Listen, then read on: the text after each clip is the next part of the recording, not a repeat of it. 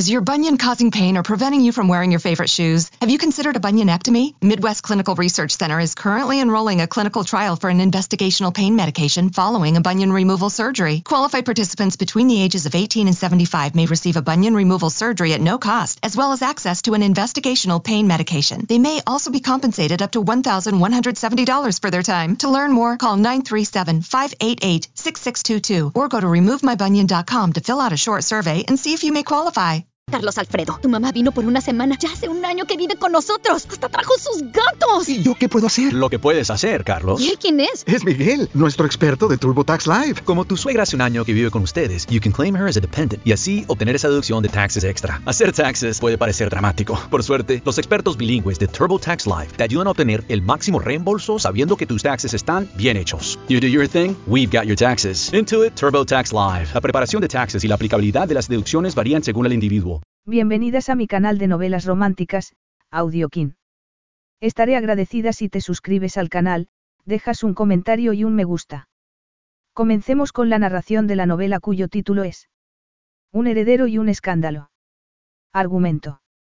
Esperando el heredero secreto del príncipe. Una noche, Trella Sauveterre, la heredera enclaustrada, se olvidó del lastre de que la hubiesen secuestrado cuando era una niña y se dejó llevar por una seducción irresistible. Además, se quedó embarazada. Le resultaba insoportable ser el centro de atención y, para evitarlo, ocultó el nombre del padre. Entonces, una revista sensacionalista publicó una foto de un beso abrasador que implicaba al príncipe heredero de azar en el escándalo. Él estaba dispuesto a hacer cualquier cosa para reclamar a su hijo, hasta secuestrar a Trella. Además, su hijo tenía que ser legítimo. Y él iba a tener el placer de convertir a Trella en su esposa. Capítulo 1. Seis meses antes. Cuando el recepcionista que estaba en la puerta del salón de baile le preguntó su nombre, Trella Sauveterre estuvo a punto de contestarle, con arrogancia, que ya lo sabía. Se mordió la lengua porque su hermana no era nunca hiriente con los desconocidos y mucho menos con los subordinados. Su gemela era perfectamente capaz de ser implacable y seguramente le dijera cuatro cosas cuando se enterara de lo que estaba haciendo, pero Angelique era sensible, empática, delicada y amable. Ella, no tanto. Angelique Sauveterre mintió Trella esbozando la sonrisa tímida y cortés de su hermana. Debería sentir más remordimiento, debería sentirse como un tópico manoseado de una película infantil, pero se sentía viva y temerosa. El terror podía adueñarse de ella si se adentraba demasiado. Era como nadar hacia el centro de un lago de profundidad desconocida. Era imposible saber los peligros que acechaban en la oscuridad. Existían los monstruos y los había conocido, casi habían acabado con ella. Sin embargo, no iba a pensar en eso. Su aspecto exterior no reflejaba los latidos desbocados de su corazón ni las batallas que libraba por dentro. Se movía con elegancia aunque tenía los músculos agarrotados y anhelaban salir corriendo. Sin embargo, a pesar del miedo, se sentía rebosante de felicidad. Le costaba contener las lágrimas en los ojos y la risa en la garganta. Quería llamar a su familia y exclamar que estaba consiguiéndolo, que estaba en público y sola, que no estaba descomponiéndose como un vampiro a la luz de sol. No obstante, no sabían dónde estaba y era mejor que no lo supieran. Era como si se asomara a una ventana a la que debería haberse asomado cuando era adolescente, pero, en cambio, había sido una superviviente maltrecha, con desórdenes alimenticios y cicatrices por todos lados. Si toda esa gente supiera. Dejó a un lado esos pensamientos negativos y se movió como una persona normal entre la multitud. La miraban, constataban que Angelique Sauveterre había llegado, pero su guardaespaldas impedía que se le acercara a alguien. Devolvió, con el mismo gesto distante de su hermana, el saludo de algunas personas que, seguramente, debería conocer. Dentro de unas semanas, podría salir como Trella sin tener que ocultar nada. Ya no habría muros, ni físicos ni metafóricos. Ya no necesitaría los anchos hombros de sus hermanos. Ya no tendría que fingir que era su hermana para evitar ser ella misma. Había decidido, se había jurado, que ese año se liberaría de la prisión que se había creado ella misma. Por el momento, seguía escondiéndose detrás de Angelique. Últimamente se había hecho pasar algunas veces por su hermana, con su permiso. Había acompañado a su hermano Henry a ver una carrera de Ramón, su otro hermano. También habían ido a ver el desfile de otro diseñador durante la Semana de la Moda. Eran acontecimientos donde era una mera espectadora y no tenía que tratar con nadie, y donde ya habían visto antes a Angelique con alguno de sus hermanos. Ella jamás había estado sola en público. No había hecho casi nada sola en toda su vida. De pequeñas, Angelique, Geli para la familia, había sido la más apocada y ella la protectora. Sus hermanos no les habían dejado ni respirar incluso antes de que secuestraran a Trella cuando tenía nueve años, siempre habían estado vigilantes para que no les pasara nada ni se alejaran demasiado. Tragó saliva y dejó de pensar en eso. Solo conseguiría que le diera un ataque y estaba haciéndolo muy bien, ya hacía dos años que no le daba ninguno. Los ataques habían aparecido años después de que la rescataran. Sus hermanos no lo dirían nunca, pero tenían que estar hartos de estar pendientes de ella y ella estaba harta de ser el eslabón más débil. Tenía que cambiar. Esa noche era un paso más en esa dirección. La prensa enloquecería dentro de unas semanas, cuando por fin saliera de su reclusión para asistir a la boda de una amiga. Estaba poniéndose a prueba un poco impulsivamente porque ese acto benéfico no estaba en su agenda cuando llegó a París. Se había sentido desbordante de orgullo consigo misma cuando aterrizó. Había viajado desde el refugio familiar en España en avión privado y con guardaespaldas, como siempre, pero sin su madre ni ningún hermano y había llevado esa independencia recién encontrada al nivel siguiente. Por eso, cuando Heli le había preguntado, con indecisión, si podía irse a Londres a pasar un fin de semana con su nuevo amante, ella le había contestado que naturalmente. Su hermana no había podido disimular la emoción cuando le había hablado del príncipe Kasim. Evidentemente, era alguien especial. Ella quería que su hermana fuese feliz y quería dejar de coartarla. Pasar la noche sola en el piso que tenían encima de Maison des Jumeaux, su casa de modas, le había parecido una alegría más que sumar a la de haber superado los miedos. Sin embargo, a medida que avanzaba la tarde, había empezado a dar vueltas por el piso identificándose con su hermana y sintiendo lástima por sí misma, la añoranza se había adueñado de ella. Alguna vez tendría una aventura romántica. Sus sentimientos hacia los hombres eran contrapuestos. A los 14 años, había tenido el natural arrebato de hormonas e, incluso, se había abrazado con el hijo del jardinero detrás de un rosal. Entonces, había muerto su padre y los depredadores más ruines habían surgido en Internet para amenazarla de la forma más atroz. Su miedo hacia los hombres, hacia todo, se había multiplicado por cien. A medida que aumentaban los ataques de pánico, el miedo más profundo de todos le había atenazado por dentro, estaba tan maltrecha, tan defectuosa, que nadie la desearía jamás. No había dejado que se le acercara ningún hombre durante años. Había ido de un sitio seguro a otro acompañada siempre por su servicio de seguridad, casi todas mujeres. Sus hermanos, de vez en cuando, le presentaban a un amigo, pero aunque le hubiese gustado que ese banquero o piloto de coches intentara algo, sus hermanos no le habrían dejado. Sadik, el amigo más querido de la familia, era el único hombre con el que pasaba algo de tiempo y jamás habían tenido una relación sentimental. Era un bicho raro de la informática, tímido y con un corazón de oro, que había ayudado a la policía a que la encontrara.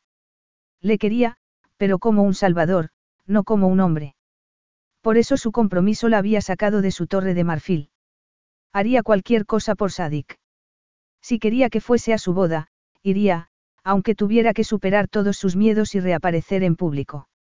Le había costado llegar hasta allí, pero en ese momento, cuando estaba a punto de lograr algo parecido a una vida normal, también estaba replanteándose las cosas. Quería sentir la emoción que sentía su hermana por ir a pasar un fin de semana con un hombre. Quería ser la persona que habría sido si no la hubiesen secuestrado, maltratado y hostigado. Sin embargo, no lo conseguiría nunca si seguía viviendo detrás de esos malditos muros. Había golpeado con rabia un montón de revistas de moda que había encima de la mesa y toda la correspondencia había caído el suelo, entre ella, la invitación a ese baile. Era una recaudación de fondos para una asociación benéfica que ayudaba a los niños huérfanos, algo que tocaría el sensible corazón de Heli. Aunque Heli se hubiese disculpado, la presencia de un Sauveterre se agradecía siempre. Sin pensárselo mucho, había reunido a un equipo de seguridad y se había puesto una de las creaciones de su hermana.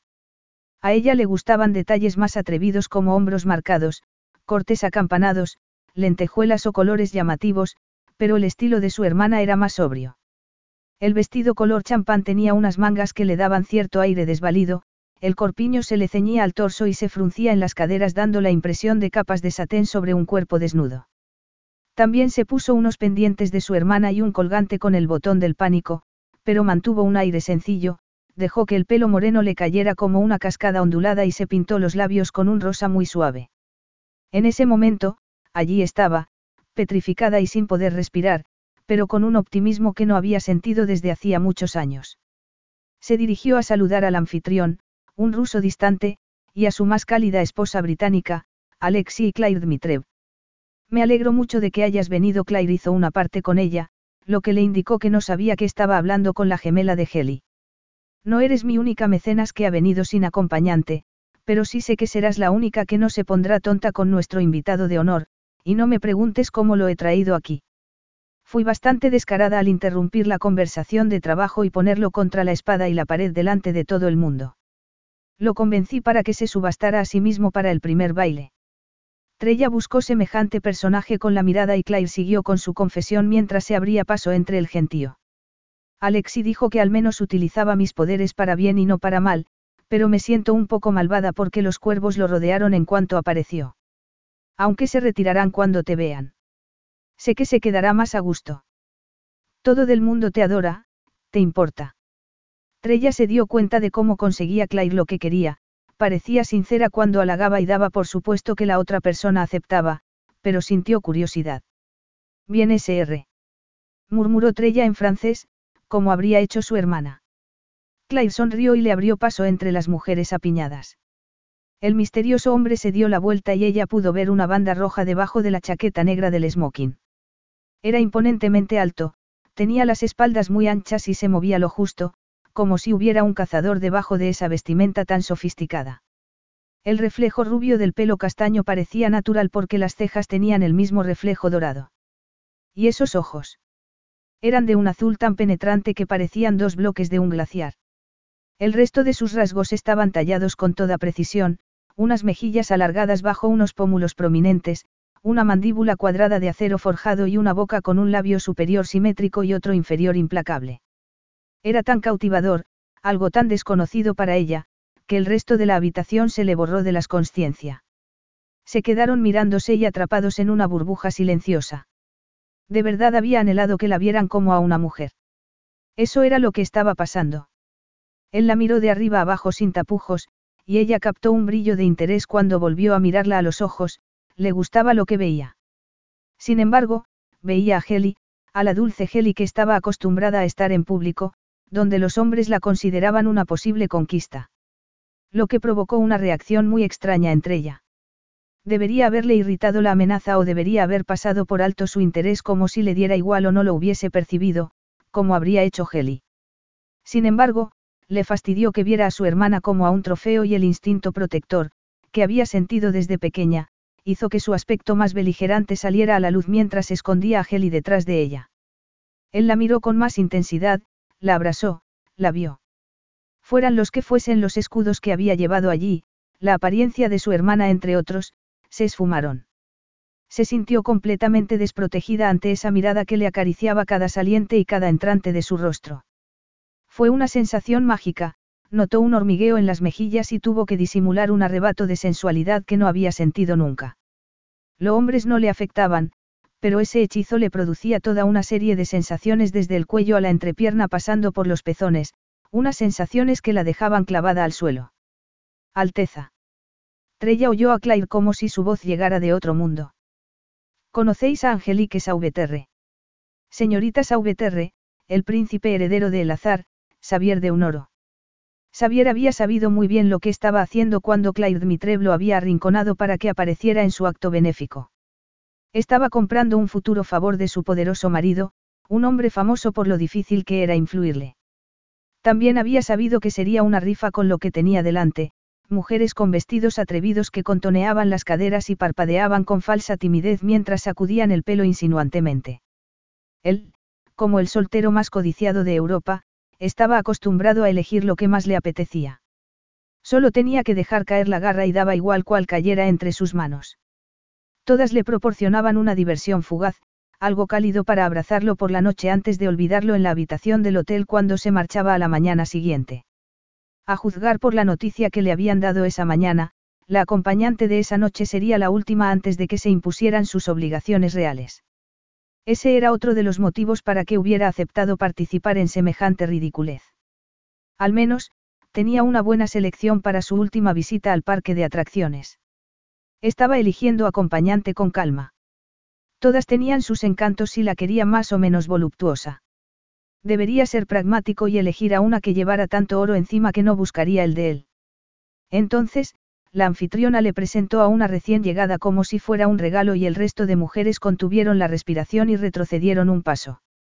Era más alta que la mayoría y tenía unos rasgos divinos a juego con su nombre. Tenía el cutis dorado como la luz del amanecer que se reflejaba en una cima nevada. Evidentemente, era una musa, porque despertaba su inspiración poética solo con verla. ¿Cómo no iba a admirarla?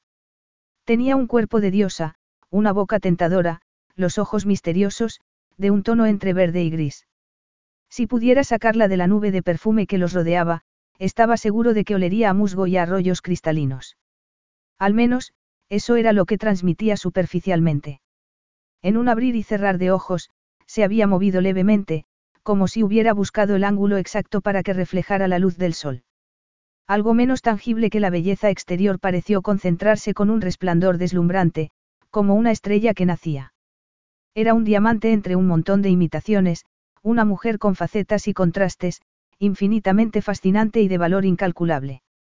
Si darse cuenta de todo eso le producía una punzada de fastidio porque no tendría tiempo para llegar a conocer todos sus recovecos y contradicciones, lo pasó por alto. Su vida era así. Tomaba lo que podía cuando podía y esa noche la tomaría a ella. Buenas tardes. Él se inclinó hasta que el aliento le rozó los nudillos y notó la levísima reacción de ella. Es un honor conocerte. Un placer muy especial, desde luego ella hizo un gesto con los labios que indicaba una broma personal. El honor es mío. Os he sentado en la mesa VIP, comentó Claire. Por favor, sentaos cuando os apetezca. ¿Habéis visto los objetos de la subasta secreta? Claire deshizo el grupo de mujeres contrariadas y la mayoría se alejó y solo se quedaron algunas oportunistas, como una pelirroja con expresión de firmeza. Él suspiró para sus adentros cuando la pelirroja se dirigió a Angelique con una sonrisa demasiado almibarada. ¿Qué tal está tu hermana? Sigue recluida. Claro, por eso le había sonado el nombre. Su familia había tenido una historia muy trágica. Habían secuestrado a una de las gemelas cuando era pequeña. Se rumoreaba que estaba mal de la cabeza y la mantenían escondida. También habían dicho de todo sobre él y le daba poco crédito a esas habladurías, pero se preguntaba cómo respondería a semejante provocación. Ella le dirigió una mirada demoledora a la pelirroja. Esta fantástica contestó Trella con ironía. ¿Cómo te llamas? Le diré que has preguntado por ella. Ah. La pelirroja se quedó atónita, pero lo miró como si quisiera dar la puntilla. Lady Wanda Graves. Me ocuparé de que te añadan a nuestra lista. Trella sonrió con frialdad y se dirigió a él. Buscamos nuestros sitios. Ella no vio que la pelirroja se sonrojaba de rabia. Las otras mujeres se quedaron boquiabiertas y miraron hacia otro lado antes de que ellos se dieran la vuelta. Le ofreció el brazo y se inclinó para hablarle al oído. Tienes una lista negra. No nos gustan las personas entrometidas. Era malvada o implacable o las dos cosas a la vez. Fuera lo que fuese, le divertía. Entonces, se acordó de que las hermanas tenían una casa de modas o algo así. La moda femenina no le interesaba lo más mínimo, pero se fijó en su vestido, en la abertura que le permitía ver parte de su muslo y en el cuerpo sin tirantes que dejaba a la vista gran parte de la redondez de sus pechos. Es una de tus creaciones. Is your bunion causing pain or preventing you from wearing your favorite shoes? Have you considered a bunionectomy? Midwest Clinical Research Center is currently enrolling a clinical trial for an investigational pain medication following a bunion removal surgery. Qualified participants between the ages of 18 and 75 may receive a bunion removal surgery at no cost, as well as access to an investigational pain medication. They may also be compensated up to $1,170 for their time. To learn more, call 937-588-6622 or go to removemybunion.com to fill out a short survey and see if you may qualify. Es puro arte. Sé muy bien cuando están tratándome con condescendencia, le avisó ella. Entonces, sabrás que soy sincero cuando digo que el vestido es precioso, pero que veo a la mujer que hay debajo. Se trata de eso, no. De verdad. Ella lo miró con la cabeza ladeada y un brillo burlón en los ojos verdes, aunque él habría jurado que hacía un minuto eran grises. Trella desvió la mirada hacia la banda de seda que llevaba por encima del corazón. Yo veo la corona, no el hombre siguió ella. Es lo que intenta transmitir eso, no. Muy astuta, pero una mujer que se ganaba la vida con la ropa debería entender esos matices. Era una banda muy opresiva esa noche. El deber le rondaba muy cerca, su secretario le había pasado una breve información sobre Bonnafete, un pequeño principado del Mediterráneo. Patricia, la hija del príncipe reinante, había cancelado su matrimonio con un magnate del sector inmobiliario estadounidense. Conocía a Patricia desde hacía mucho tiempo, pero no lo había lamentado tanto como parecía en las condolencias que le había mandado. Él necesitaba una esposa de sangre azul y su abuela quería que se casara para que ella pudiera abdicar. Patricia era especialmente apta. Él había pedido que su abuela se enterara de que se había roto el compromiso, era una forma de reconocer la responsabilidad que tenía con ella, con su linaje y con la corona. Se resistía al matrimonio, pero prefería tomar la iniciativa antes de que ella empezara a dar órdenes. Ella sería la única persona con capacidad para dictar lo que tenía que hacer, pero no hacía falta facilitárselo. Estaba seguro de que ella le daría el visto, bueno. Si no, también estaba seguro de que se lo diría con toda claridad. ¿Pesa mucho? Le preguntó la que sería su última conquista. El tono de la pregunta le demostró que era más perspicaz de lo que él se había imaginado. Sin embargo, él no buscaba nunca la compasión, y menos de sus acompañantes pasajeras. La debilidad no cabía en su vida. Nadie lo veía encogerse y nadie sabía toda la amargura que le había deparado la vida. Por eso, pasó por alto la posibilidad de que ella lo entendiera como no había hecho nadie y le retiró la silla. Nada podría pesarme mucho mientras estoy en tu cautivadora compañía, Bella. Ella se quedó helada y lo miró por encima del hombro. ¿Por qué me has llamado eso? Es una expresión cariñosa. El idioma oficial de El Azar es un dialecto del italiano, pero también es habitual que se use el francés y el alemán, además del inglés. Él colocó la silla mientras ella se sentaba y se inclinó para hablarle de cerca. ¿Por qué? ¿No te gusta? Ella sintió que se le ponía la carne de gallina y que se le endurecían los pezones debajo de la seda que los cubría. Él sonrió y a ella le gustó. Dominado por una excitación que no había sentido desde hacía mucho, quizá nunca, también se sentó y se alegró de que fuera a despedir tan a lo grande su soltería. Trella era extrovertida por naturaleza. La charla, el colorido, la música y las atenciones que la rodeaban eran como salir a la luz del sol después de haber estado en una mazmorra. Además, que el hombre que tenía sentado al lado la mirara con tanta admiración era el colmo del placer. Evidentemente, era un seductor consumado que empleaba su atractivo y descaro con la misma naturalidad que la banda roja, pero, aún así, le emocionaba que la hubiese elegido. Era el coqueteo que siempre había anhelado. ¿Qué haces en París? Le preguntó él. Aunque, si iba a meterse en eso, no iba a conformarse con soserías, se dijo ella. No se te ocurre nada más original que preguntarle a una chica qué hace en un sitio como este. Voy a consultar mi aplicación. Él fingió que miraba un teléfono imaginario. ¿De qué signo eres? Preguntó él como si le interesara sinceramente. Géminis contestó ella con una mueca. Gemelos, evidentemente. Tú. Ni idea, del 6 de agosto. Leo. El león, el rey de la selva. Evidentemente replicó él en un tono abatido. Ella contuvo una sonrisa, pero le intrigaba su situación, aunque solo fuera porque también sabía lo que era ser el centro de atención. Él no le había contestado a su pregunta sobre el peso de la corona, pero tenía que estar cansado de que lo miraran con lupa. ¿Te tomas en serio los horóscopos? Le preguntó él haciendo un gesto con la cabeza a un camarero que les ofrecía champán. No creo lo que dicen, pero lo utilicé como inspiración en una colección de hace unos años.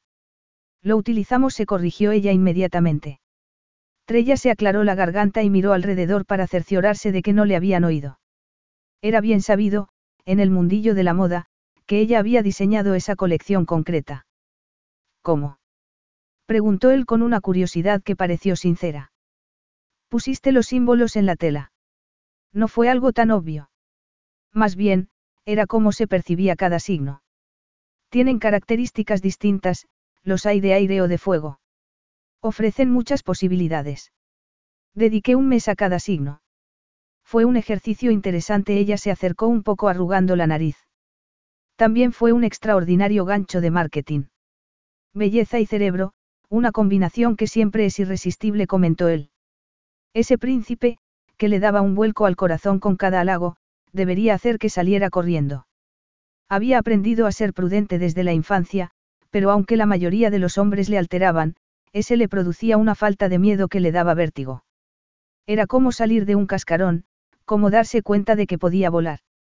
Sin ninguna duda, quería estar más tiempo con él antes de que acabara la velada. Llevada por un impulso, llamó a su guardaespaldas, que era una de las de Heli, y le dio instrucciones sobre la subasta secreta. Ella se esfumó. Estaba yendo demasiado lejos. Estaba siendo irreflexiva. Llevaron la comida y tuvo que esperar para averiguarlo. La cena pasó entre una nebulosa de conversaciones casi intrascendentes. Alguien le preguntó al príncipe por lo que hacía su país en relación con la energía renovable y ella se acordó vagamente de que se había acusado a ese principado entre Italia y Austria de haber sido un paraíso fiscal entre las dos guerras mundiales. En ese momento, el azar parecía muy moderno y autosuficiente. Él contó que exportaban energía hídrica porque los ríos y arroyos eran unos de sus pocos recursos naturales. También llevaban unos 10 años invirtiendo en formación para atraer empresas innovadoras de tecnología e ingeniería relacionadas con la energía solar y eólica. La empresaria que llevaba dentro debería haber estado tomando nota en la cabeza, pero estaba hipnotizada por la naturalidad que tenía para encandilar a los oyentes y estaba seducida por lo cerca que estaba su manga de su brazo.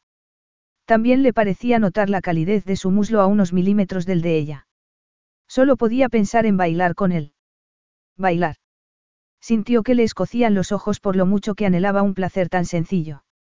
Esa reacción de adolescente era ridícula, pero la recibió con agrado. Eso era lo que debería haber estado haciendo a los 20 años, y no cosiendo lentejuelas en mini vestidos para que otras jóvenes los llevaran en los clubs más exclusivos ni matando las horas concentrada en el trabajo para así pasar un día más sin desmoronarse ni tomar los fármacos que, en teoría, lo evitaban.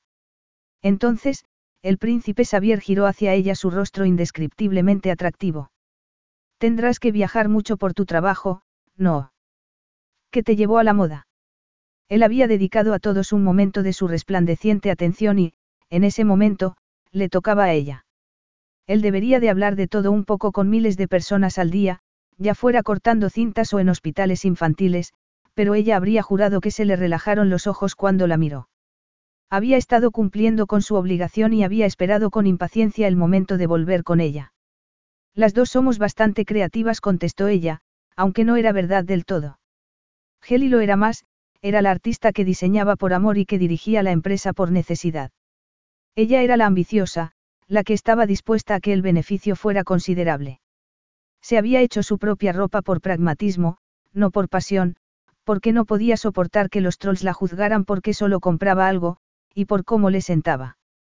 Nuestros hermanos nos ayudaron un poco al principio, pero les sorprendimos, como a nosotras mismas, con el éxito. Eso tampoco era verdad del todo. Ella no habría descansado hasta que hubiesen ganado montones de dinero. Era competitiva y le movían las ganas de vengarse de quienes habían proyectado sombras sobre ella. No puede ser un terreno fácil. Estoy seguro de que vuestro éxito se debe al trabajo tanto como a cualquier otra cosa. Estaba intentando llevársela a la cama. Ella lo sabía con ese cerebro que, según él, admiraba, pero sus halagos daban resultado. Se sentía ridículamente afectada y tenía ganas de decirle que, efectivamente, habían trabajado como mulas, que gracias por haberse dado cuenta. Heli era la cara visible de Maison de Jumeaux y recibía la mayoría del mérito. Se merecía gran parte, pero ella había trabajado lo mismo y no era humilde por naturaleza. Oír su alabanza había sido como una transfusión y había caído más bajo su hechizo. Los anfitriones subieron a la tarima, dieron las gracias a los asistentes por sus donativos y anunciaron los ganadores de la subasta. Trella se sintió cohibida. Evidentemente, había perdido la cabeza, debería haberse marchado antes de que. Para terminar, nuestro premio más codiciado, un baile con el príncipe de El Azar, es para. Angelique Sauveterre. Se oyeron unos aplausos de cortesía y notó los puñales clavados en la espalda. Ella sonrió con sarcasmo para sus adentros y se sonrojó cuando Xavier no mostró ninguna sorpresa. Tan seguro estaba. Me siento halagado. No me extraña. He prometido el doble que la puja que más se aproximara. Más te vale que bailes lo bastante bien para que me compense. Lo hago él le retiró la silla y volvió a hacer ese gesto tan erótico de inclinarse para hablarle al oído. Bella, te concederé toda la noche por tu generosidad. Le daba un vaído cada vez que la llamaba, Bella, el mismo apelativo que utilizaba su familia. El pulso le latía con tanta fuerza que le parecía que podía dejarle una marca en el cuello, pero era esa emoción incontenible que se había adueñado de ella. Hacía que se sintiera seductora, sexy. Hacía que se sintiera como si la deseara. Era arrebatador.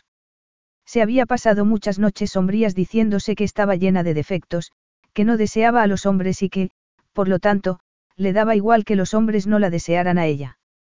Sin embargo, si quería sentirse viva y normal, contenta y deseable. El contacto de su mano en la parte más baja de su espalda tuvo un efecto increíble. Estaba excitándose. Por eso había envidiado a su hermana.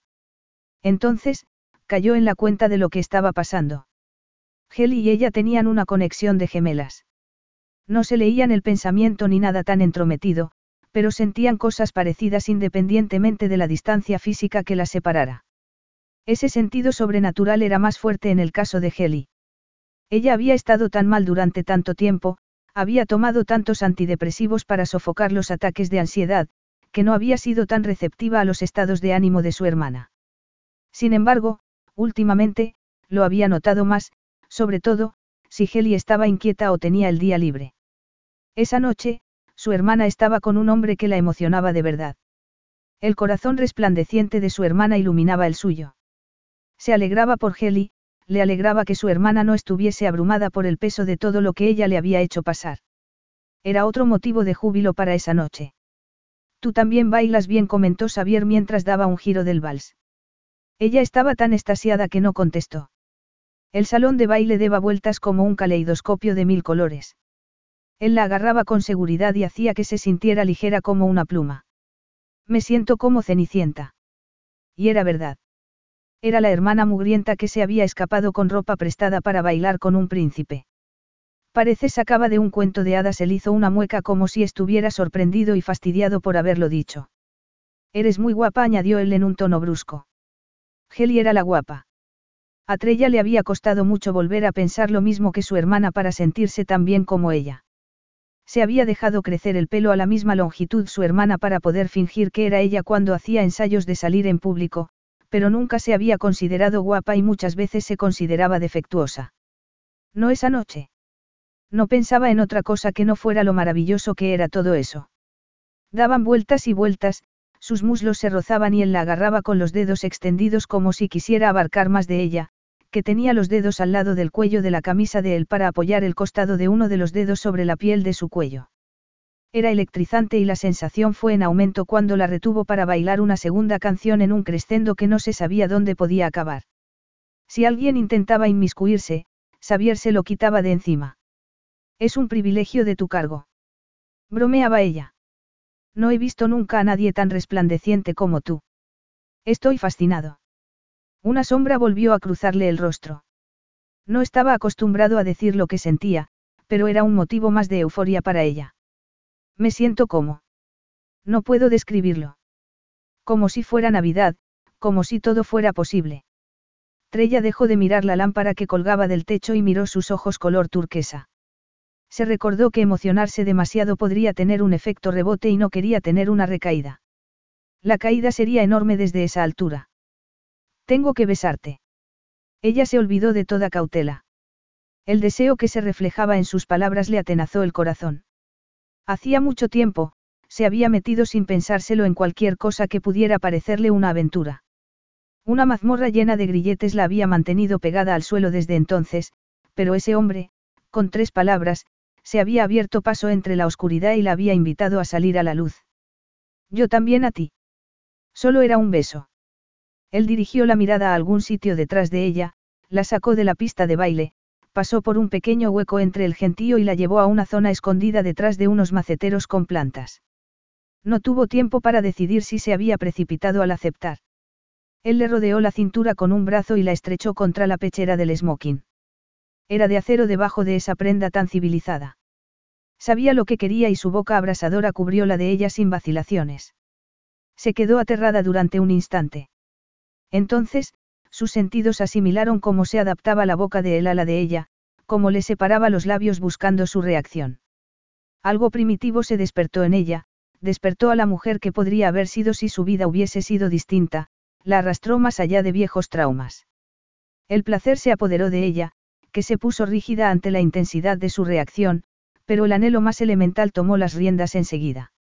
Era posible que su cerebro no supiera cómo asimilar lo que estaba pasando, pero su cuerpo sí sabía cómo reaccionar. Sus manos, en vez de frenarlo, le rodearon el cuello. Introdujo los dedos entre su pelo, lo agarró de la nuca y separó los labios para que él pudiera devorarla. La abrazó con tanta fuerza que debería haberla asustado. Había hecho todo lo que había podido para evitar la agresividad masculina, sobre todo, la de carácter sexual. Asombrosamente, se sentía apasionada por la reacción de él y le devolvió el beso con placer, como si supiera lo que estaba haciendo. Ha sido el flash de una cámara. Xavier le clavó los dedos muy cerca del trasero y la estrechó tanto contra sí que pudo notar la protuberancia. Vamos a buscar algo de intimidad. Su antigua forma de ser, su verdadera forma de ser, se fiaba de su intuición. Vamos, concedió ella con un suspiro. Capítulo 2. Él bajó la cabeza para morderle ligeramente el cuello y susurrarle al oído.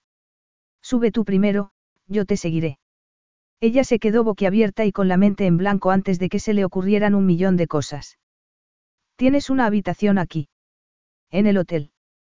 ¿Qué se había imaginado ella cuando él había dicho, intimidad? La idea de estar a solas con él le producía curiosidad o pánico. Sí, el ático. Es seguro. Claro. Era guapo hasta cuando fruncía el ceño, pero sus rasgos no eran refinados. La intensidad de su mirada tenía algo rudo y la firmeza de su mandíbula hacía que pareciera severo. Él captó su titubeo. Le tomó la cabeza entre las manos y sus ojos dejaron escapar un destello de irritación por el ruido que los rodeaba. Te deseo solo para mí. Sintió una punzada de empatía. Ella sabía lo mucho que desgastaba a una persona ser el centro de atención. Quiso, inmediatamente, darle el respiro que necesitaba. Era un hombre sofisticado y no tenía nada que temer físicamente de él, pero se vio obligada a avisarle de que tenía guardaespaldas por un motivo. Is your bunion causing pain or preventing you from wearing your favorite shoes? Have you considered a bunionectomy? Midwest Clinical Research Center is currently enrolling a clinical trial for an investigational pain medication following a bunion removal surgery. Qualified participants between the ages of 18 and 75 may receive a bunion removal surgery at no cost, as well as access to an investigational pain medication. They may also be compensated up to $1,170 for their time. To learn more, call 937-588-6622 or go to removemybunion.com to fill out a short survey and see if you may qualify. Now through February 2nd, join a clean and spacious Planet Fitness for zero enrollment and only $10 a month. With tons of equipment and free fitness training, it's the perfect place for everybody to work out. Even me, mother of very fussy triplets and one very colicky husband. Especially you, Supermom. You'll release endorphins and have more energy. I remember having energy. Start feeling spectacular today. Join in club or at planetfitness.com. Zero enrollment, $10 a month, cancel anytime. Deal ends February 2nd. See club for details.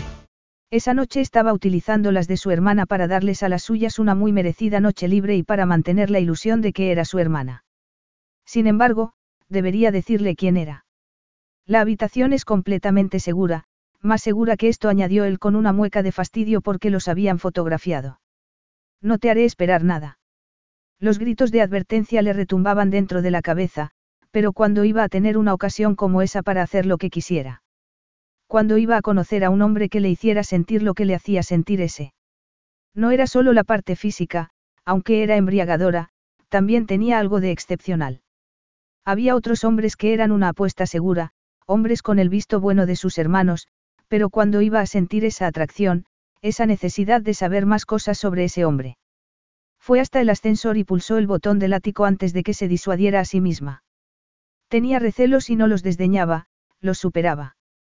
Era distinto, era otro pequeño triunfo que hizo que saliera del ascensor y pisara la mullida moqueta. Era fácil identificar la habitación de príncipe. Dos guardaespaldas custodiaban la puerta. Las suyas la acompañaron mientras se acercaban a ellos. Mademoiselles Aubeterre. Le saludó uno de ellos con un respetuoso gesto de la cabeza. Nos han avisado de que vendría. El guardaespaldas entró e invitó a los de Trella a que inspeccionaran la habitación. Los dos hombres se comportaban con un profesionalismo absoluto y no dejaron entrever la más mínima opinión por lo que tenían que saber que eran los preliminares de una seducción. Esbozó una levísima sonrisa al imaginarse cómo se pondrían sus hermanos si supieran dónde estaba ella en ese momento, aunque los dos, los muy hipócritas, habían estado cientos de veces en la situación del príncipe. Entonces, la dejaron sola y observó con detenimiento los tonos verdes y de color marfil de las paredes y los muebles. Había un vaso con whisky aguado, como si el hielo se hubiese derretido hacía mucho tiempo, sobre una mesa. Lo olió y dio un sorbo. Pensó en ir a ver las vistas, pero decidió dejar cerradas las cortinas. La puerta doble del dormitorio estaba abierta. Miró la cama y dio otro sorbo para que le diera valor justo cuando se abrió la puerta principal.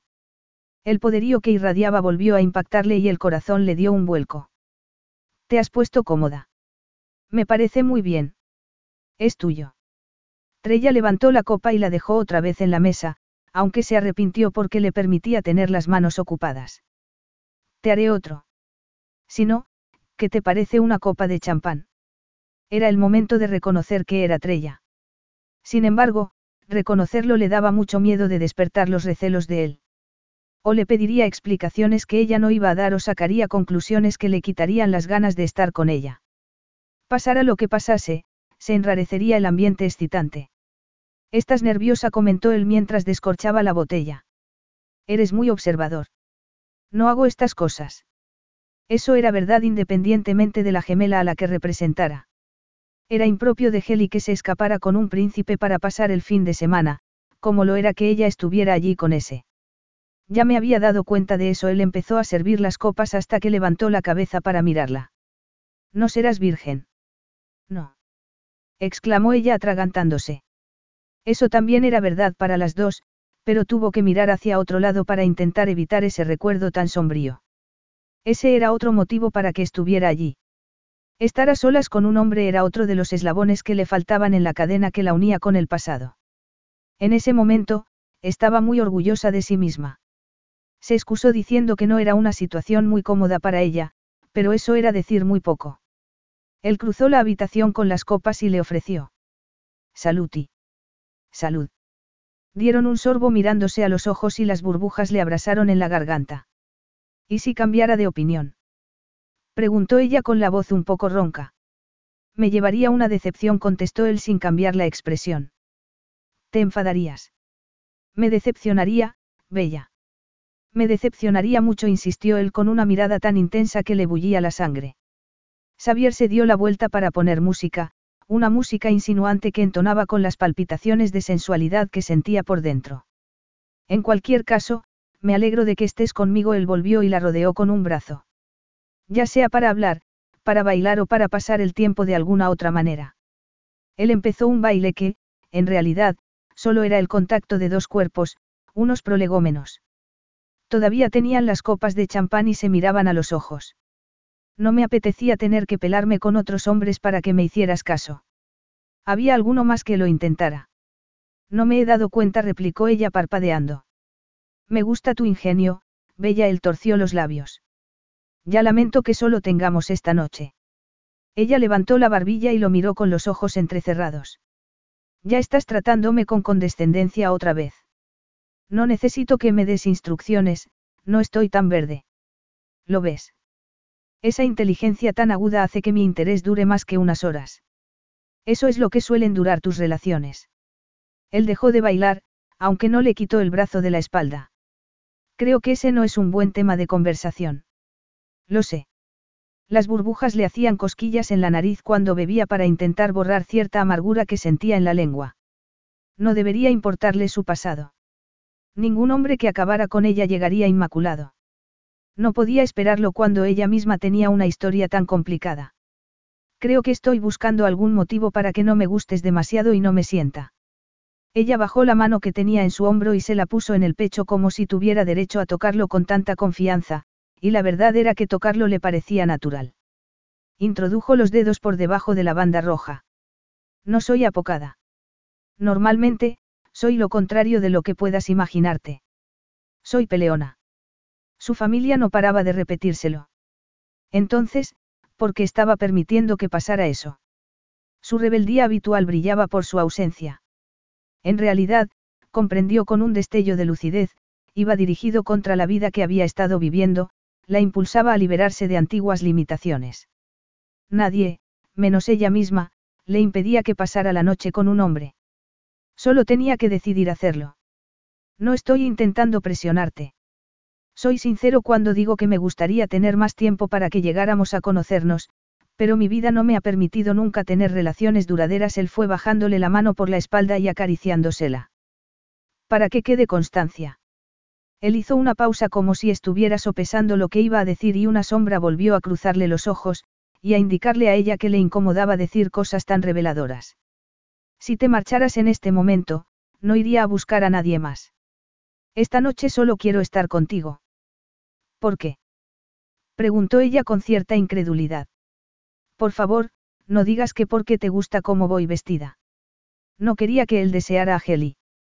Le desgarraría el corazón, se lo desgarraría de verdad. Por cómo hacemos que nos sintamos el uno al otro. Xavier bajó la cabeza para pasarle los labios por la mejilla y el cuello. Ella se estremeció y los pezones se le pusieron tan duros que le dolieron. Él se rió levemente al darse cuenta de que ella contenía la respiración. Somos inflamables, añadió él. La calidez de su aliento le acarició la oreja antes de que le mordiera con delicadeza el lóbulo, y casi se le doblaron las rodillas. Ella apoyó con más fuerza la mano en su pecho. No. Insistió él abrazándola con fuerza y levantándola en el aire. Estoy intentando pensar. Estaba casi abrumada por toda una serie de sensaciones que no se parecían nada al miedo. Y no puedes. Entonces, nos pasa lo mismo. Siéntelo, Bella. Siente cómo me alteras, le tomó la mano por debajo de la banda y se la puso sobre el corazón. Yo tampoco había experimentado esto nunca. Trella dejó caer la copa de champán sin importarle el sonido del cristal al romperse contra el suelo. Solo quería tocarlo con las dos manos. Lo agarró de la nuca y levantó la boca para que la besara. Era instinto puro y él no vaciló, la besó con avidez, como si pudiera hacerlo después de haberlo tentado durante mucho tiempo. El mundo se paró y empezó a girar en sentido contrario. Se sintió mareada y dejó escapar un gemido de sorpresa por lo mucho que podía llegar a devastarle algo así, como si hubiera perdido toda la fuerza de los músculos. Oyó que otro cristal se rompía a los lejos y él la tomó en brazos con una expresión implacable. Era triunfal. No del todo, pero sí tenía algo de exaltado. Aún así, también estaba preguntándole algo con la mirada. Ella asintió con la cabeza, sin poder hablar, y se dejó llevar por él. Sabía cuándo tenía que resistirse a su cuerpo y cuándo ceder. Quizá fuera un resquicio de esperanza después de tanto tiempo teniendo que aceptar que la fisiología le ganaba la partida a la lógica. Eso superaba a cualquier cosa que pudiera entender. La dejó en la cama y ella lo miró mientras se quitaba la chaqueta. Él también se tumbó, con medio cuerpo encima de ella, y la besó a conciencia. Eran unos besos como drogas que le devolvían la vida aunque se sentía rígida y congelada. ¿Qué pasa? Él levantó la cabeza y demostró la sintonía que sentía con ella, algo tranquilizador y desasosegante a la vez. Me siento cohibida. Trella ladeó la cabeza mientras lo decía porque era impropio de ella. Le escocían los ojos por las lágrimas de emoción, por lo trascendental que era eso. Estaba a solas con un hombre, en una cama, y él la iluminaba por dentro, la llenaba con tanto calor y júbilo que iba a explotar. Quiero acariciarte, pero no sé si haré el ridículo, no sé si puedo contenerme. Ni se te ocurra. Él lo dijo en un tono de advertencia que podría haberle hecho reír, pero soltó el aire y dejó que las manos se movieran con ansia. Era granítico. Él se sacó la camisa de los pantalones y ella introdujo las manos por debajo. Xavier dejó escapar un sonido de satisfacción cuando notó sus manos en el abdomen y fue subiéndolas por el musculoso pecho. Ella se quedó fascinada cuando llegó a los pezones. Trella también dejó escapar un sonido de placer. Estaba cautivada por el contraste de sus cuerpos. El de él era plano, con vellos y una fuerza indómita. Él le bajó la cremallera y la parte delantera del vestido. Algo muy elemental se adueñó de ella cuando le dejó los pechos al descubierto. El espíritu de la feminidad. Se derritió, se arqueó, resaltó sus diferencias y le gustó que él emitiera un sonido casi de sufrimiento, pero gutural y bárbaro. Xavier abrió la boca y le succionó ese lugar tan placentero que no pudo contener un grito de felicidad. Eso era inflamable. No había sabido que podía sentirse así, desatada y embriagada a la vez, impaciente y sin prisa. Quería quedarse así para siempre, acariciándose el uno al otro, besándose. Sin embargo, aunque sus caricias eran tan ardientes que la abrasaban a través de la tela, quería más, mucho más. Él encontró la abertura de la falda y ella se encontró ofreciéndole la pierna para sentir su caricia. Se estremeció cuando le acarició el interior del muslo, se deleitó cuando la besó con más fuerza y le pasó la mano por la cadera, por el vientre y por el otro muslo antes de posarla en el mismísimo centro de ella. Contuvo el aliento, abrió los ojos como platos y esperó el ataque de pánico, pero él osciló la mano y le provocó una descarga de placer antes de que ella pudiera evocar cualquier recuerdo sombrío. Entrecerró los ojos otra vez mientras se incorporaba por las sensaciones cada vez más intensas mientras se besaban y la acariciaba. ¿Cómo era posible que algo fuera tan placentero? Quería acariciarlo con la misma intimidad, pero no podía pensar en nada que no fuera lo que estaba sintiendo. Justo cuando iba a palparlo por encima de los pantalones, él introdujo los dedos por debajo de la seda con destreza y ella se arqueó otra vez. No puedo. Va a explotarme el corazón. Instintivamente, puso una mano encima de la de él, pero no para detenerlo, porque estaba hipnotizada por el movimiento de sus dedos, porque se notaba tan sensible que no podía resistirlo casi. Estaba completamente centrada en esos círculos que él trazaba. Quiero estar dentro de ti y no quiero dejar de acariciarte. Así. Introdujo unos de sus largos dedos en ella. No podía hablar, solo podía oír el gemido lastimero que dejaba escapar mientras la penetraba donde estaba completamente derretida. Se tensó como si quisiera contener la oleada, pero le dominó el anhelo incontenible. Contoneó las caderas contra su mano y el placer fue haciéndose cada vez más intenso, hasta que no pudo soportarlo. Ah. El mundo explotó y se quedó temblando, vibrando y con lágrimas en los ojos por la belleza tan absoluta de todo ello. Le sujetó la mano para aliviar la sensación e intentar recuperar el aliento. Él la besó, buscó su lengua y siguió acariciándola con delicadeza para que no decayera la excitación y para despertar un deseo más profundo en ella. Con un gruñido de voracidad, se giró sobre él. Quería que desaparecieran todas las barreras entre los dos, lo quería entero. ¿Qué estaba haciéndole ese hombre? Xavier también gruñó, se desvistieron en cuestión de segundos y volvieron a tumbarse juntos y resplandecientemente desnudos. Era suyo, todo suyo. Le recorrió el cuerpo con las manos, le maravillaban sus anchos hombros, le impresionaban sus bíceps y le fascinaba cómo se le movía la nuez cuando tragaba saliva. Cuando le tomó con la mano la parte más rampante de su anatomía, no tuvo ningún miedo. Se sintió poderosa, sobre todo, cuando él cerró los ojos y susurró. Bella. Le besó en el cuello con una sonrisa e intentó tumbarlo de espaldas, pero fue él quien se puso encima de ella y dejó que lo acariciara mientras la besaba imitando con la lengua lo que quería hacer con otra parte del cuerpo. Hasta que ella no aguantó más y se paró la boca. Necesito. No sabía lo que necesitaba. Estaba impaciente, el anhelo le atenazaba las entrañas. Él se incorporó por encima de ella hasta la mesilla de noche y le separó las piernas con las rodillas sin hacer ningún esfuerzo. Trella se sintió muchas cosas en ese momento. Vulnerable, desde luego, pero también confiada. Quería saber qué podía tomar a un hombre. Oh. Él se detuvo cuando estaba empezando a abrirse camino y ella se puso tensa. Xavier levantó la cabeza con las mejillas sonrojadas y un brillo resplandeciente en los ojos, pero todavía conservaba algo del hombre que dominaba al animal. Podría morirme, literalmente, si has cambiado de opinión. Quizá sonriera por eso, quizá fuera porque su cuerpo ansiaba el de él, quizá fuera por la felicidad de esa noche disparatada y mágica. Se arqueó un poco para que terminara la acometida y él entró sin dejar de mirarla a los ojos con un destello ardiente como el centro de una llama. Era ridículo decir que se había convertido en una mujer porque la había poseído, pero se sentía una mujer en ese momento. Una mujer madura, plena y elegida. Estaba reaccionando como le dictaba la naturaleza ante los embates de un macho, su macho. Él, al hacerlo, le devolvía su sexualidad, su deseo, su identidad.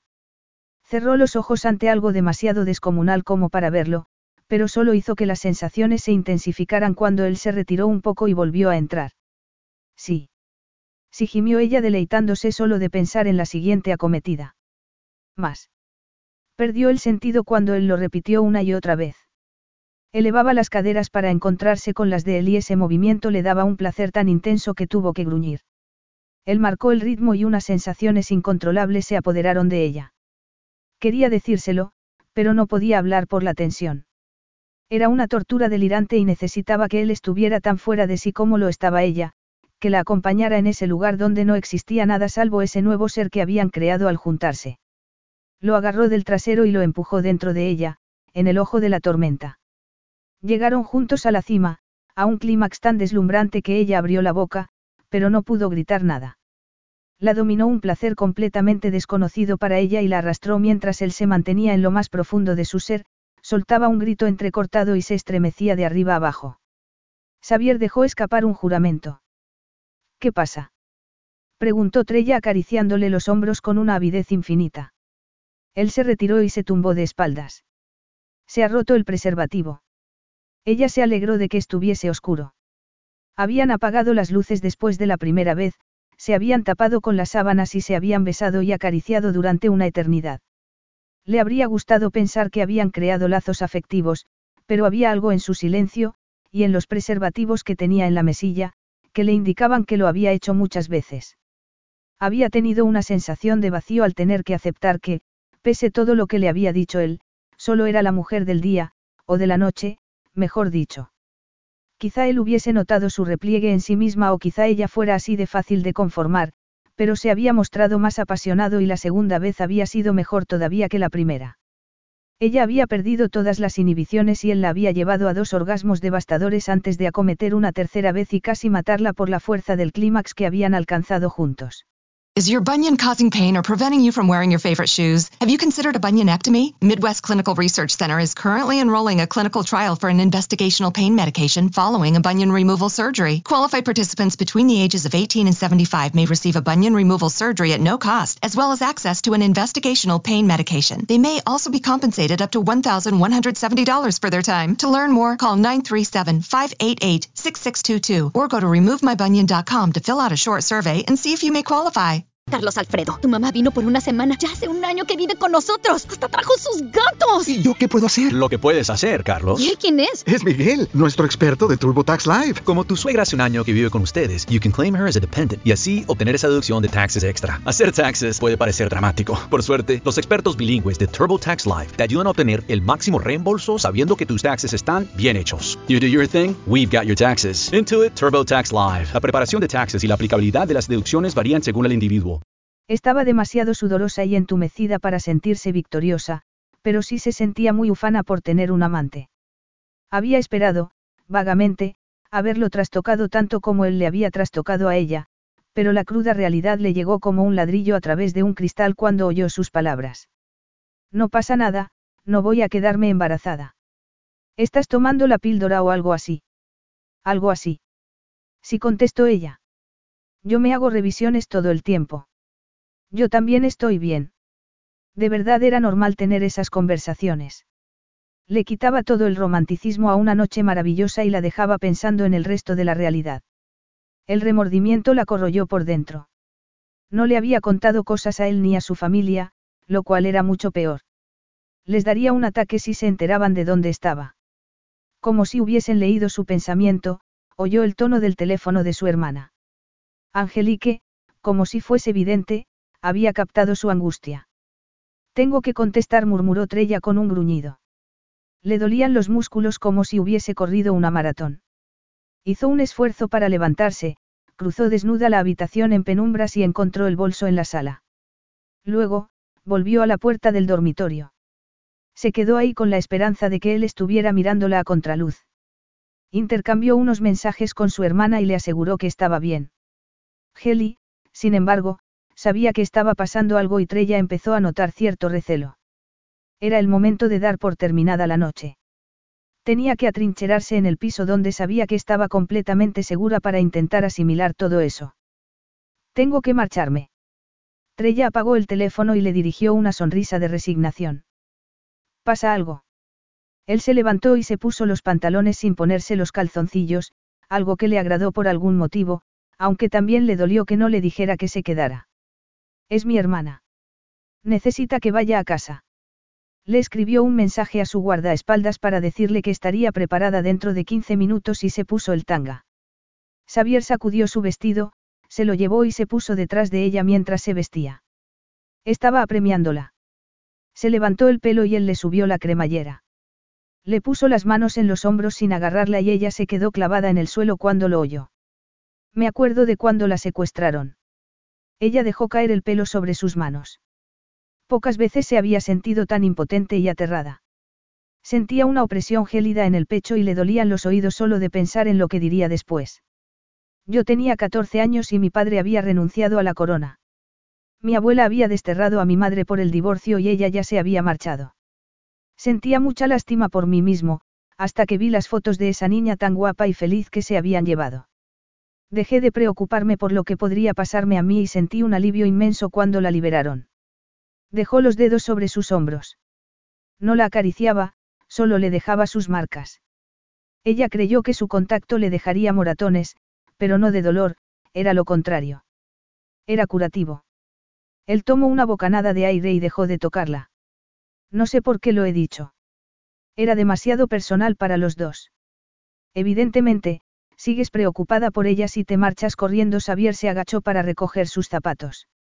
Espero que esté bien. Trella debería haberle dicho que había sido ella, pero tenía la garganta paralizada. Sabía que había gente que había husmeado sobre su familia y no sabía distinguir los que tenían buenas intenciones de los entrometidos o desalmados sin más. Su familia no había pedido ser famosa porque la naturaleza había tenido el capricho de crear dos pares de gemelos idénticos. Solo eran personas. Quizá fueran más guapos según algunos criterios y, con toda certeza, eran más adinerados que la media, pero eran seres humanos como los demás. Sin embargo, todo el mundo tenía que saber la marca de jabón que usaban y tenía opiniones muy contundentes sobre cómo deberían comportarse. Tener a ese hombre cambiaba las defensas que tan cuidadosamente había levantado dentro de ella, defensas que mantenían a raya la oscuridad y quedaban abiertas a quienes ella quería, pero habían cambiado para permitir la entrada de él. No. No podía dejar que entrara. ¿Cómo iba a atarse a un hombre? ¿Cómo iba a dejarse arrastrar por los deseos y las aspiraciones de otra persona cuando había tantas que ella no había alcanzado todavía? No podía atarse a una persona con una vida más absorbente que la suya, estaba intentando librarse de todas las ataduras que la habían limitado durante tanto tiempo. Temblorosa por lo vulnerable que se sentía ante él, se colocó bien el corpiño, se sentó en una silla y se ató los zapatos. De verdad es tan hermosa como tú. Él la miraba con los puños en los bolsillos. Los vellos del pecho acababan formando una línea que llegaba hasta debajo del ombligo. Él sí era hermoso, y se grabó en la memoria esa última e íntima mirada. Exactamente igual Trella sonrió y sintió un arrebato de gratitud. Gracias por esta noche. Yo. Ella no terminó la frase para no decir alguna bobada. Quería preguntarle si había sido sincero cuando le dijo que había sido distinto para él. Quería decirle todo lo que le había dado a ella. Quería marcharse porque se ponía en evidencia. Miró el reloj. Si no aparecía inmediatamente, su guardaespaldas llamaría a la puerta y entraría. Les pagaban muy bien para que fueran eficientes y se enteraran de por qué no estaba donde debería estar. Xavier le ofreció una mano para ayudarla a levantarse. Gracias, ha sido precioso. Él lo dijo con desenfado y sus palabras se clavaron en ella al imaginarse todas las mujeres que habrían oído lo mismo. Ni siquiera le había dicho que no la olvidaría, solo había sido precioso. Como un almuerzo agradable, no como algo que le cambiaría la vida. Él se llevó su mano a los labios como hizo cuando se conocieron, pero esa vez le dio la vuelta y le besó la palma. Buenas noches, amable príncipe, se despidió ella para disimular cuánto la afectaba. Podría cortarte la cabeza, por eso replicó él resoplando. Entonces, con un movimiento visto y no visto, introdujo los dedos entre su pelo y la besó. Fue un beso de verdad, un último beso, un beso intenso y cariñoso a la vez, un beso desgarrador para ella. Fue ella la que se apartó, pero la tentación de quedarse y de decirle más cosas la atenazó por dentro, hasta que él la devolvió a la realidad. Has perdido un pendiente, comentó él tocándole el lóbulo de la oreja. No. Se llevó las dos manos a las orejas y encontró una vacía. Aquí. En el cuarto. ¿Te fijaste si tenía los dos cuando estábamos abajo? Te compraré otros. Eran especiales, un regalo de mi padre. Ágeli. Trella encendió la luz y lo buscó entre las sábanas. Se oyó que llamaban a la puerta con delicadeza y que su guardaespaldas le decía que el coche ya estaba en la puerta. Intentaban no tener que esperar porque atraían a mucha gente. Lo encontraré y te lo mandaré a la casa de modas. ¿Lo prometes? Ella le miró primero el musculoso pecho y luego los ojos. Era impresionante iluminado por esa luz dorada y le vaciaba el cerebro una vez más. Solo prometo lo que puedo cumplir. Gracias a Trella no le preocupó que fuera a mandárselo a Angelique, ella lo interceptaría. Um. Lo he pasado muy bien de verdad. Ha sido un placer, Bella. Estaba empezando a hablar como la inexperta que era. Había llegado el momento de largarse, de volver al carruaje antes de que se convirtiera en una calabaza. Capítulo 3. En el presente. Los mensajes de la abuela del príncipe Xavier se dividían en tres categorías y todos los transmitía el secretario general del palacio, Mario de Gaul. Su abuela solicita una reunión para hablar de... Esos eran rutinarios e inofensivos. Ella escuchaba las opiniones de su nieto sobre estrategias, negociaciones o dignatarios que iban a visitarlos. Estaban, más o menos, en el mismo nivel. El segundo tipo de mensaje, más temible, empezaba con, Su Majestad lo invita a acompañarla en. Solía ser alguna comida y eran instrucciones sobre cómo quería que se hiciera algo. Había que influir en un embajador o en un parlamentario o había que despedir a alguien importante.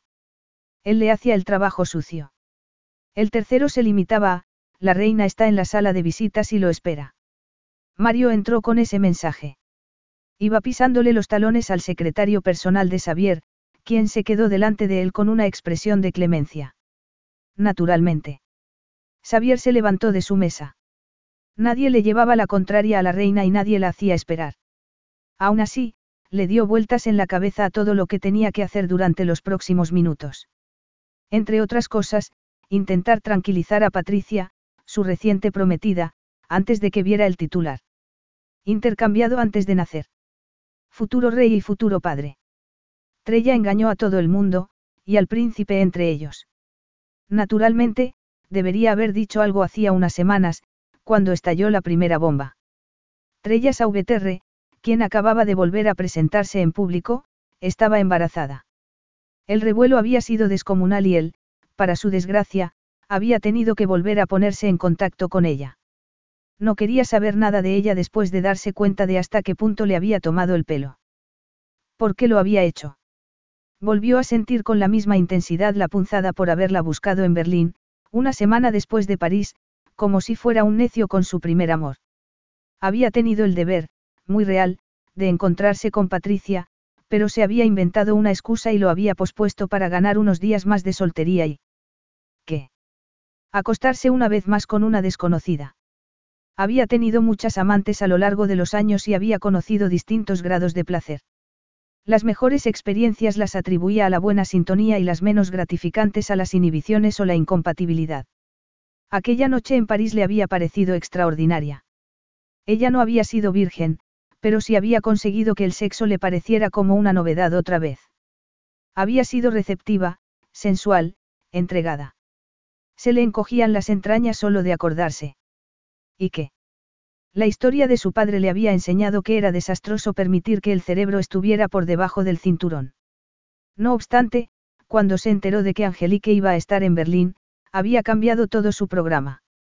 En vez de mandarle el pendiente por mensajería, la había buscado y la había encontrado con otro hombre. Había sido un momento degradante. No porque le hubiera machacado el ego, porque le había revelado algo de sí mismo. No sabía cómo, pero ella había conseguido que creyera que tenían una relación que iba más allá de la meramente física. Podía saberse por qué le había hablado de aquellos tiempos sombríos cuando desterraron a sus padres. Él no tenía amigos íntimos. Solo era un chico criado por una abuela con una vida tan complicada que no podía ofrecerle afecto. Sin embargo, por algún motivo que desconocía, le había contado lo que pensaba a una amante esporádica. Había confiado en ella. Cuando le había dicho que no se acostaba con cualquiera, le había creído. Sin embargo, a juzgar por lo que había visto en Berlín, no había perdido el tiempo.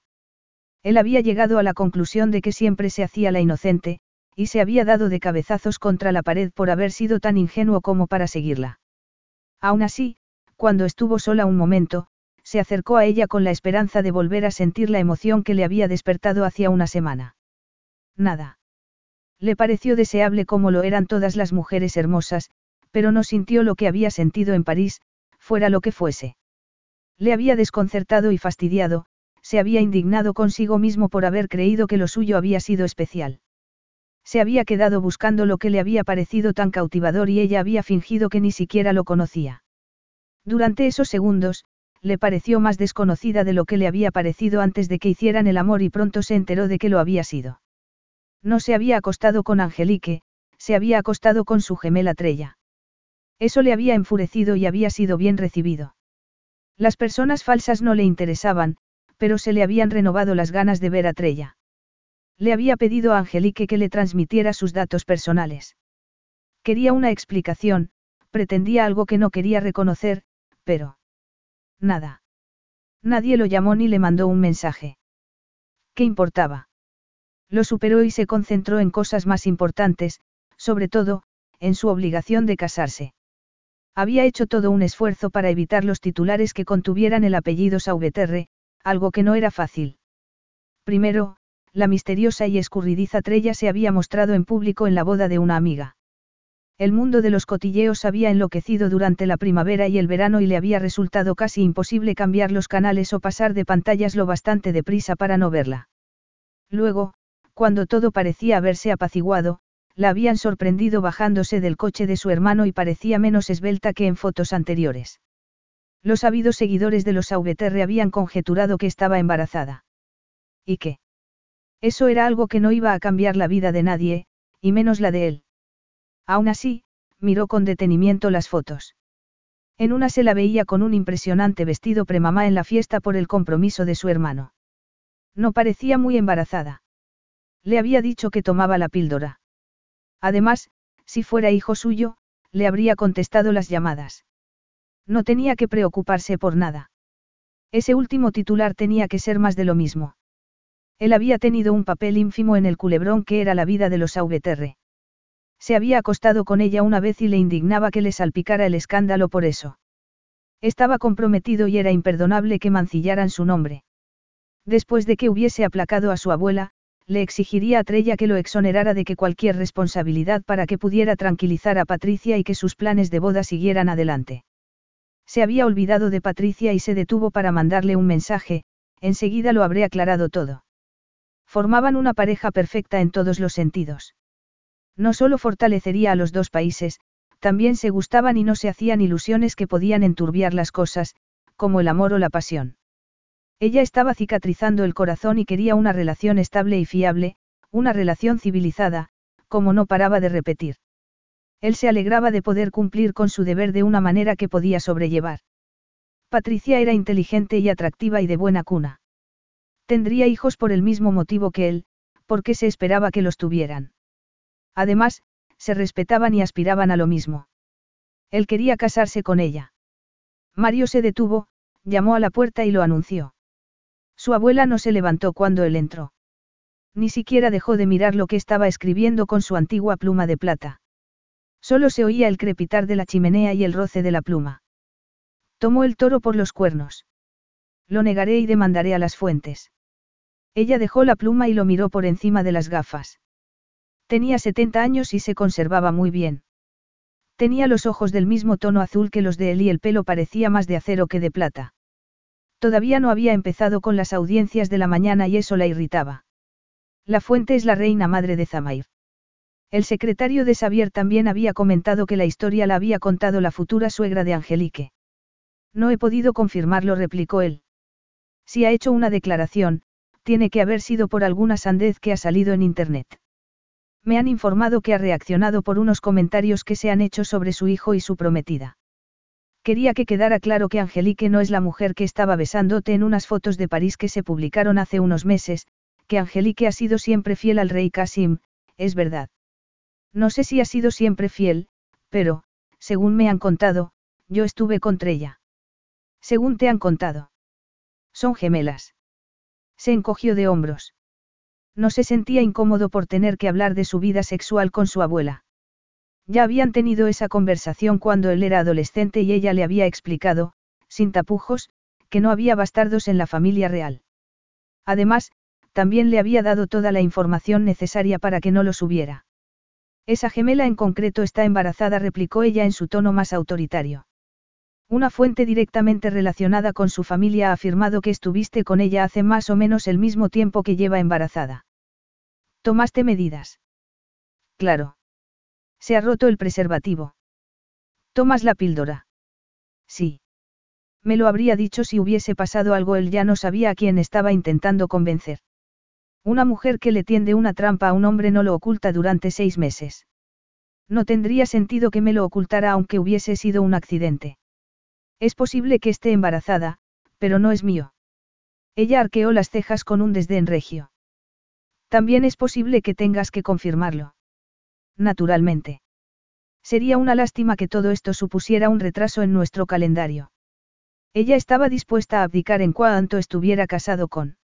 Carlos Alfredo, tu mamá vino por una semana. Ya hace un año que vive con nosotros. Hasta trajo sus gatos. ¿Y yo qué puedo hacer? Lo que puedes hacer, Carlos. ¿Y él quién es? Es Miguel, nuestro experto de TurboTax Live. Como tu suegra hace un año que vive con ustedes, you can claim her as a dependent y así obtener esa deducción de taxes extra. Hacer taxes puede parecer dramático. Por suerte, los expertos bilingües de TurboTax Live te ayudan a obtener el máximo reembolso sabiendo que tus taxes están bien hechos. You do your thing, we've got your taxes. Intuit TurboTax Live. La preparación de taxes y la aplicabilidad de las deducciones varían según el individuo. You coming to bed, hon? Yep, honey, I'll be, I'll be right there. Just gotta turn out the light. Ow! Ow! Ow! Some things never change. Like your kids always leaving tiny toys on the floor for you to step on. And Geico saving folks lots of money on their car insurance. Sweetie, I think I left the downstairs light on. P- please don't make me go. 15 minutes could save you 15% or more. Patricia. Entendido. Hacía calor en Innsbruck a pesar de la altitud y de que eran los últimos días de verano. Sin embargo, quizá tuviera calor por ese ser humano que llevaba en las entrañas. Trella levantó la cara para que se la acariciara la brisa y se deleitó con su olor. Estaba de seis meses y lo notaba, aunque no se le notaba.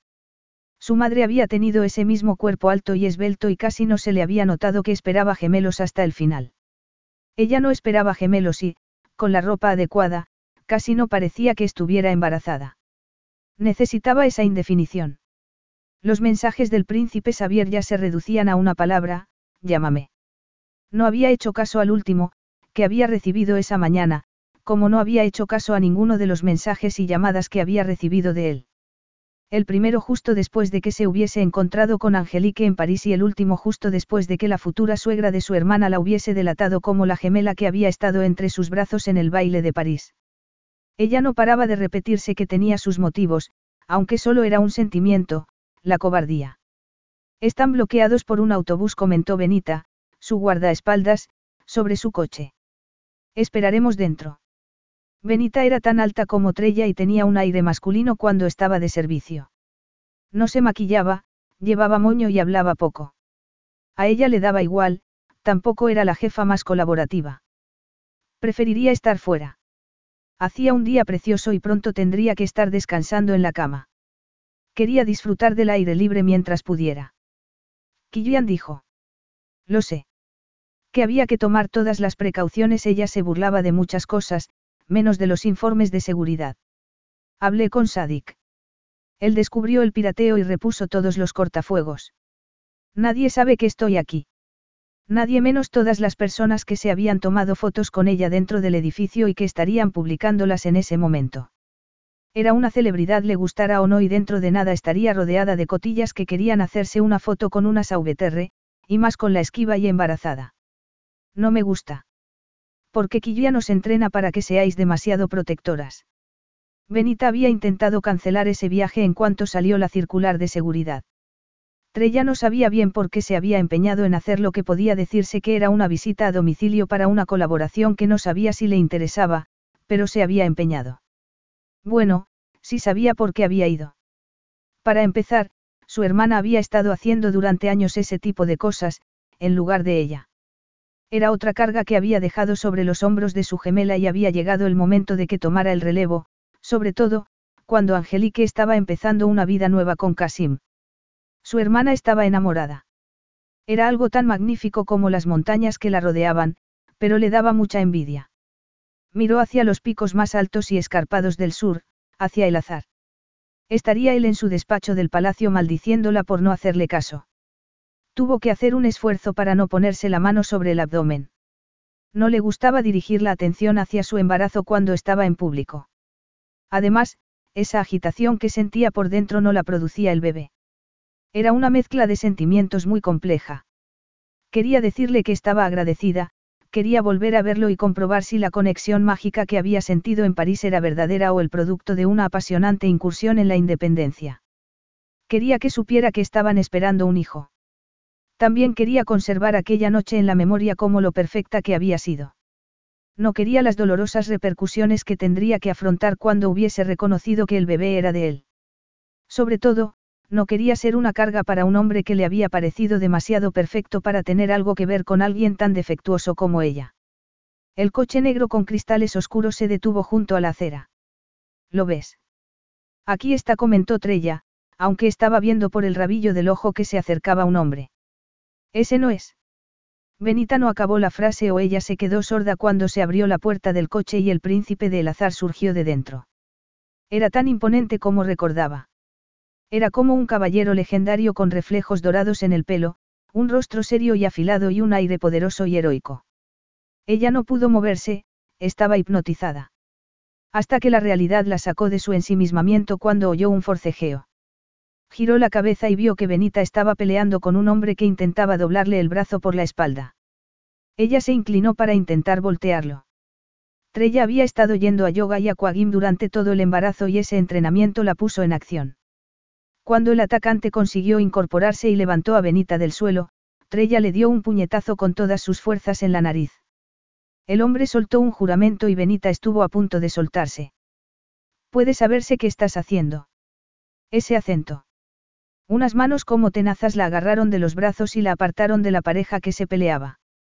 Ella se dio la vuelta y se le paró el pulso cuando notó su abdomen contra el bombo. La adrenalina le corría por las venas, pero sintió tranquilidad cuando él la estrechó con fuerza para protegerla. Aún así, pudo mirar por encima del hombro y ver la pelea, que parecía más bien un forcejeo para conseguir el dominio. La nariz ensangrentada no detenía al hombre y Benita tampoco daba su brazo a torcer mientras gritaba en español que se fuera corriendo. Ayúdala. ¿Qué haces? gritó Trella cuando se dio cuenta de que estaba metiéndola en la parte trasera del coche. Xavier la metió con facilidad y se montó detrás de ella. Estaba tan aturdida que tardó un momento en reaccionar, pero su cuerpo inmenso era como un muro infranqueable. Además, él cerró todos los pestillos antes de que ella pudiera tocar la puerta que tenía al lado. El coche se puso en marcha y ella tuvo que dejar a su guardaespaldas peleándose con un bárbaro que llevaba una camisa del mismo color que las de los dos hombres que iban en los asientos delanteros. Entonces, cuando ya era tarde, se dio cuenta de lo que estaba pasando. Estaban secuestrándola otra vez. Capítulo 4. Para el coche. Inmediatamente. Xavier respetó su capacidad para ser autoritaria, pero no le hizo caso, abrió una rendija en la mampara que los separaba de los asientos de delante, tomó un paquete con hielo de Gunther, su médico, y volvió a cerrarla. Hola, Trella. He acertado. Sabía que sí, que, inexplicablemente, había sabido que era ella nada más verla. Dejó a un lado esa emoción ridícula por tenerla por fin y extendió la palma de la mano. Le hizo un gesto con los dedos para que soltara el colgante que tenía en el puño y le dejara examinarle la mano. ¿Puede saberse por qué te has metido en eso? Él se lo preguntó en un tono que reflejaba la mezcla de rabia y miedo que sintió cuando la vio meterse en la pelea. Habría sido absurdo y peligroso, aunque no hubiese estado embarazada, pero sí estaba embarazada y era innegable. La esbelta cintura estaba abultada y los pechos. Levantó la mirada para que las fantasías no le distrajeran, pero sus rasgos ya eran bastante distracción. Tenía la cara más redonda y los labios carnosos y fruncidos. Las ganas de besarla fueron como un mazazo. ¿Qué tenía esa mujer? Se miraron con los ceños fruncidos. Habría jurado que ella tenía los ojos verdes, pero parecían de acero, tenían un brillo como si fuera una gata acorralada. Creía que estaba intentando evitar que me secuestraran, pero, una vez más, he confiado en la persona equivocada. No es un secuestro, él dejó la bolsa con hielo al lado de su muslo. Es una reunión improvisada para hablar de asuntos que tenemos en común, así que suelta el colgante. Ya sé que es un artilugio para que nos localicen. No va a pasarle nada a tu guardaespaldas, solo la retendrá un rato. Además, tu coche no puede seguirnos porque está bloqueado. Pues se parece mucho a un secuestro, se oyó un pitido que salía de su bolso. Es para ti. Trella sacó el teléfono, aceptó la llamada con el pulgar y se lo entregó a Xavier con la mano temblorosa. Él, cuando tramó esa maniobra, se dijo que momentos excepcionales exigían medidas excepcionales, pero, al notar los nervios de Trella, se preguntó si estaría matando moscas a cañonazos. Había dado por supuesto que ella se enfurecería y no podía alegrarle más. Estaba más que furioso por cómo estaba alterándole la vida sin hacer nada para aliviarlo. Habría que esperar para explicárselo. También le habían advertido que podía esperar esa videollamada. Tomó el teléfono y vio la expresión atroz de un hombre que se parecía a Trella. Supuso que sería Henry, porque el otro hermano estaba en Brasil. ¿Tus exigencias? Le preguntó Henry sin preámbulos. Una prueba de ADN. Ni loca. exclamó Trella con la voz ronca. Aceptaría su palabra sobre si está esperando mi heredero. Xavier la miró, pero ya me ha mentido más de una vez. A Xavier le habría gustado que ella hubiese negado su paternidad y hubiese dado alguna explicación, alguna disculpa, pero ella levantó la barbilla y giró la cabeza para mirar por la ventanilla. Déjala donde la tomaste. Veré qué puedo hacer sobre la prueba de ADN. Ni siquiera podrás conseguir que conteste una llamada. No puedo seguir esperando. El silencio de Trella era pavoroso y el aprecio que todavía podía sentir por ella se esfumó. Se le formó un nudo amargo en la garganta. Lo tragó, pero la acritud se convirtió en una opresión abrasadora detrás del esternón. Cada minuto que pasaba sin que ella lo negara lo acercaba un poco más a tener que aceptar lo que se había negado a creer, y no quería creerse todavía. Tenemos vuestras coordenadas. La voz de Henry hizo que dejara de mirar a la mujer que estaba arruinándole la vida. Un equipo se dirige hacia allí. No queremos incidentes. Devuélvela a Innsbruck. Si estás siguiéndonos, sabrás que pronto estaremos en el azar. Xavier se inclinó hacia la ventanilla y vio un helicóptero a lo lejos. Cerraré las fronteras si tengo que hacerlo, pero no va a pasarle nada, y menos si está embarazada de nuestro futuro rey. No intentes detenernos. Esto irá a más, salvo que mi hermana quiera detenerlo. Tú sabrás qué haces, Bella comentó Xavier entregándole el teléfono. Ella lo miró con un destello en los ojos y luego miró a Henry. Estamos llegando, le explicó Henry. Lo sé, ella asintió con la cabeza y un gesto serio. Begonia. Bustestertime. Sí. Esa es la palabra de mañana. Ella lo miró con los ojos como platos. Hago los deberes. Comentó él encogiéndose de hombros. Entonces, sabrás que estoy concediéndote 24 horas. Trella se dirigió al teléfono con una expresión arrogante. Estoy segura de que Killian ya sabe quién lo ha pirateado. Por favor, pídele que meta un virus en el sistema informático del Palacio de El Azar. Killian tiene al ministro de Asuntos Exteriores de El Azar al teléfono, además de un equipo más agresivo. Xavier supuso que ese comentario iba dirigido a él.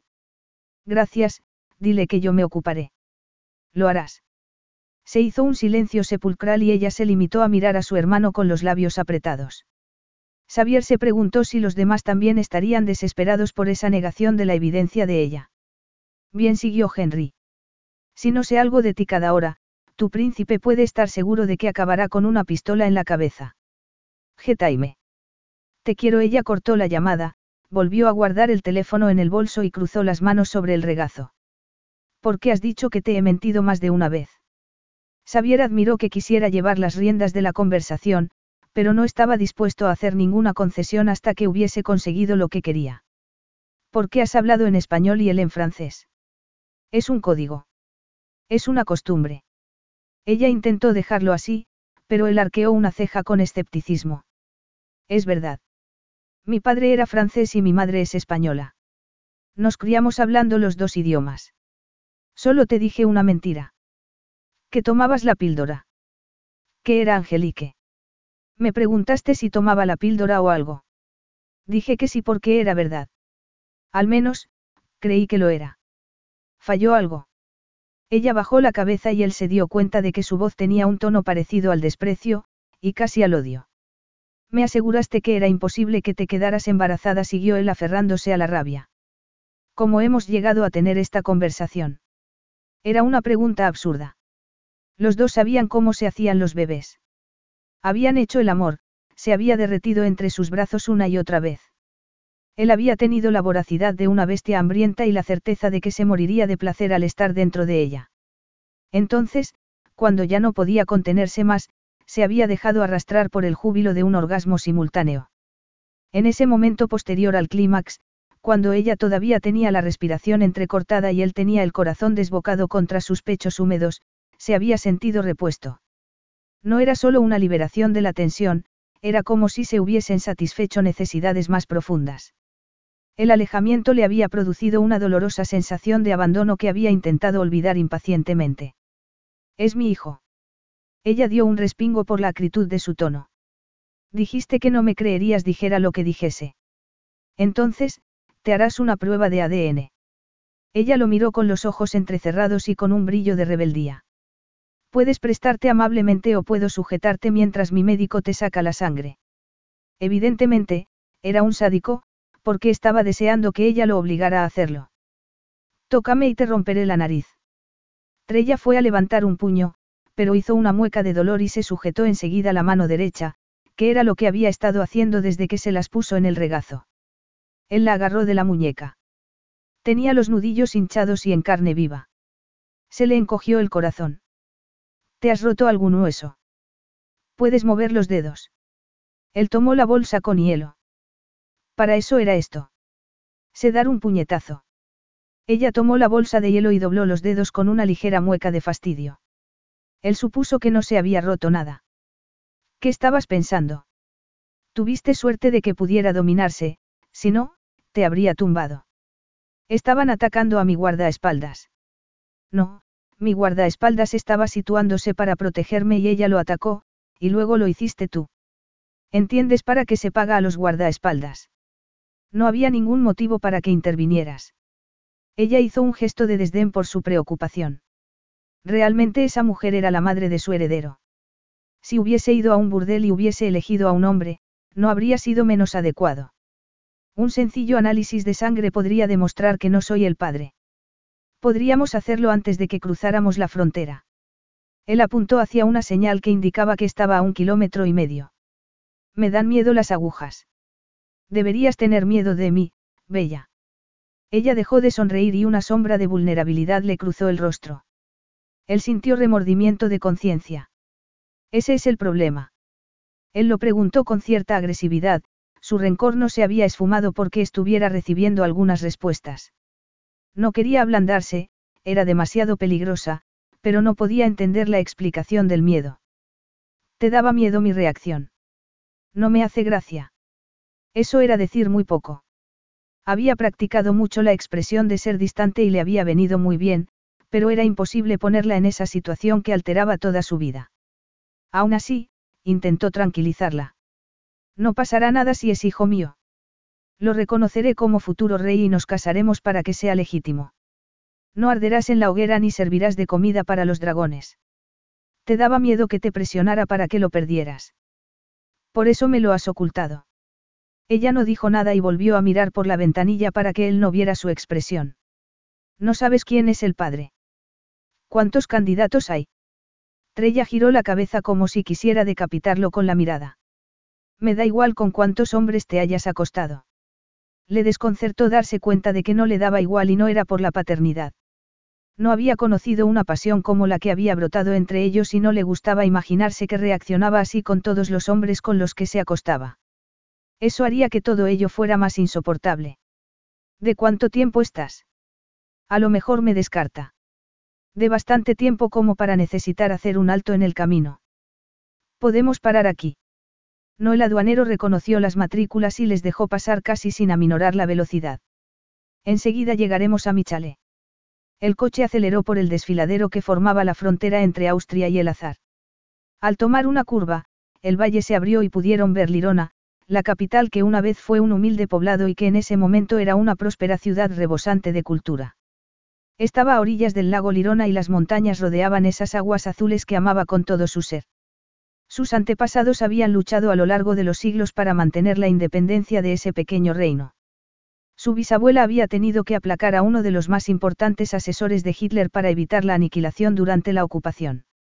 Ahí está el listón cuando se trata del deber, le había dicho su abuela para explicarle por qué su padre no podía gobernar. Somos custodios y tenemos que cumplir con nuestro deber.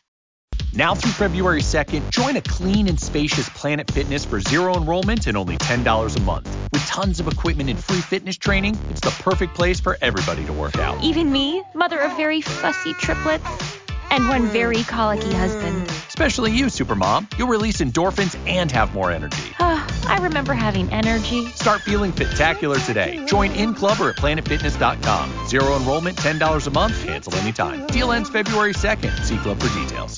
Carlos Alfredo, tu mamá vino por una semana. Ya hace un año que vive con nosotros. Hasta trajo sus gatos. ¿Y yo qué puedo hacer? Lo que puedes hacer, Carlos. ¿Y él quién es? Es Miguel, nuestro experto de TurboTax Live. Como tu suegra hace un año que vive con ustedes, you can claim her as a dependent y así obtener esa deducción de taxes extra. Hacer taxes puede parecer dramático. Por suerte, los expertos bilingües de TurboTax Live te ayudan a obtener el máximo reembolso sabiendo que tus taxes están bien hechos. You do your thing, we've got your taxes. Intuit TurboTax Live. La preparación de taxes y la aplicabilidad de las deducciones varían según el individuo.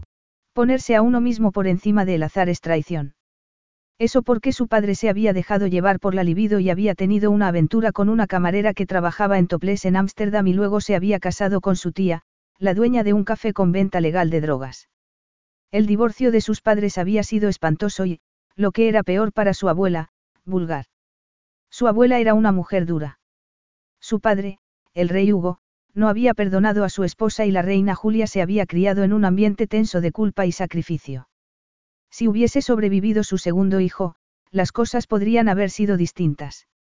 Sin embargo, había obligado a su único hijo a renunciar al trono, lo había desterrado y había depositado el porvenir del azar en manos de su nieto. Dependía de él que la monarquía pasara a la siguiente generación. Había pensado hacerlo con una distinguida alianza con Patricia, una princesa respetada con preocupaciones sociales y un linaje fuera de toda duda. Él, en cambio, se había comportado como su padre y se había acostado con una diseñadora de moda salpicada por todo tipo de escándalos. Estaba perdiendo toda esperanza de que el hijo no fuera suyo. Daba igual que su abuela llegara a perdonárselo, él no se lo perdonaría jamás. Capítulo 5. Trella, como alguien que se había criado entre una riqueza inmensa, no se inmutó cuando vio el chalet, que era una fortaleza moderna de tres pisos con una cubierta a dos aguas y unas terrazas que recordaban algo a sus orígenes rústicos. Le interesaba más contar personas, una en la verja de entrada, otra en la puerta, el médico que lo seguía a la casa, el conductor, que se había llevado el coche, el mayordomo que los recibió y una mujer llamada Inga que iba a prepararles un té. El cuarto de baño. Trella estaba haciendo todo lo que podía para mantener el dominio de sí misma. Unos espectros escalofriantes le rondaban por la cabeza, pero algo resplandeciente que sentía por dentro impedía que se pusiera histérica. Esa vez saldría airosa. Como todos los intentos del príncipe de sonsacarle algo se habían encontrado con su mirada demoledora, sabía que estaba tomando el camino complicado. Todavía podía hacer que la sacaran de allí si quería, pero una parte furiosa, y muchas veces indefensa, de sí misma le exigía que demostrara que podía hacerlo sola. Había estado a punto de llamarlo varias veces durante los últimos meses. El problema estaba en que no era tan tonta como podían creer muchas personas, a juzgar por su comportamiento. Sabía lo que pasaría y él se lo había confirmado. Se casaría con ella. Y eso significaba una exposición pública mayor de la que ya tenía, y de la que no podría retirarse cuando quisiera. Además, significaría tener que ser sincera con él. Tendría que decirle con toda claridad lo loca que estaba. Tendría que explicarle esos hormigueos en la piel que hacían que quisiera rascarse de arriba abajo, las pesadillas que podían aparecer en cualquier momento, los sudores fríos, los temblores, la impotencia absoluta. No había sufrido un ataque desde mucho antes de la noche que pasaron en París, pero notaba que uno acechaba por dentro como una bomba de relojería. No. No se rendiría aunque sabía que resistirse lo empeoraba. Se encerró en el cuarto de baño con la boca seca. Era un cuarto pequeño, pero impecable, con un lavabo de porcelana y un tocador de cerezo. Miró la bañera con ducha y la ventana traslúcida, que, una vez cuidadosamente abierta, daba al bosque que había detrás de la casa. No había terraza debajo de esa ventana, pero era lo bastante grande para permitir que una mujer embarazada de seis meses se descolgara y se encaramara a la terraza más cercana. Que no era un secuestro. Claro que lo era. Estoy seguro de que cederá, le comentó Xavier a Gunther. No había bromeado cuando la había amenazado con sujetarla, pero no quería. No tenía por costumbre maltratar a las mujeres, ni embarazadas ni no embarazadas. ¿Te ha parecido que está de seis meses? Es difícil saberlo, Gunther sacudió la cabeza. Cada mujer tiene un embarazo distinto. Me extraña que haya podido ocultarlo tanto tiempo, pero... Necesitaban un análisis de sangre. ¿Y eso? Le preguntó Xavier señalando hacia el cuarto de baño. Muy normal, aunque. El médico miró el reloj. Eso era lo mismo que había pensado él. No había dejado de mirar la puerta y ella seguía dentro. No quería ser indiscreto, pero se acercó para llamar. Silencio. Se habría desmayado. Se preguntó con el corazón en un puño. Trella intentó abrir con el picaporte, pero la puerta estaba cerrada con llave. No habrá. La ventana estaba a 10 metros de altura y por eso no había puesto a nadie para que vigilara esa parte del chalet. Mandaré a alguien para que lo compruebe. Gunther salió corriendo a través de la cocina mientras Inga aparecía con un juego de llaves y una expresión de preocupación. Xavier giró la llave con fuerza y entró en el cuarto de baño vacío. Entró la brisa por la ventana abierta. Se asomó a la ventana y vio a Gunther con el bolso de Trella y una expresión sombría mientras calculaba la distancia a la terraza más cercana. Al menos, no estaba tirada en el suelo, aunque perderse por los Alpes con zapatos de tacón no era mucho mejor. Esa mujer estaba convirtiéndose en una pesadilla. Alerta máxima le ordenó a Inga mientras salía para unirse a la búsqueda. Estaba hecha un ovillo debajo del lavabo y le recordaba al espantoso sótano donde estuvo prisionera durante el primer secuestro. Había pasado fácilmente la balda al fondo del tocador y se había hecho sitio para ponerse encima, pero había tenido que cubrirse con las toallas y estaba achicharrándose. Entrando en pánico. No, una naranja, dos naranjas. Contaba naranjas para contar segundos y era un olor que siempre asociaba con la familia porque había un naranjal en sus brazos. Saldría de esa. Solo era una prueba más de la capacidad que tenía para superar el pasado. Hizo los ejercicios respiratorios y aguzó el oído para comprobar si escuchaba pasos. Cuando estuvo segura de que todo el mundo había salido, abrió con cuidado la puerta del armario, salió del pequeño espacio y se alegró de practicar yoga. Se paró delante de la puerta con los zapatos en las manos. Había cámaras de seguridad, había visto una en el vestíbulo cuando entraron, y habría alguien mirando las pantallas. Tenía que moverse deprisa, pero, gracias a Killian, tenía lo que podría llamarse una bengala en el teléfono. Se suponía que era para pedir ayuda, pero esperaba que pudiera servir para algo más. Sacó el aparato del sujetador, encendió la luz cegadora, salió al pasillo y apuntó directamente a la primera cámara que vio. Rezó para que hubiera deslumbrado los objetivos mientras corría por la casa hacia el garaje. No había nadie en la cocina y las llaves colgaban de un gancho al lado de la puerta. Volvió a guardarse el teléfono en el sujetador, tomó todas las llaves y dedujo, por el llavero, cuáles eran las de un Audi descapotable. Oyó las pisadas de alguien que corría por la gravilla, por fuera del garaje. Le tembló todo el cuerpo, pero intentó mantenerse concentrada. No era una inútil, se marcharía. Dejó todas las llaves en el asiento del acompañante, se montó detrás del volante del Audi, presionó el botón del visor para abrir la puerta del garaje y se preparó para arrancar en cuanto la puerta se hubiera levantado lo suficiente. Se oyó un chasquido y el susurro del motor, pero la puerta no se movió. Volvió a pulsar el botón y miró el montón de llaves. Debería tomar otro coche. Entonces, se abrió la puerta que comunicaba con el chalet y Xavier entró en el garaje en penumbra. No. Siguió pulsando el botón y arrancó el motor, que rugió con toda su potencia. La casa está bloqueada. No intentes atravesar la puerta, está blindada. Te harías daño y me destrozarías el coche, le explicó él mientras se movía entre los otros tres coches, se paraba a su lado, se inclinaba y apagaba el motor. Sin embargo, estoy impresionado, ha sido un intento muy bueno. Ella se agarró con fuerza al volante y miró fijamente al frente para contener las lágrimas. Vuelve a casa. No. Entonces, hablaremos aquí. Xavier fue hasta un interruptor que había en la pared y encendió un ventilador que enseguida absorbió el humo del tubo de escape. Volvió y apoyó un codo en lo alto del parabrisas. Ella notó que la miraba fijamente, pero mantuvo levantada la barbilla. Estoy intentando ser paciente, Bella. Te lo digo de verdad, pero no entiendo por qué eres tan peleona, esto no tiene por qué ser una pelea. Podría conducir esto mejor que tú. No sin las llaves. Te sorprendería Estrella acarició el volante, estaba enamorada de los coches gracias a Ramón. Puedo hacer un puente a cualquier vehículo y conducirlo. He ido a 220 km por hora en el Pursang de mi hermano, en un circuito. El cinturón de seguridad estuvo a punto de romperme las costillas cuando frené, pero es increíble. ¿Alguna vez has conducido este coche sacándole todo lo que lleva dentro? No contestó él en un tono de paciencia forzada.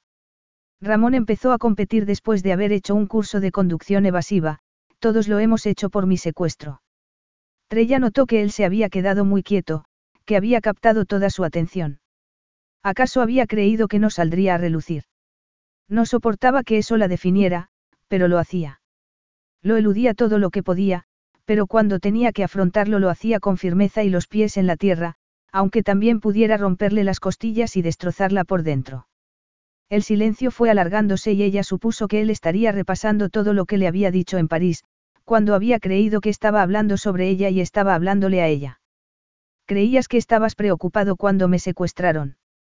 Le tembló la voz sin querer y siguió acariciando el volante para serenarse, pero también le temblaban las manos.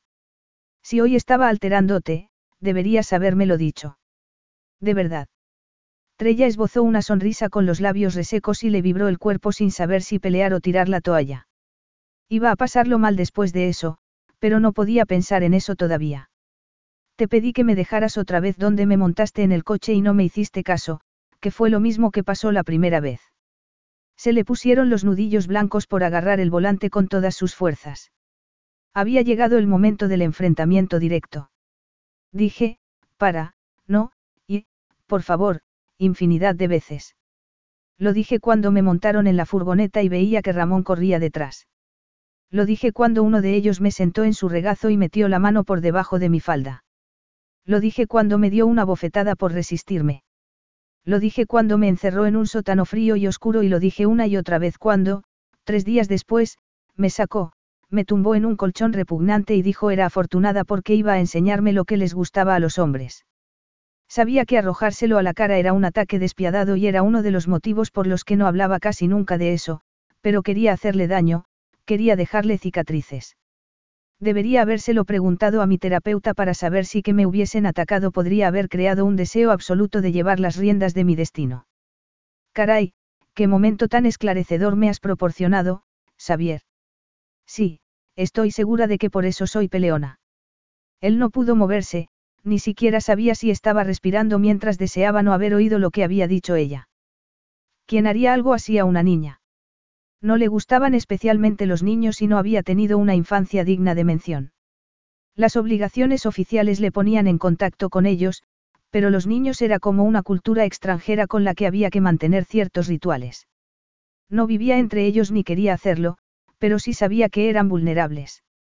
Quienes maltrataban a los débiles eran despreciables. Solo un monstruo haría daño a una niña de nueve años, y más sexualmente. Creía que no podría quedarme embarazada, siguió ella pálida y con un hilo de voz. Me hizo un daño tan atroz. ¿Entiendes lo que estoy diciendo? No quiero entrar en más detalles. Una sensación desgarradora lo atenazó por dentro, elevó hasta tal punto el miedo y la impotencia que se convirtió en una opresión que no podía soportarla. Sabía que le latía el corazón porque le retumbaba en los oídos, pero no podía ni moverse ni hablar. No había palabras ni reacción posible ante esa situación, solo le salía un grito desde las entrañas que no cambiaría el pasado, que no le borraría los recuerdos. Estaba perdido. Cuando me di cuenta de que estaba embarazada, tuve que darle una oportunidad al bebé aunque tenía todas las posibilidades en contra. Todos los días creía que lo perdería. ¿Para qué iba a decírtelo si iba a perderlo? Incluso ahora, me aterra encariñarme demasiado por si pasa algo. Era suyo. Saberlo fue como una oleada que le llegó hasta el rincón más recóndito del cuerpo. Lo cambiaba todo, toda su vida, todas las decisiones quedaban condicionadas por esa vida que había creado. Los engranajes del cerebro se pusieron en marcha por fin, pero parecían oxidados y le chirriaban. Entonces. Es delicado. Le espantaba la idea de que pudiera perderlo. ¿Estás bien? ¿Estás cansada? ¿Te duele? No. Trella se apartó el pelo de la cara, se relajó en el asiento del coche y se llevó las manos al abdomen. Estaba pálida, pero parecía tranquila. Los dos estamos sanos después de todo, pero me atiende una especialista en Londres. Trabajaba en España cuando yo era pequeña y sabe toda mi historia. Dejaré que tu médico me saque sangre, pero no voy a darle mi historia médica a un desconocido. Me tocará el brazo, y punto. Él asintió con la cabeza mientras todavía intentaba encajar las piezas en su sitio. Sé que debería habértelo dicho antes, pero también sabía que si el bebé llegaba a un punto en el que podía llegar a nacer, tendría que casarme contigo, y no quiero. Ella levantó la mirada por fin y él la notó como un viento gélido y desolado. Creía que si me casaba alguna vez, lo haría por amor. Trella volvió a bajar las pestañas para esconder los ojos otra vez. Eso hace que parezca una romántica y no lo soy. Sencillamente, es que no quiero que nadie me acepte con resignación. Mi hermana está enamorada, sé que es posible, apoyó el codo en la ventanilla y se llevó la uña del pulgar a los dientes. Además, mi vida ya es bastante pública, pero la tuya es peor, añadió ella mirándolo con rabia. ¿Por qué no eres un mecánico o algo así? Tu vida tiene más limitaciones que las que yo me he impuesto a mí misma. ¿Por qué iba a afirmar algo así? Claro que no te lo dije. Él, desde luego, no llevaría esa vida si pudiera elegir, pero le parecía insólito que ella desdeñara su título. Todas las mujeres querían ser su reina. Efectivamente, lo he hecho mal y sabe Dios que me lo han dicho más de una vez. Trella puso los ojos en blanco. Seguramente te deba una disculpa. Seguramente. Tenía la más mínima idea del daño que le había hecho al eludirlo. No lo lamento, no lamentaré nunca que esté intentando tener a nuestro hijo. Ella levantó la barbilla con un gesto desafiante, pero con una profunda vulnerabilidad reflejada en los ojos. Algo se despertó dentro de él. Era gratitud. ¿Por qué? Ese bebé era un desastre. Ella, como si le hubiese leído el pensamiento, puso un gesto serio. Además, creo que ya nos haremos bastante daño dentro de poco como para empezar a disculparnos ahora, llegaríamos al máximo enseguida. Su padre le dijo una vez que no se fiara de nadie que no podía hacer o encajar una broma, por ejemplo, su abuela. Su abuela. Efectivamente, iba a tener que pagar mucho y a pedir muchas disculpas. Él no había asimilado todo el impacto cuando se oyó un zumbido que salía de la camisa de ella. Caray, ya ha pasado una hora. Trella sacó el teléfono del sujetador y contestó en un tono que intentó que fuera despreocupado. Hola, Henry.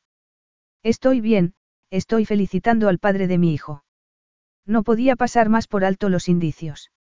La náusea, las palpitaciones, el sudor frío y caliente. Era un ataque. Ese era uno de los días más estresantes de su vida y estaba haciéndolo todo mal, empeorándolo. Era posible que estuviera saboteándose a sí misma, como le decía algunas veces su hermano Ramón, pero prefería comerse un puñado de lombrices vivas antes que reconocer que él podía tener razón en algo. Le espantaba reconocer algún tipo de debilidad porque, en el fondo, sabía que era débil. No podía ocultárselo a su familia, pero pocas personas más sabían lo chiflada que estaba. Por eso se había pasado tantos años recluida en la finca de la familia. Le había proporcionado la seguridad y estabilidad que necesitaba para superar lo peor de sus problemas, pero también le había dejado intacto el orgullo. Un orgullo absurdo que no le permitía reconocer que estaba hundiéndose ante Xavier y su médico. Gunther le sacó sangre y luego le tomó la presión arterial, que estaba alta. Él frunció el ceño y empezó a hacerle todo tipo de preguntas sobre el embarazo. Ella no dijo ni una palabra. La verdad era que no era peleona porque la hubiesen secuestrado, había nacido así para desesperación de su familia. Su vivencia solo le daba una excusa para serlo. Ante su silencio, Xavier, que había estado mirando por la ventana, se dio la vuelta. Is your bunion causing pain or preventing you from wearing your favorite shoes? Have you considered a bunionectomy? Midwest Clinical Research Center is currently enrolling a clinical trial for an investigational pain medication following a bunion removal surgery. Qualified participants between the ages of 18 and 75 may receive a bunion removal surgery at no cost, as well as access to an investigational pain medication. They may also be compensated up to $1,170 for their time. To learn more, call 937-588-6622 or go to removemybunion.com to fill out a short survey and see if you may qualify. Carlos Alfredo, tu mamá vino por una semana. Ya hace un año que vive con nosotros. Hasta trajo sus gatos. ¿Y yo qué puedo hacer? Lo que puedes hacer, Carlos. ¿Y él quién es? Es Miguel, nuestro experto de TurboTax Live. Como tu suegra hace un año que vive con ustedes, you can claim her as a dependent y así obtener esa deducción de taxes extra. Hacer taxes puede parecer dramático. Por suerte, los expertos bilingües de TurboTax Live te ayudan a obtener el máximo reembolso sabiendo que tus taxes están bien hechos. You do your thing, we've got your taxes. Intuit TurboTax Live. La preparación de taxes y la aplicabilidad de las deducciones varían según el individuo. Pásale los datos a su especialista. Ella decidirá si hay que hacer algo. Dile también que venga a Lirona durante lo que queda de embarazo. Tiene otras pacientes, comentó Trella. Ninguna tan importante como tú, replicó él en un tono tajante. Qué halagador. Sin embargo, su sentido del humor estaba enterrado bajo una tonelada de sensaciones que podían estallar en cualquier momento. Señor, he llevado a cabo muchos partos, intervino el médico. No hace falta. Consigue que venga como sea. Estoy seguro de que se puede mejorar la atención sanitaria a las mujeres. No se reparará en gastos. Muy generoso, señor el médico real empleó un tono más firme. Estoy seguro de que muchos ciudadanos se beneficiarán, pero... El médico se aclaró la garganta. A lo mejor habría que esperar hasta que se reciban los resultados de la prueba de ADN. Los resultados son para la reina. Yo estoy seguro de que es mi heredero, pero tengo que informarle a ella. Bella, por favor, dile a tu hermano que vamos a desplazarnos otra vez, pero no mucho, el palacio está cerca. Sabía que tendría que haberse negado, sabía el cuidado que necesitaba. Una habitación silenciosa y oscura y un hermano que le sujetara la mano y que le hablara para apaciguarle. No dijo nada. Ese orgullo absurdo le cerró la boca mientras el resto de su ser se desmoronaba. En ese momento, estaba sentada en el asiento trasero de su coche y se agarraba los codos mientras los peores presagios se abrían paso dentro de ella. Notaba que iba a ser un ataque de los malos y le escocían los ojos por la impotencia de no poder detenerlo. La cabeza le daba vueltas a los pensamientos más sombríos y avivaba su angustia. Esa iba a ser su vida. No podría escapar, la mirarían con lupa y serían más críticos todavía. Saldría a la luz todo lo que había intentado evitar al mantener en secreto su embarazo y el nombre del padre. La opresión en el pecho la asfixiaba y aunque su especialista le había asegurado desde el principio que un ataque no afectaría al bebé, ella estaba convencida de que sí lo haría, lo sabía. Iba a perder el bebé porque no podía dominar esos arrebatos atroces. Mientras, Xavier la veía perderlo todo. La rechazaría por ser un desastre. Le arrebataría el bebé aunque pudiera llegar a tenerlo dentro de unas semanas. Incluso, podría encerrarla. Necesitaba a Heli. Sacó el teléfono y lo agarró con tanta fuerza que le dolió la mano. ¿Dónde estaban Henry y Ramón? Ellos no dejarían que le quitaran el bebé, siempre la mantendrían a salvo. No, no podía seguir esperando que aparecieran para salvarla de sí misma. ¿Por qué respiras así? ¿Tienes asma? Ella negó con la cabeza y miró por la ventanilla. Quería morirse porque él había notado que estaba mal y la miraba fijamente. Le preguntaré a Gunther si ha hablado con tu médica. Él se inclinó hacia adelante y ella lo agarró de la manga. No. Estás congestionada, él le pasó el dorso de los dedos por la mejilla y la frente. Estás sudando. No es nada, mintió ella con la voz entrecortada. Entonces, para su alivio y espanto, oyó las notas celestiales de un arpa que le llegaban desde el teléfono. Necesitó dos intentos para contestar la llamada y cuando su hermana apareció en la pantalla, estaba borrosa por las lágrimas de añoranza y desdicha. Geli. Lo sé, Bella. Lo noto Geli parecía igual de angustiada. ¿Dónde estás? Sigues en el chale del príncipe. No lo sé. Había estado dándose cuenta, vagamente, de que estaba en algún sitio desconocido, pero reconocerlo lo hacía real y aumentaba su espanto. Tenía el corazón tan tenso que le daba miedo que fuera a pararse. Se agarró la pechera de la camisa. Estamos en el coche. ¿Cómo vas a encontrarme si estamos moviéndonos? Estoy muy asustada, Geli. Lo sé, hermanita. Respira, cuenta naranjas. Ya voy. Mira, estoy entrando por la puerta. Henry ha estado siguiéndote la pista todo el día. Siempre podremos encontrarte, ya lo sabes. Sigues con el príncipe. Trella levantó la mirada y vio que Xavier la miraba como si tuviera dos cabezas. Era el momento más humillante de su vida y no podía empeorarlo haciendo que su hermana fuera a buscarla como si fuera una niña pequeña. No podía. No ella volvió a dirigirse al teléfono. Estás casada y tienes que quedarte con Kasim. Él lo entiende. Ya he mandado a alguien para que se lo diga y preparen el helicóptero. Era un disparate. ¿Qué persona hacía que toda su familia acudiera volando de todas partes para salvarla de una amenaza imaginaria? No, Heli consiguió parecer firme aunque disuadir a su hermana era como clavarse un puñal en el pecho. No quiero que vengas y lo digo en serio. Bella. Susurró Heli como si ella también hubiera notado el puñal. Tengo que aprender, Heli. Voy a cortar, te llamaré luego. Espera. Déjame que hable con el príncipe. Tiene que entenderlo. Como ella no podía explicárselo, le pasó el teléfono a Xavier. Es un ataque de pánico, le explicó Heli. No necesita fármacos ni un hospital ni desconocidos que le hagan revivir porque está sucediendo esto. Tiene que estar segura. ¿Hay algún hotel donde pueda blindar una habitación? No digo reservarla, digo blindarla. Llegaremos a mi palacio dentro de diez minutos. Perfecto. Dele una habitación silenciosa, con la luz tenue y vigilancia en la puerta. Tiene que pasarlo sin miedo a que puedan verla. Que no pase frío y, diga lo que diga, recuérdele que está a salvo. Si no puede quedarse con ella, iré yo. Me quedaré con ella, replicó él en tono sombrío antes de devolverle el teléfono. Ella cortó la llamada humillada por lo inepta que había parecido según su hermana y espantada porque era verdad. No había intentado afrontar un ataque ella sola desde que empezaron. Había sido un desastre. No hace falta que seas mi niñera. Trella contuvo la respiración con miedo de tener que pasarlo sola. No voy a perderte de vista hasta que haya nacido el bebé, replicó él tajantemente. Sus palabras le apagaron el fugaz destello de gratitud y le encendieron otro premonitorio. Capítulo 6. Xavier hizo que el coche fuera a la puerta trasera, por donde entraban las camionetas y otros vehículos de reparto. Luego, tomaron un sendero por el jardín hasta los aposentos privados. Así esquivaba a Mario y cualquier orden de su abuela para que se presentara ante ella. Un hombre hacía lo que tuviera que hacer por la mujer que iba a ser la madre de su hijo.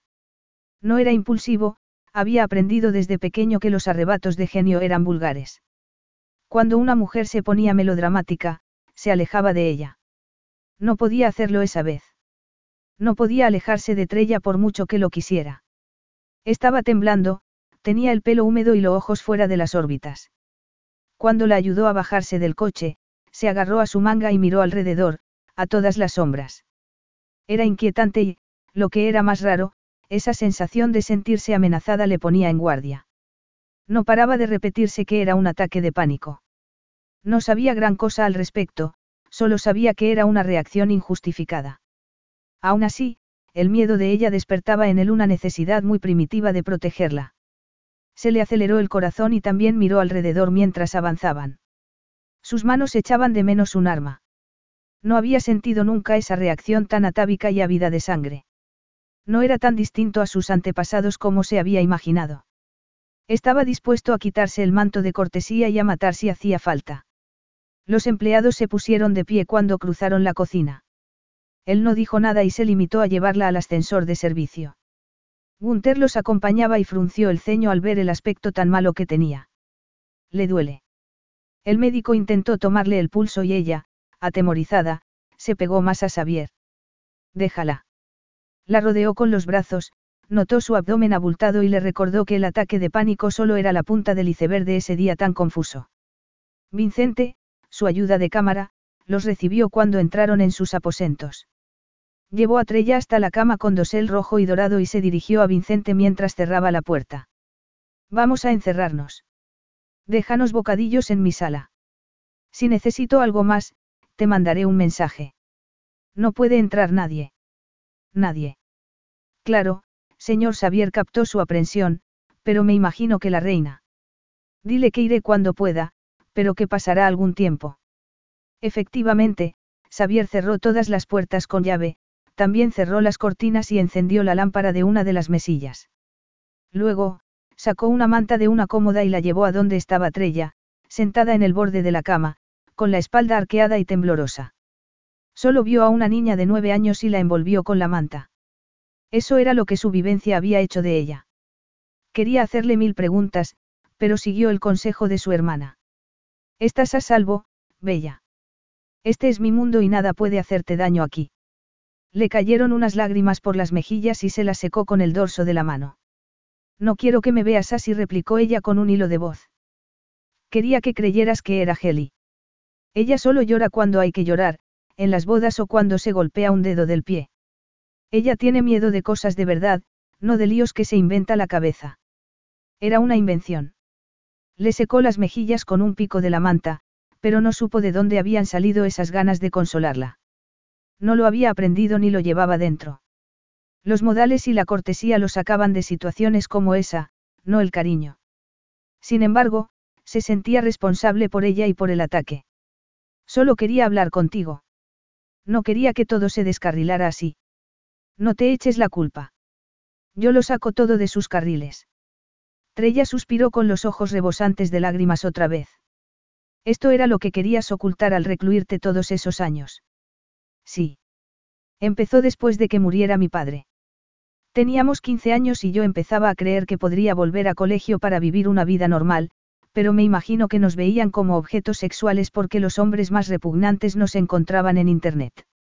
Yo había sufrido un desorden alimentario y se burlaban de mí. Luego, todos esos hombres empezaron a mandarme fotos y a decirme lo que querían hacerme. No pude más. Sintió que la furia y la impotencia se adueñaban de él. Toda su vida había sentido esa paradoja.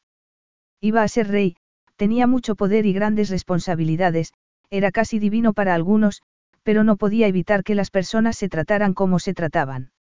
No podía evitar ese daño que hacía que Trella levantara las rodillas hasta convertirse en una bola de desdicha. Su incapacidad para ayudarla le llegaba hasta lo más hondo de su ser. Soy una extremista. Es posible que ya lo sepas. Dame esa almohada. Él se la acercó y ella se tumbó de costado con la cara tapada. Sollozó con tanta fuerza, sentía una angustia tan tremenda, que a él le impresionó presenciarlo. Se sentó a su lado, le acarició el brazo y le pasó la mano por la espalda temblorosa. Tardó unos minutos en dejar de llorar, hasta que levantó la cabeza. Me da miedo tener un ataque estando embarazada. Mi médica dice que no le afectará al bebé, pero me asusta que tanta adrenalina pueda hacerle daño. ¿Qué pasaría si después de todo esto nuestro hijo no fuera apto para ser rey? ¿Qué pasaría si fuera mi culpa porque no puedo dominarlo? No puedes tomar nada. Quiero decir, algo inocuo durante el embarazo. No, bueno, es posible, pero no puedo, no lo tomaré. Trella se tapó los ojos con los brazos. Probé algunos fármacos hace años. Me deprimían y me creaban dependencia. Llegué a estar muy cerca de tomarme un frasco entero para acabar con todo esto. Se quitó el brazo y se giró para mirarlo. No debería habértelo dicho. Pedirás mi incapacidad y me quitarás a mi hijo. Dios. Volvió a darse la vuelta con la almohada y se tapó la cabeza con la manta. Trella. No era un especialista en salud mental, pero sí sabía cuando alguien estaba cayendo en picado. Se tumbó detrás de ella, se apoyó en un codo y le frotó los hombros y el brazo para que el calor de su cuerpo fuera atravesando la manta. Quería abrazarla y absorber lo que la dominaba de una forma tan espantosa. Vamos a ir paso a paso, de acuerdo. Según la médica, el bebé está bien, no. ¿Sabes el sexo? Tardó un rato, pero la respiración fue apaciguándose hasta que fue más natural.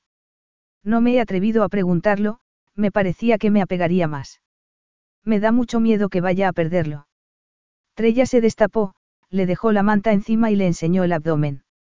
Luego, se estiró la camisa por encima del abultamiento. Está moviéndose. ¿Quieres sentirlo? La realidad lo impactó como un tren de mercancías y se quedó inmóvil. Dejó que ella le pasara una mano por la protuberancia. Algo, algo que no era mayor que su nudillo, se movió bajo la palma de la mano. Estuvo a punto de retirarla precipitadamente, pero estaba fascinado y la dejó donde estaba para volver a sentirlo. ¿Te duele? Me tranquiliza. Hola, bebé, ¿qué tal estás? Notó otra patadita en la mano y ella dejó escapar un sonido parecido a una risa. Giró la cabeza para mirarlo. Tenía los ojos hinchados y enrojecidos, pero esbozaba una sonrisa soñadora y se quedó sin respiración. Fue un momento que los ató, que los unió eterna e inexorablemente. Tomó aire y se apartó para librarse de algo que amenazaba con arrastrarlo como un remolino a unas aguas muy profundas. ¿Cómo hemos llegado hasta aquí? ¿Cómo? ¿Por qué yo, Bella? ¿Por qué me acosté contigo? No tenía pensado acostarme con nadie. Trella se abrazó a la almohada y se frotó la cara para secarse las lágrimas. Solo quería comprobar si podía estar en público. Estaba muy orgullosa por tener el valor de hablar con un hombre, de estar a solas con él. Hiciste que me sintiera normal, segura y era lo que necesitaba. Reconozco que estaba utilizándote, pero acostarme contigo. Ella alargó el cuello para mirarlo con una expresión de impotencia. No pude evitarlo. Dijiste que éramos inflamables, ¿qué? Él sabía lo que había dicho y había sido verdad. Jamás había sentido algo como lo que sintió con ella aquella noche. El recuerdo lo perseguía por mucho que intentara borrarlo de la cabeza. No era una persona dependiente, pero se alegraba desconcertantemente de volver a estar tan cerca de ella. El animal que llevaba dentro había dejado de ir de un lado a otro con inquietud y desesperación. Sin embargo, no iba a reconocer nada de todo eso. Le desquiciaba esa capacidad que tenía para seguir alterándolo. Era mi última noche antes de que me prometiera. Los dos le dábamos algún significado por nuestros motivos.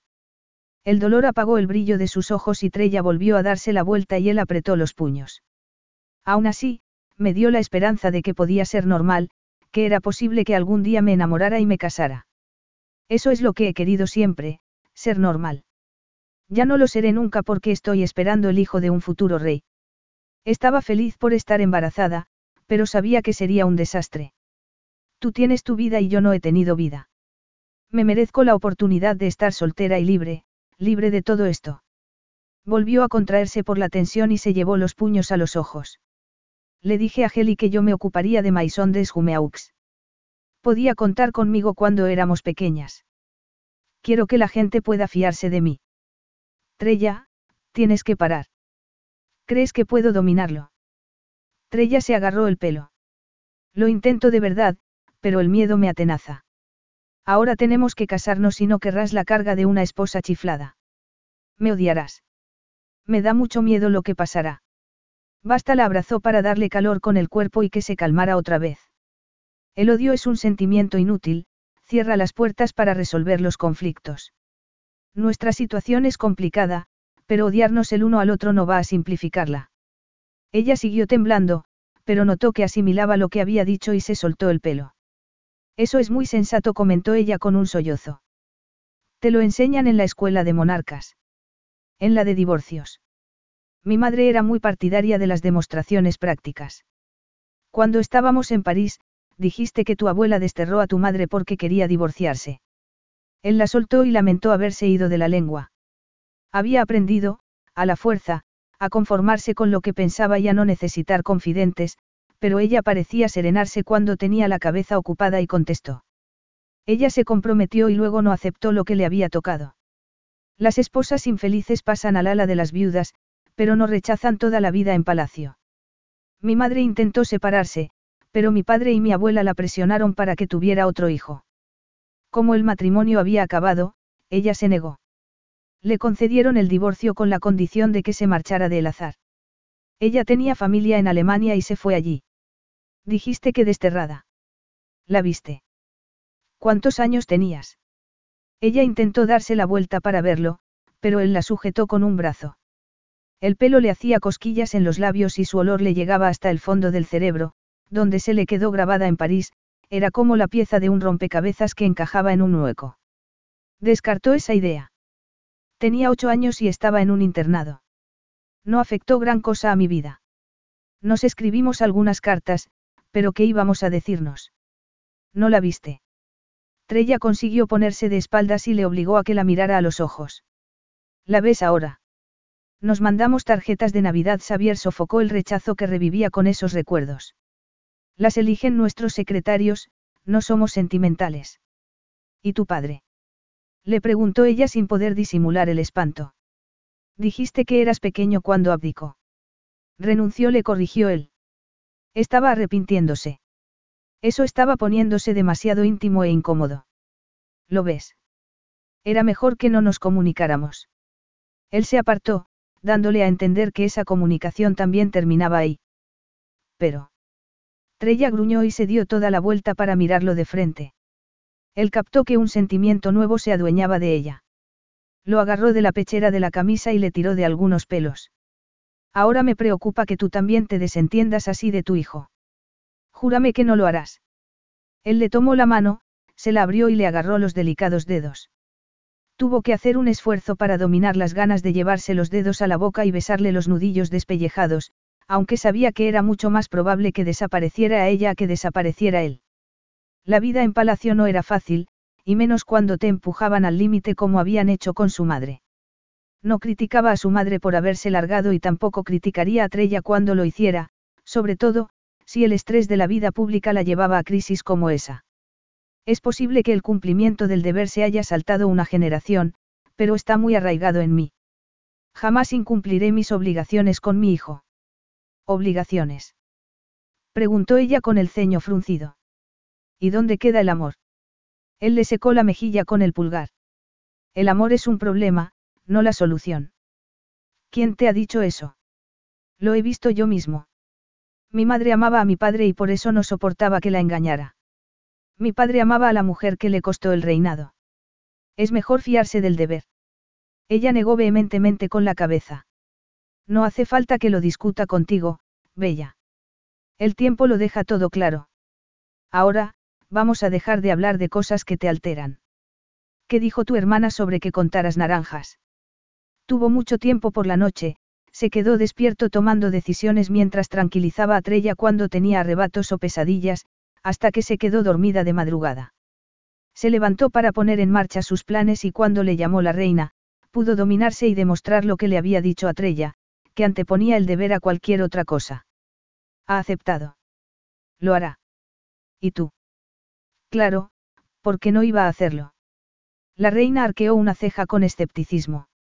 Has pasado la noche con ella y eso indica preocupación. ¿Crees que hemos hecho el amor?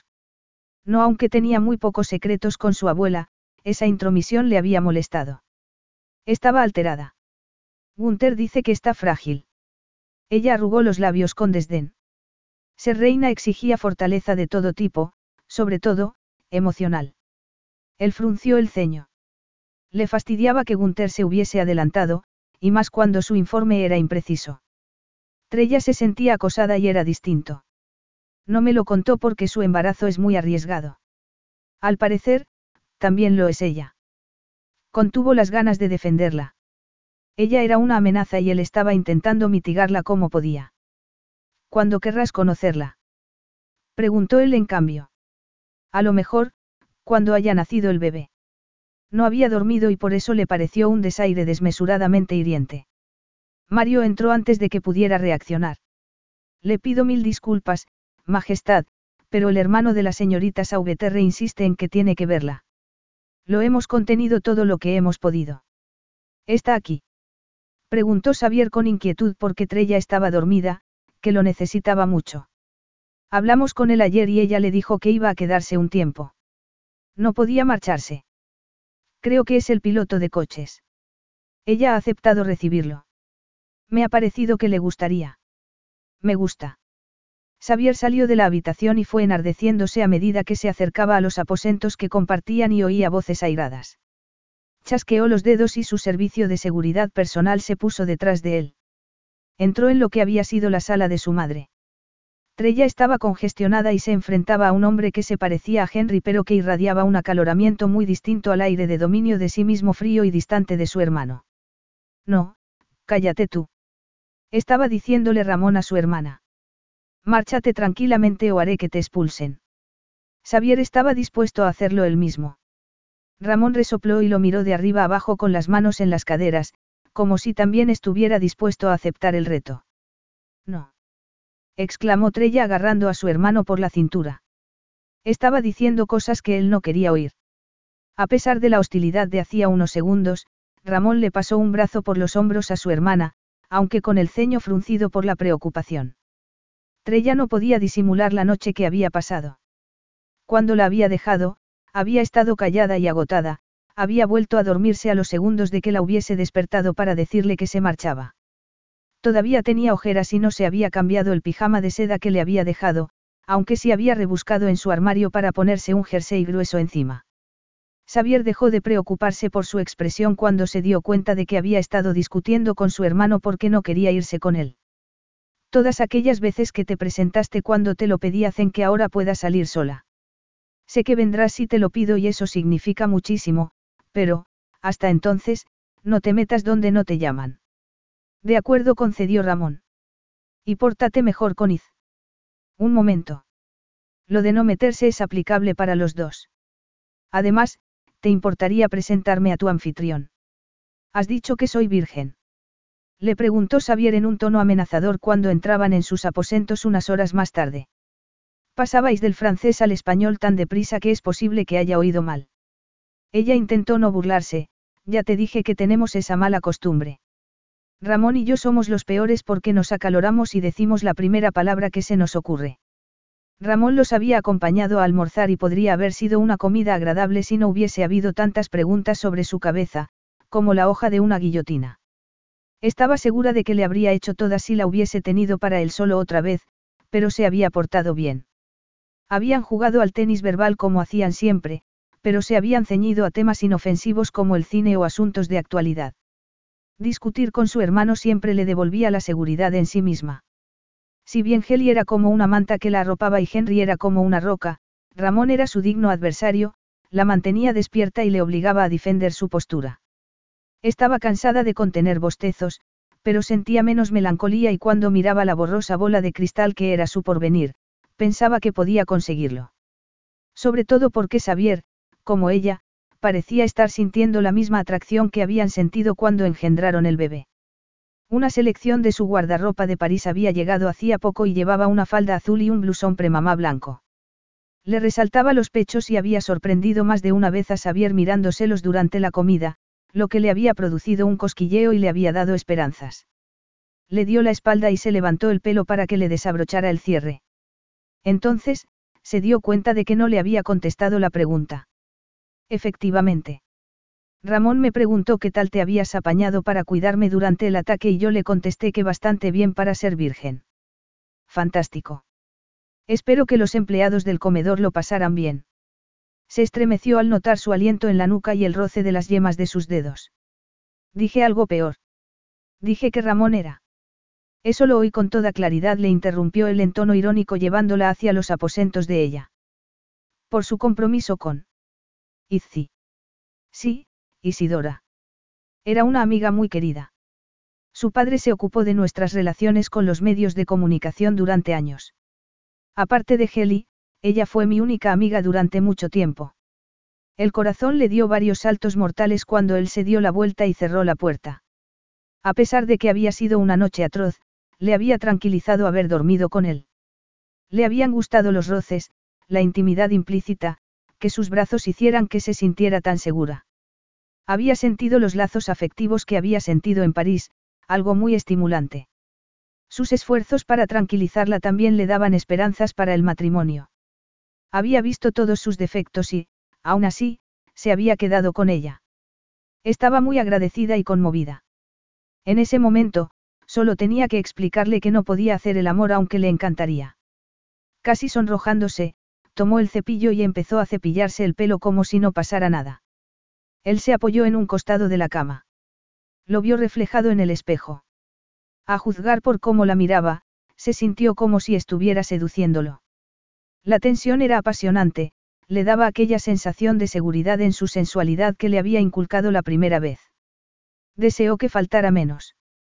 Él contrajo el gesto, se aclaró la garganta y miró hacia otro lado.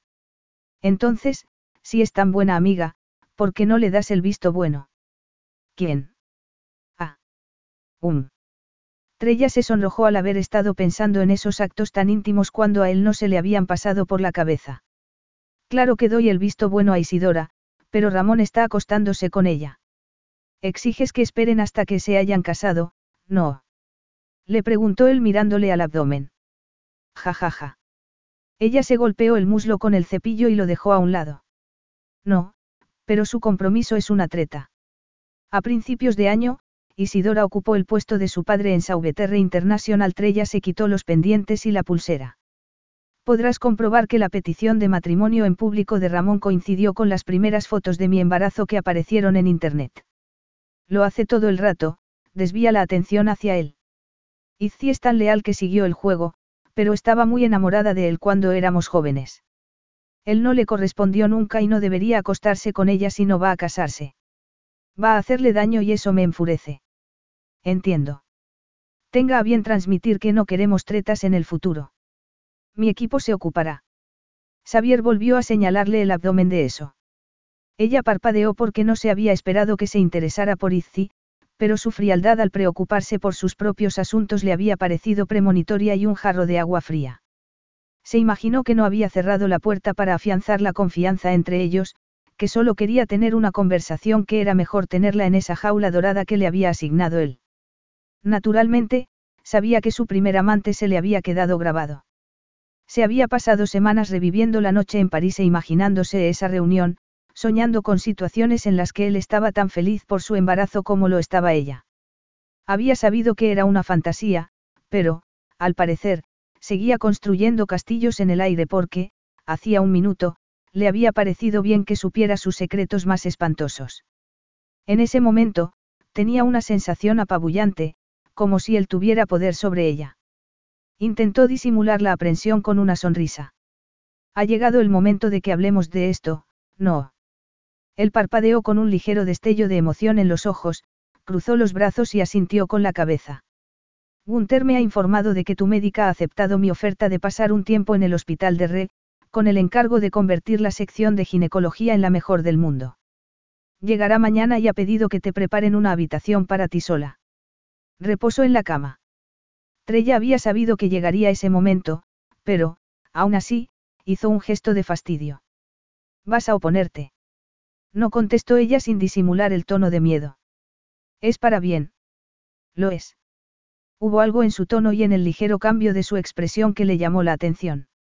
Era alivio. Que ingresara en el hospital no tenía nada que ver con la salud del hijo que estaban esperando, estaba protegiendo sus propios intereses otra vez. Sintió un dolor punzante en las entrañas y se olvidó de todos sus sueños, se quedó con la cruda realidad. Había estado engañándose durante todos esos meses. Me mantiene fuera de la vista, ¿verdad? Ha sido idea de la reina o tuya. Es lo mejor para todos, contestó él con una expresión más hermética todavía. Dijiste que no querías la atención que concitaba nuestra relación. No me digas que estás haciéndome un favor. Entonces, no vamos a casarnos. Desde luego que no si estaba escondiéndola. Cruzó los brazos con un gesto defensivo y se puso muy recta mientras intentaba no hacer caso de la angustia que estaba empezando a adueñarse de ella. ¿Qué le importaba? Ella no quería un marido. Claro que nos casaremos, él también cruzó los brazos y el tono de su voz tenía algo de implacable. El azar tuvo un rey bastardo en el siglo XVIII. Hubo una batalla muy sangrienta para conservar el reinado. Desde entonces, somos muy meticulosos con la legitimidad. Entonces, ella entendió que estaba hablando con un futuro rey, no con el príncipe azul que la había encandilado con algo parecido al cariño dos veces. Nuestro matrimonio será una ceremonia privada. Se comunicará, pero será discreta. No habrá foto oficial. Será breve. ¿Qué será breve? ¿La ceremonia o el matrimonio? Las dos cosas. Se le contrajo la garganta mientras intentaba no atragantarse, mientras intentaba disimular hasta qué punto estaba socavando esa autoestima que tanto le había costado conseguir. ¿Cómo de breve? Nos divorciaremos a finales de año. Ella se mordió el labio inferior por dentro hasta que tuvo que recordarse que iba a desgarrarse la piel. Que había esperado al mostrarse tal como era. Una declaración de amor. Unas ganas de vivir el resto de su vida con eso. Sabía muy bien cuánto le duraba el deber hacia ella, no. Cuatro meses como mucho. Estás organizando un nacimiento sin intervención del hombre, por obra del Espíritu Santo. Esta conversación va a convertirse en otro ataque. Le preguntó él con los ojos entrecerrados. No soportaba que la trataran como si fuese demasiado delicada para que le dijeran la verdad. Prefiero saber lo que se avecina a Trella le tembló mínimamente la voz por la deshonra que empezaba a sentir. Por cierto, esta habitación es una máquina del tiempo. Me siento como si estuviera volviendo al siglo XVIII y yo fuera algo vergonzoso que había que esconder debajo de la alfombra. No se trata de esconderte, replicó él con cierta incomodidad. Voy a reconoceros a ti y al heredero que vas a darme, pero sería mejor que tu papel fuera discreto para que no eclipse al de Patricia. Sigues prometido. Se ha anulado puesto que voy a casarme contigo, pero... Ella sigue queriendo casarse contigo. La noticia hizo que retrocediera un paso. Quizá fuera porque se daba cuenta de que él también seguía queriendo ese matrimonio. Sin embargo, ¿por qué le dolía tanto? Salvo que tenga otra oferta, está dispuesta a retomar al plan cuando nos hayamos divorciado. Somos amigos, añadió él al ver la expresión de incredulidad de ella. Los dos cumplimos nuestro deber. Somos una buena pareja porque no tenemos grandes sentimientos el uno por el otro y a ella no le importa. Él volvió a hacer el gesto señalándole el abdomen. Pero su hijo no será el primero en la línea sucesoria. O espera que el mío sea niña. El sexo da igual en el azar. El primero que nace es el primero en la línea, pero... Él hizo una pausa como si temiera ofenderle con lo que iba a decir. Hasta que tengas un hijo sano, pueden pasar muchas cosas. ¿Cómo te atreves a esperar que pierda nuestro hijo? No lo espero, él se separó de la cama y se dirigió hacia ella, que retrocedió otro paso. Es prudencia. Dijiste que este iba a ser tu único embarazo. Lo óptimo es que haya un heredero y un suplente. Si hubiese vivido mi tío, no estaríamos teniendo esta conversación. Si mi madre hubiese cumplido con su deber, yo tendría otras alternativas. No las tengo. Aceptaré el resultado de este embarazo, pero tengo que cerciorarme de que hay opciones. Is your bunion causing pain or preventing you from wearing your favorite shoes? Have you considered a bunionectomy? Midwest Clinical Research Center is currently enrolling a clinical trial for an investigational pain medication following a bunion removal surgery. Qualified participants between the ages of 18 and 75 may receive a bunion removal surgery at no cost, as well as access to an investigational pain medication. They may also be compensated up to $1,170 for their time. To learn more, call 937-588-6622 or go to removemybunion.com to fill out a short survey and see if you may qualify. Now through February 2nd, join a clean and spacious Planet Fitness for zero enrollment and only $10 a month. With tons of equipment and free fitness training, it's the perfect place for everybody to work out. Even me, mother of very fussy triplets and one very colicky husband. Especially you, Supermom. You'll release endorphins and have more energy. Ah, I remember having energy. Start feeling spectacular today. Join in club or at planetfitness.com. Zero enrollment, $10 a month, cancel anytime. Deal ends February 2nd. See club for details. Se quedó tan espantada que se sentía helada, vacía y profundamente furiosa. Casi ni se dio cuenta de que él agitó una mano, aunque, a pesar de todo lo que sentía, le pareció captar cierta amargura en la expresión de él antes de que le diera la espalda. Sin embargo, cualquier cosa que se pareciera al sufrimiento por parte de él tenía que ser fruto de su imaginación. Todo lo que había compartido con ese hombre era imaginación y jugadas de la memoria. Una ilusión, un sueño infantil, la fantasía de un rescate. Era un príncipe malcriado que había mancillado a una doncella y estaba arreglando el desaguisado de la forma más pragmática posible. Estamos en la Edad Media, no. Las mujeres hemos llegado hasta donde hemos llegado, pero yo sigo siendo un recipiente, un recipiente defectuoso. Sabía que estaba en mal estado y no debería extrañarle que la rechazaran. Había creído que se había preparado, pero no, se sentía destrozada y tenía que luchar con todas sus fuerzas para que él no lo notara. Había deseado miles de veces volver a aquel momento, cuando era una niña impetuosa y el tutor de matemáticas de Heli la había llamado, y ella había acudido corriendo solo para decirle que se había equivocado de gemela. Había sido un impulso de un segundo y seguía pagando por ello. Xavier echó la cabeza hacia atrás como si estuviera mirando el retrato de un antepasado. Si no engendro al siguiente rey, la corona pasará a una familia que vive en Estados Unidos desde hace 200 años. El pueblo se levantará y tomará el poder antes de permitirlo. La inestabilidad se extenderá por Europa o por todo el mundo. Somos un país pequeño, pero crucial. Tengo que tener más de un hijo para garantizar el porvenir del azar. Necesito una esposa con contactos para afianzar las alianzas. Él lo dijo sin la más mínima preocupación por las repercusiones que podía tener todo eso en su hijo, o en ella. Detállamelo, ella consiguió poner su tono más pragmático. ¿Cómo va a hacerse exactamente? Yo no voy a permitir que una desconocida críe a mi hijo. A nuestro hijo lo criarán niñeras, tutores y sirvientes, como nos criaron a ti y a mí. A mí, no. Te fuiste a un internado cuando tenía siete años. Si no te hubiesen secuestrado, te habrías criado allí, como tus hermanos. Mis padres viajaban, pero participaban, sabíamos que nos querían. Lo miró a los ojos entrecerrados y vio indiferencia. Entonces comprendió por qué estaba siendo tan desapasionado en vez de tomar las decisiones con el corazón. Tú no sabes lo que es eso, ¿verdad?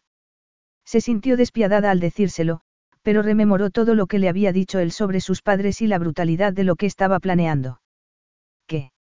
preguntó Xavier arqueando una ceja con arrogancia. El amor. Él dio un respingo tan leve que ella no estuvo segura de haberlo visto. También suspiró con condescendencia mientras se metía las manos en los bolsillos. Ya te dije anoche. No me refería al amor entre una pareja, me refiero al amor de unos padres. Ningún amor de ningún tipo es real, ella lo recibió como una bofetada por ser tan crédula. Mira alrededor. ¿Lo ves por aquí? Mi abuela es la única que queda en mi vida. La lealtad, las obligaciones, el deber. Eso sí es real. Ella habría alegado que su familia la quería, pero sintió el impacto de otra cosa. ¿Estás diciendo? Se acordó de su madre llorando de alegría porque estaba embarazada. Le había preocupado y le había recriminado que no se lo hubiese dicho a Xavier, pero adoraba al nieto que no había nacido todavía. Tu abuela se alegra de que vayamos a tener un hijo. Siguió ella en un tono tenso. No, yo no lo llamaría así, contestó él apretando los dientes. Vaya. No voy a decir nada más. ¿Cómo se podía sobrevivir en semejante desierto sentimental? Tenía la respuesta delante. Habían llegado a eso, a la imagen de un hombre con un corazón, pero un hombre que era incapaz de tener sentimientos profundos, un hombre que se burlaba del amor. Los ojos de Xavier dejaron escapar un destello, atormentado, antes de que se escudara detrás de una expresión acorazada. Sin embargo, si reconoce que tenemos una responsabilidad. La obligación replicó ella con la voz temblorosa. Voy a decirte una cosa. No vais a separarme de mi hijo para dejarlo en manos de niñeras y tutores. Llamaré al equipo de rescate en este momento y nos atrincheraremos en sus brazos el resto de nuestras vidas si eso es lo que estás pensando. No hay que exagerar, comentó él con un desdén lacónico. Compartiremos la custodia al 50%. Al margen de la seguridad y la educación, podrás satisfacer las necesidades de nuestro hijo como quieras. Las visitas a España o a cualquier otro sitio irán resolviéndose a medida que vayan surgiendo, pero nuestro hijo vivirá en el azar. Xavier señaló el suelo. Te proporcionaré una casa aquí, en Lirona, como parte de nuestro convenio de divorcio. No debería importarle lo deprisa que quisiera deshacerse de ella. Estaba siendo tan frío, se parecía tan poco al hombre que había querido creer que era, que le costaba tener que estar con él un minuto más, por no decir nada de cuatro meses. Es un alivio, consiguió decir ella con mucho esfuerzo. Entonces, también podré irme a vivir ahí ahora. Lo miró a los ojos despidiéndose de aquellos momentos cuando la había abrazado y acariciado como si fuera algo más que una obligación. Él los entrecerró con tanta dureza e insensibilidad que a ella le costó aguantar su mirada. Puedes. Había sido una necia por haber intentado ser importante para él.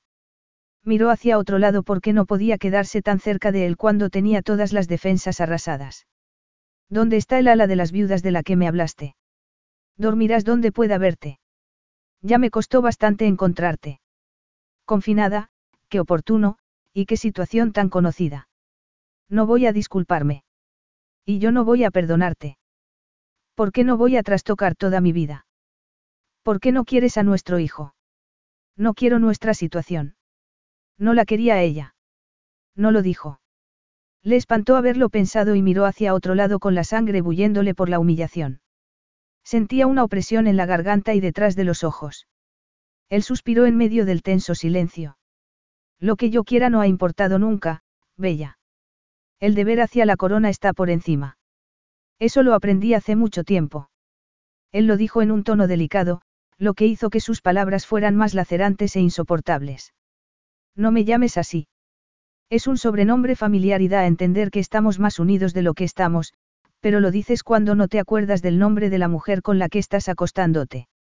Otro silencio tenso llenó la habitación. Explícame por qué soltarnos pullas va a facilitar las cosas. No es una puya, es la verdad, ella tragó el regusto amargo de la garganta, pero se le quedó en el pecho. Me lo llamaste en París y creí que me veías a mí, no a mi hermana, pero solo veías a una mujer dispuesta. Tengo que dejar de pensar que somos amigos y tú deja de actuar como si lo fuéramos. Seguían siendo unos desconocidos y seguirían siéndolo. Él mantenía al corazón detrás de unos muros más gruesos que los que había usado ella esconderse. Si insistes, Trella. Gracias no estaba agradecida, estaba machacada. ¿Te importaría? Trella señaló hacia la puerta. Estoy cansada. Estarás bien si te quedas sola. Había creído que ya no podía hacerle más daño, pero eso se lo hizo. Creía que iba a querer aferrarse a él durante otra crisis emocional después de haberla rechazado tan categóricamente. ¿Cómo conseguía parecer que le importaba si lo pasaba mal sola? He aprendido a estar sola, no. Lo he sabido desde hace mucho. Buenas noches. Capítulo 7. Tengo que dejar de pensar que somos amigos. No había ningún motivo para que hubiera perdido el sueño por eso. Era posible que siempre hubiese utilizado el apelativo Bella con cierta facilidad, pero había querido utilizarlo de una forma especial al enterarse de que tenía una connotación más íntima para ella. No creía que fuera a emplearlo con nadie más, ya era suyo y le dolía que ella no quisiera oírlo dicho por él. Fue a la primera reunión cansado y con los ojos enrojecidos, y se encontró con la mujer que seguía torturándolo. Iban a negociar el contrato prematrimonial. Él le presentó al abogado del palacio, quien quedó cautivado en cuanto ella sonrió. Llevaba una chaqueta azul de rayas con una camisa blanca que caía por encima de la falda a juego. Parecía inteligente y resolutiva, además de sensual y dolorosamente vulnerable. Debería haber invitado a tu hermano para que se quedara, comentó él mientras la acompañaba a una butaca. ¿Por qué? preguntó ella. Para que proteja tus intereses. Puedes mandarle el borrador por correo electrónico, intervino el abogado con una sonrisa. Si tiene dudas, podemos aclararlas antes de que lo firme. Ella se dejó caer cobre el respaldo con las manos en el regazo y una sonrisa que solo podría calificarse de condescendiente. Caballeros, mi madre, mis hermanos y yo somos los propietarios de Sauveterre Internacional. Ramón representa a Gelly y Henry a mi madre porque ellas no tienen ningún interés. Yo me represento a mí misma. Maison des Jumeaux no es la única empresa que me ha financiado Sauveterre Internacional. El 100% de mis iniciativas han sido rentables porque tengo cerebro y lo utilizo. Por eso. Ella dirigió una mirada muy elocuente a Xavier. Si quiere, el príncipe puede enseñar el borrador a su abuela para que se cerciore de que protege todos sus intereses, pero yo puedo defender los míos. El abogado se aclaró la garganta y cambió de sitio los papeles. Xavier la miró con cierta admiración. Debería haberse sentido ofendido. Había sido un escarmiento en toda la regla delante del abogado y de su secretario personal, pero, en el fondo, le agradecía que lo mirara por encima del hombro. Había estado observándola durante la comida del día anterior con su hermano y le había cautivado su fuerza para reponerse. Haber vislumbrado su relación con su familia y esas facetas nuevas de su personalidad habían hecho que quisiera conocerla mejor de lo que iba a poder conocerla. Había tenido que hacer un verdadero esfuerzo para ceñirse al plan y esbozar lo que iban a hacer. Si hubiese podido. No podía y había dicho lo que tenía que decir. Ella se había enfadado, se había sentido dolida.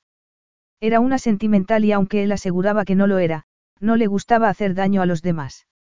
Si las cosas fuesen distintas.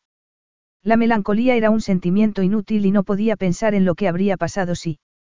Empecemos.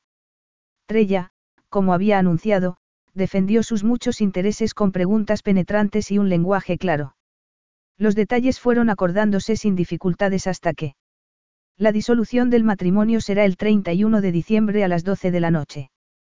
Preguntó el abogado.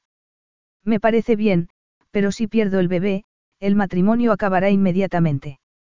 Fue chirriante y Xavier giró la cabeza bruscamente para mirarla, perplejo. Creo que no hay motivo para no estipularlo, siguió ella con un gesto rígido por la tensión. Él sintió un vacío desconocido. ¿Por qué? Ella tenía razón. ¿Qué había entre ellos aparte del bebé? Tú no sabes lo que es eso, ¿verdad?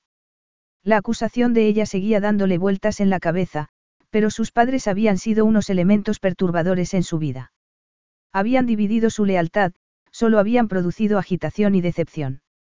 Si eso era amor, no lo necesitaba para nada. El razonamiento juicioso de su abuela y el esquema general de lo que se esperaba de un futuro rey habían sido un alivio muy bien recibido. Tomar la responsabilidad significaba tomar las riendas. Trella, como el amor, era una influencia impredecible. Había demasiado en juego para entregarse a cualquiera de los dos. Ella tenía razón, sin el bebé, no había nada que los mantuviera unidos. Él levantó un dedo para indicarle al abogado que incluyera que el matrimonio acabaría si el embarazo también lo hacía. No hizo caso de la punzada en la boca del estómago. Firmaron el contrato unos días más tarde, cuando el resultado de la prueba de ADN lo había confirmado. Luego, Trella fue a saludar a su madre, que había llegado para la ceremonia que se celebraría en la capilla del palacio. Acordamos una ceremonia privada, había comentado Xavier cuando ella le comunicó que asistiría a su madre. Ella va a entregarme Trella le había contado que su hermana había llorado por perderse la ceremonia. Toda mi familia quería haber venido, pero ninguno de los dos va a celebrar la boda que quería, ¿verdad? Bueno, tú, sí, pero más adelante. Él endureció la expresión y miró hacia otro lado. No estaba intentando ser peleona, solo constataba un hecho. Había esperado que Xavier y ella tuvieran algo sobre lo que cimentar una familia, pero no lo tenían. Eso le entristecía, pero ya había examinado todos sus sentimientos y motivos durante los meses que había estado ocultando el embarazo. Xavier le había concedido la oportunidad de una maternidad que había creído que estaba muy lejos de su alcance y siempre le estaría agradecida por eso. Sin embargo, él la consideraba, en el mejor de los casos, como una empleada más que se ocuparía de su hijo para que no tuviera que hacerlo él. Era posible que fueran a casarse, pero no sería su esposa. Él no la quería. Tenía que pasar por alto lo desairada que se sentía por eso. Al fin y al cabo, había personas que la amaban. Mi niña hermosa. exclamó su madre cuando terminó de abotonarle el vestido y Trella se dio la vuelta. Este sí que es tu paso definitivo. Trella había estado trabajando en el vestido en secreto, no se lo había enseñado ni a su madre ni a Heli. Era discreto, como el maquillaje, y tenía una cintura alta, por encima del abdomen, y unas mangas que solo le cubrían los hombros. Lo que le había costado más trabajo habían sido las perlas y las cuentas de cristal, pero estaba orgullosa del resultado. Tenía el pelo recogido con un moño suelto y su madre le había puesto un pequeño tocado por encima de la oreja en vez del velo. Las flores de plata con perlas y diamantes eran un legado familiar y no eran nada ostentosas, lo adecuado para una discreta boda por la tarde. Siguieron al siempre eficiente Mario hasta la capilla del palacio. Xavier ya estaba hablando con el obispo. Llevaba una chaqueta recta color marfil con hombreras doradas y hojas bordadas en oro en los puños y el dobladillo. La banda roja le cruzaba el pecho con distintas insignias y le colgaba un sable de la cintura. Sintió un dolor por dentro al pensar que era la viva imagen de su príncipe, pero que no lo sería nunca. Xavier se dio la vuelta y su resplandor lo deslumbró. Llevaba un vestido blanco, algo que no resultaba paradójico aunque fuera un vestido premamá, quizá fuese porque el bombo era pequeño todavía o porque el vestido dirigía la atención hacia las cuentas de cristal del cuello y los hombros. Parecía las alas de un ángel, pero también le daba fuerza, como una coraza refinada. El resto de ella era radiante. La piel tenía una calidez que ya había captado la noche que se conocieron, era una mezcla de guerrera y de joven desamparada, de diosa y de doncella. Era increíblemente fascinante. Se acercó y le presentó a su madre. Elisa Sauveterre era una mujer alta y elegante de origen español con unos rasgos sensuales y un mechón canoso en el pelo moreno. Le tomó las manos con las dos suyas y una sombra en lo más profundo de sus ojos le indicó que había temido que ese momento no hubiese llegado nunca para su hija. Se sintió rastrero por haberse irritado cuando Trella le dijo que iba a asistir su madre. Es un honor que nos acompañe. Se sintió abochornado porque su abuela no iba a asistir y por no haber invitado a la madre de Trella a que se alojara en el palacio. Estás muy guapa. Gracias. Sin embargo, Trella podría habérselo dicho a Mario, que estaba entregándole el ramo de flores. Mario era el testigo de Xavier, lo cual le pareció de repente una falta de consideración con el significado de la ceremonia. Todo el país estaba deseando presenciar ese momento y lo mínimo que podría haber hecho era pedirle a algún amigo que fuera su padrino. No tenía muchos amigos, pero sí tenía alguno. Los amigos acudirían al año siguiente, cuando se casara con Patricia en un espectáculo que ya le aterraba. Le gustaba mucho más la ceremonia de ese día, aunque las palabras parecían adquirir más intensidad cuando se decían en ese ambiente tan íntimo, cuando solo las oían tres testigos. Incluso ellos desaparecieron cuando se dirigió a Trella y se dejó arrastrar por sus ojos verdosos. Cuando ella dijo, sí, quiero, le retumbó por dentro y supo que se sentiría atado toda su vida. Ella era responsabilidad suya, pero tendría que dejarla a un lado para cumplir el resto de sus obligaciones. Ese conflicto de obligaciones ya le causaba una escisión en la cabeza que no se cerraría nunca. ¿Tenéis al anillo? preguntó el obispo. Tendré que quitármelo en cuanto entre en el hospital, contestó Trella rechazando el estuche. Fue como si unas garras lo hubiesen desgarrado por dentro. Sin embargo, ¿qué le importaba que ella no hubiese mirado siquiera al anillo que él había estado eligiendo durante más de una hora? El levísimo soplido de su madre rompió el silencio, Mario retiró el anillo y el obispo dio por terminada la ceremonia. Puedes.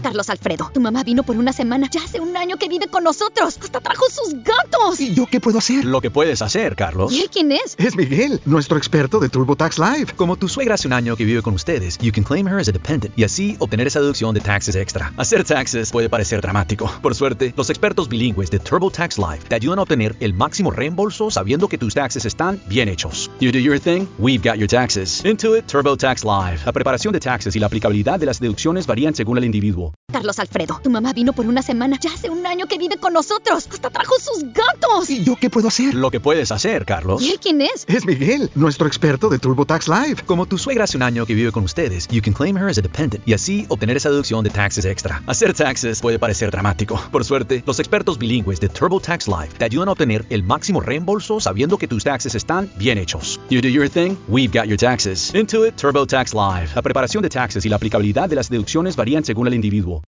Puedes besar a la novia. La agarró de la cintura y la atrajo hacia sí. Ella lo agarró de la manga y se apoyó en él como si quisiera mantener el equilibrio mientras le ofrecía la boca. Él le puso una mano en el costado del cuello y se recordó a sí mismo que no hiciera el ridículo, que fuese breve. Estuvo a punto de gruñir por la sensación tan devastadora. Todo era inestable, pero en ese instante estaban tan unidos como lo habían estado en París. Quería con toda su alma profundizar el beso y devorarla, y tuvo que hacer un esfuerzo sobrehumano para que fuera corto y delicado. Notó que la boca de ella también se controlaba, pero captó el deseo en sus labios. Sin embargo, no podía dejarse arrastrar por eso que había entre ellos, fuera lo que fuese, tenía que conformarse con eso, con un beso y ya había terminado. Me ha dicho Mario que quieres cancelar el viaje a Australia. La reina levantó la mirada del desayuno. ¿Por qué? Ya lo había cancelado si Mario había obedecido. Xavier se sirvió y le hizo un gesto al mayordomo para que se retirara y pudieran hablar en privado. No te hagas la tonta, contestó él mientras se cerraba la puerta. Es un viaje importante. La familia real de El Azar, al contrario que muchas otras, participaba activamente en el gobierno de la nación y había pasado todo el año viajando por distintos países para afianzar o ampliar acuerdos que evitarían la ruina de su país. No lo espera hasta dentro de semanas, siguió la reina. Además, ¿cómo ibas a ayudarla aunque diera a luz? Está sola en un país que no es el suyo, encerrada en el hospital. No voy a pasarme un mes dando entrevistas en las que la primera pregunta será por qué no estoy con mi esposa. Por eso la visitas todos los días. Me han dicho que se entretiene bastante, que dibuja y habla con su familia. No va a echarte de menos. Era muy posible. Hasta Trella le había preguntado si la visitaba para cubrir las apariencias. El comunicado de prensa sobre su matrimonio e inminente paternidad había sido vago y breve, había trasladado la esperanza de que el embarazo acabara bien, pero sin entrar en detalles. A Xavier le había horrorizado oír a sus asesores que si trataban el embarazo como algo milagroso, se crearía un sentimiento general de apoyo y se evitarían las críticas por una aventura ilegítima e inoportuna. Ya he pasado por esto había sido la lacónica reacción de Trella. Decid lo que tengáis que decir. También había pasado por el aislamiento y sabía entretenerse. No lo necesitaba y no entendía por qué contaba los minutos que faltaban para sortear a los fotógrafos que estaban en la puerta del hospital y entrar al Santa Santorum de su habitación. Su prisión era todo lo acogedora que podía ser. Los monitores y el material médico estaban detrás paneles, las paredes era de un agradable tono marrón claro y las mantas estaban estampadas con la flor nacional del azar, incluso, Trella llevaba ropa normal, no la bata habitual en los hospitales. Sin embargo, estaba todo el día tumbada en la cama, solo le permitían levantarse para ir al cuarto de baño o ducharse porque existía el riesgo de que el parto se precipitara. Trella se había resignado. Había ingresado en el hospital de Re la noche del día de su boda y aunque solo había estado una semana en sus aposentos, notaba su ausencia. ¿Por qué? Había estado enfadada con él y especialmente fría cuando había tenido que hablarle, pero había dado vitalidad al palacio. El sonido de su risa en otra habitación o, incluso, la nota de color de un pañuelo olvidado hacían que pareciera menos un museo y más. ¿Cómo era posible que pareciera su casa? Descartó esa posibilidad. Estás bien informada, replicó Xavier, pero no me has preguntado ni una vez qué tal está. ¿Qué tal está? Le preguntó ella en el tono algo prepotente que empleaba con la gente normal y corriente. Quiso contestarle que estaba angustiada. Trella se mantenía ocupada, pero él captaba la tensión en sus labios y en el ceño. Todo lo bien que podía esperarse. Entonces, deberías poder dejarla. Ya sé lo que estás pensando, Xavier sacudió la cabeza. Estoy comportándome como una persona decente, no estoy encariñándome. Aún así, estaba dándose el gusto de ir a visitarla. Ella no se lo había pedido. Le había dicho que ya había estado recluida y luego le había mostrado su estrategia de supervivencia. Era una dibujante consumada, pero le había quitado importancia diciendo que solo era práctica. Había visto su cuaderno y le habían impresionado todas las imágenes. Había elegantes vestidos y complicados dibujos para adornos con lentejuelas. Entonces, encontró uno del día que se casaron que había copiado de una foto que había sacado su madre. Trella lo miraba con una muy leve sonrisa.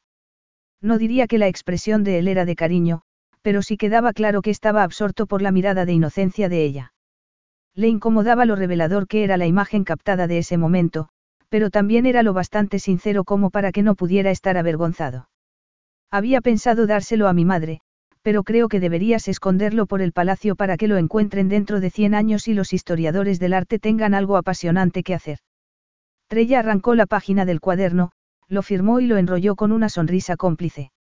Había sido la primera vez que había sido amable con él desde que se casaron y sus ojos habían brillado con la vivacidad que lo cautivó en París.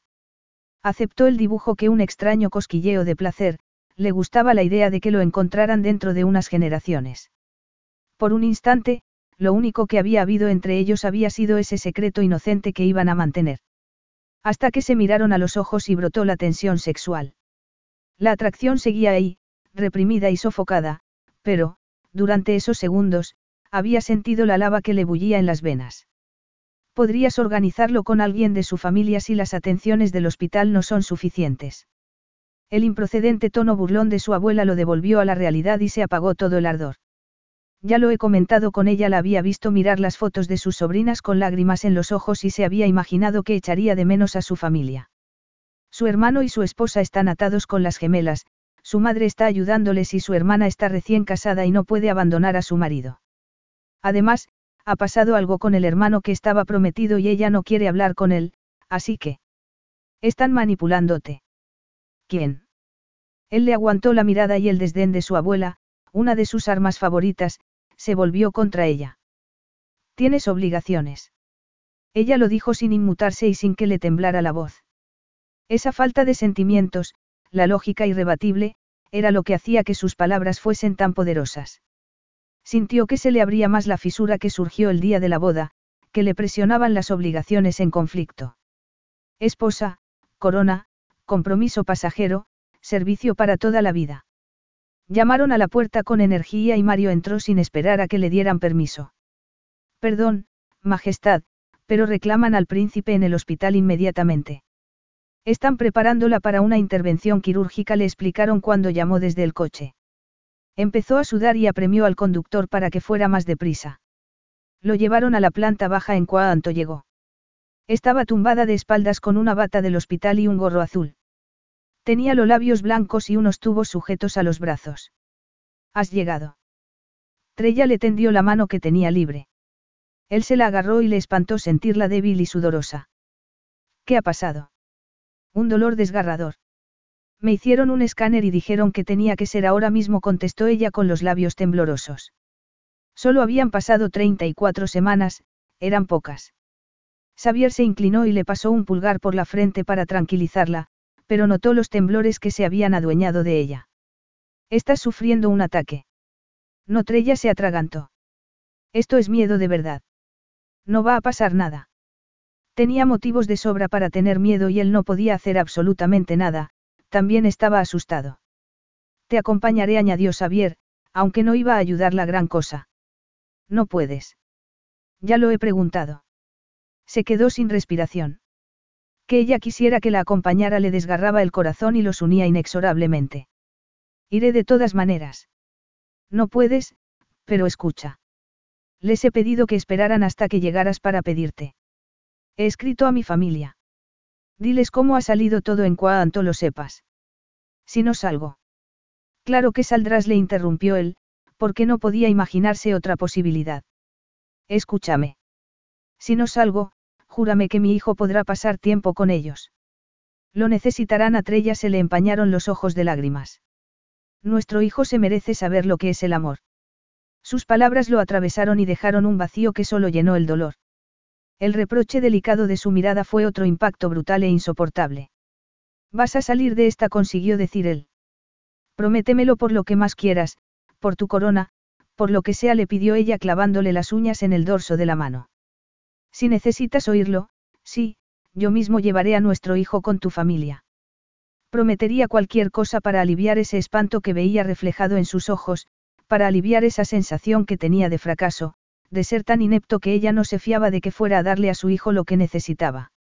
Su hijo se merecía saber lo que era el amor. Si no estaba ella para dárselo. Señor, tenemos que llevárnosla. Dame un beso de despedida, susurró ella. No lo dudo. Notó el temblor de sus labios arrugados. Debería ser delicado, pero invadió su boca con la lengua como si quisiera saciar un hambre que quizá fuera a durarle una eternidad. Ella cedió y separó los labios, y dio dulzura al beso a pesar de la desesperación compartida. La besó como si fuera el último beso que iban a darse, pero no podía soportar la idea de que quizá lo fuera. Señor. Se incorporó bruscamente, como si lo hubiera arrancado un tornado y renegó por estar haciendo siempre lo que tenía que hacer. Trella se tapó la boca con la mano entubada y parpadeó por encima de los dedos. Lo agarró con la otra mano hasta que la obligaron a soltarlo. Señor, hay una habitación para que los estudiantes puedan ver las operaciones. Lo acompañaré. La enfermera lo llevó hasta una habitación pequeña con una cristalera. Vio que Trella hacía un gesto con la cabeza al anestesista y que le tapaban la cara con una máscara. El doctor hizo unos movimientos con las manos y todo el mundo fue ocupando sus puestos hasta que él solo vio espaldas con batas de quirófano. No deberían tardar, comentó la enfermera. Si se marea, ahí tiene una silla. Están esperando a estar seguros de que se ha desvanecido, siguió la enfermera. Ya empiezan. Empezaron a moverse con eficiencia y, al cabo de bastante poco tiempo, el doctor levantó a un niño diminuto y se lo entregó a la enfermera que tenía al lado con una toalla, y que se giró hacia el ventanal para que él viera que era un niño.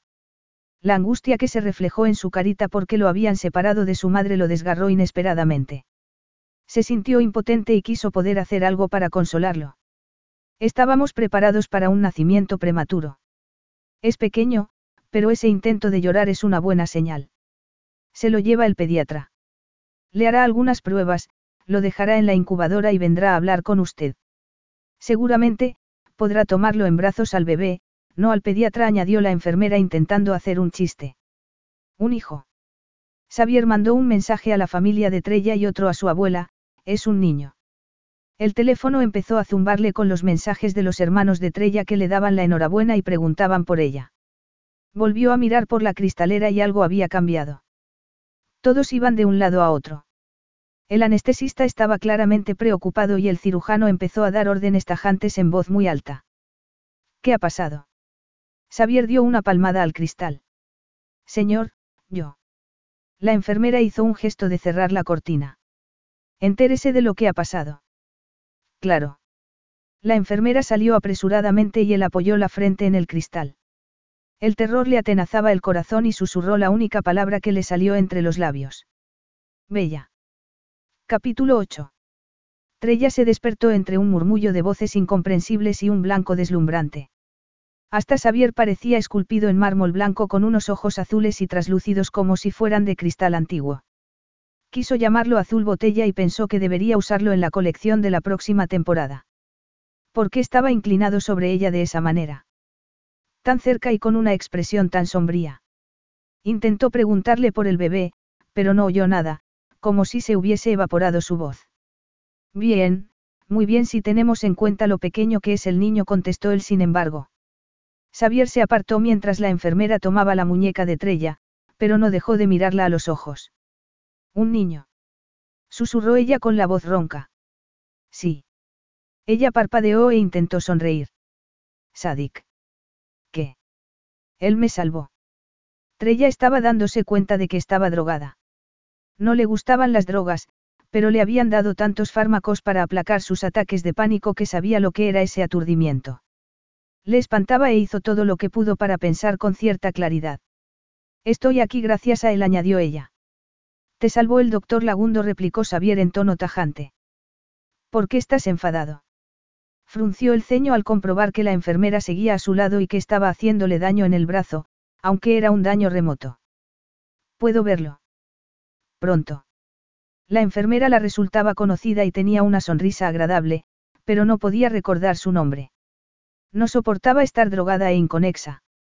Entonces, asimiló lo que había dicho Xavier y pensó que debería estar alterada. He estado a punto de morir. ¿Ha habido algún momento tenso? contestó la enfermera. El doctor le dirá más cosas.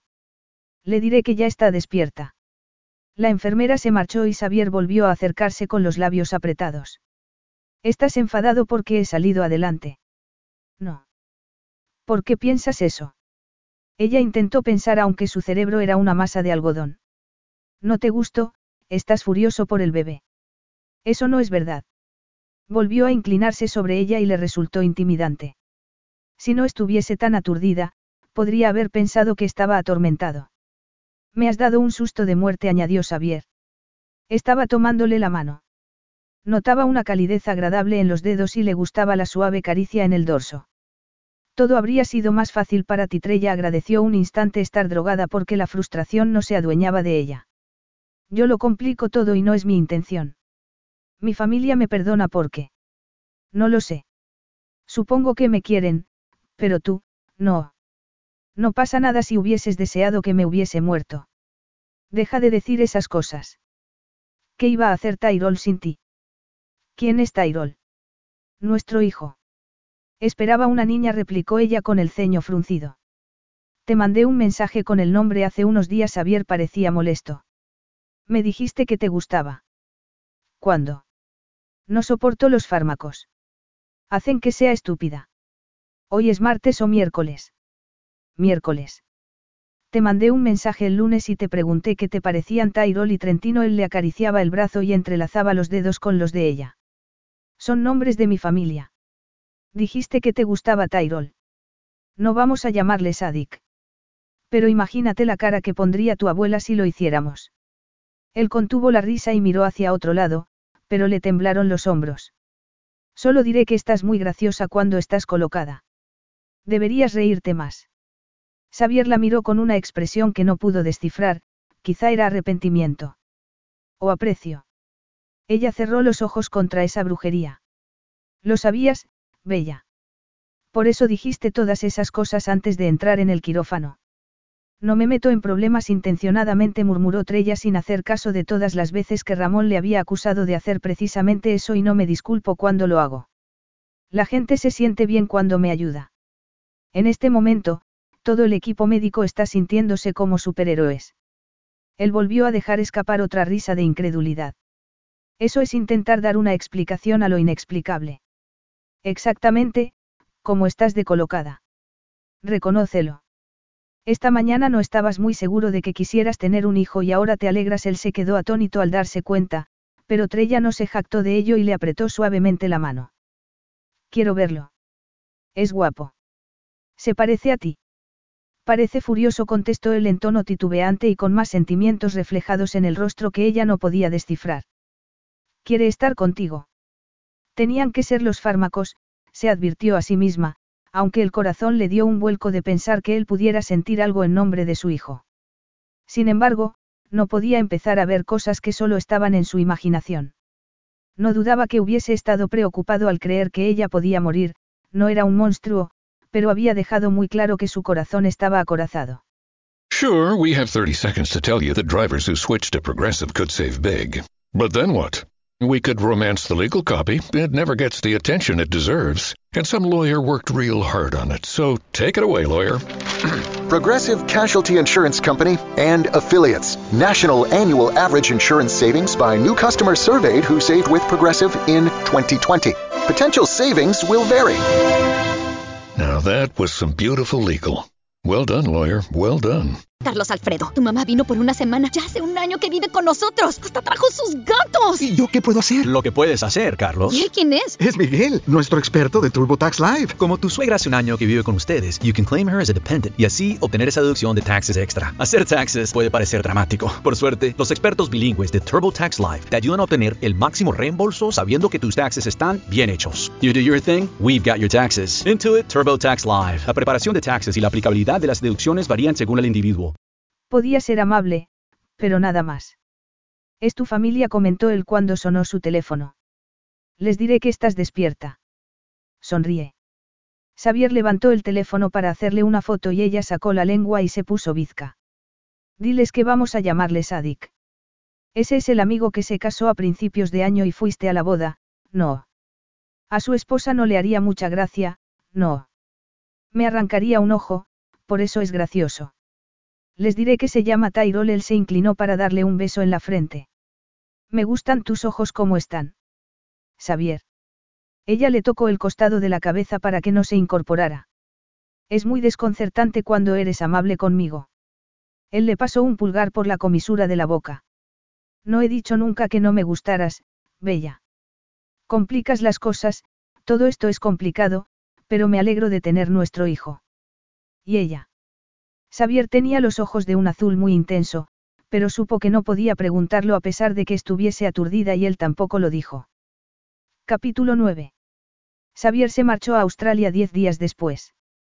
Trella y Tyrol salieron del hospital y se fueron directamente a la finca que tenía la familia de ella en el sur de España. Su hermano estaba viviendo allí con sus hijas gemelas de cuatro meses. Su madre también estaba allí con un batallón de niñeras, guardaespaldas y empleados. Xavier no podría haberlo organizado mejor, era lo más seguro para los dos. Trella había pasado de estar medio muerta a estar asombrosamente contenta, derrochaba tanto cariño y alegría con su hijo que Xavier había llegado a pensar que era falso. Era algo que él no había conocido. Seguía dándole vueltas en la cabeza a lo que dijo ella justo antes de la operación. Nuestro hijo se merece saber lo que es el amor. ¿Y él? Lo poco que se había permitido sentir hacia ella había aumentado su miedo cuando se torció la operación. No era cómodo preocuparse tanto por alguien. No era un mal padre por fingir que amaba a su hijo. Tenía que distanciarse para no implicarse más con ellos dos y por eso se fue a Australia, como estaba programado. Lo pasó fatal todos y cada uno de los 30 días que estuvo fuera, y se imaginó que eso, precisamente, corroboraba que la separación era necesaria. Tampoco ayudó gran cosa que las cosas estuviesen saliendo como le había advertido a su abuela que saldrían.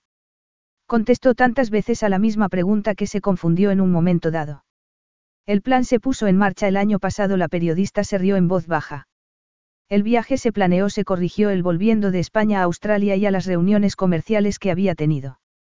El nacimiento prematuro hizo que pudiera viajar como estaba programado. Estuve a punto de cancelar el viaje y habría sido una pena.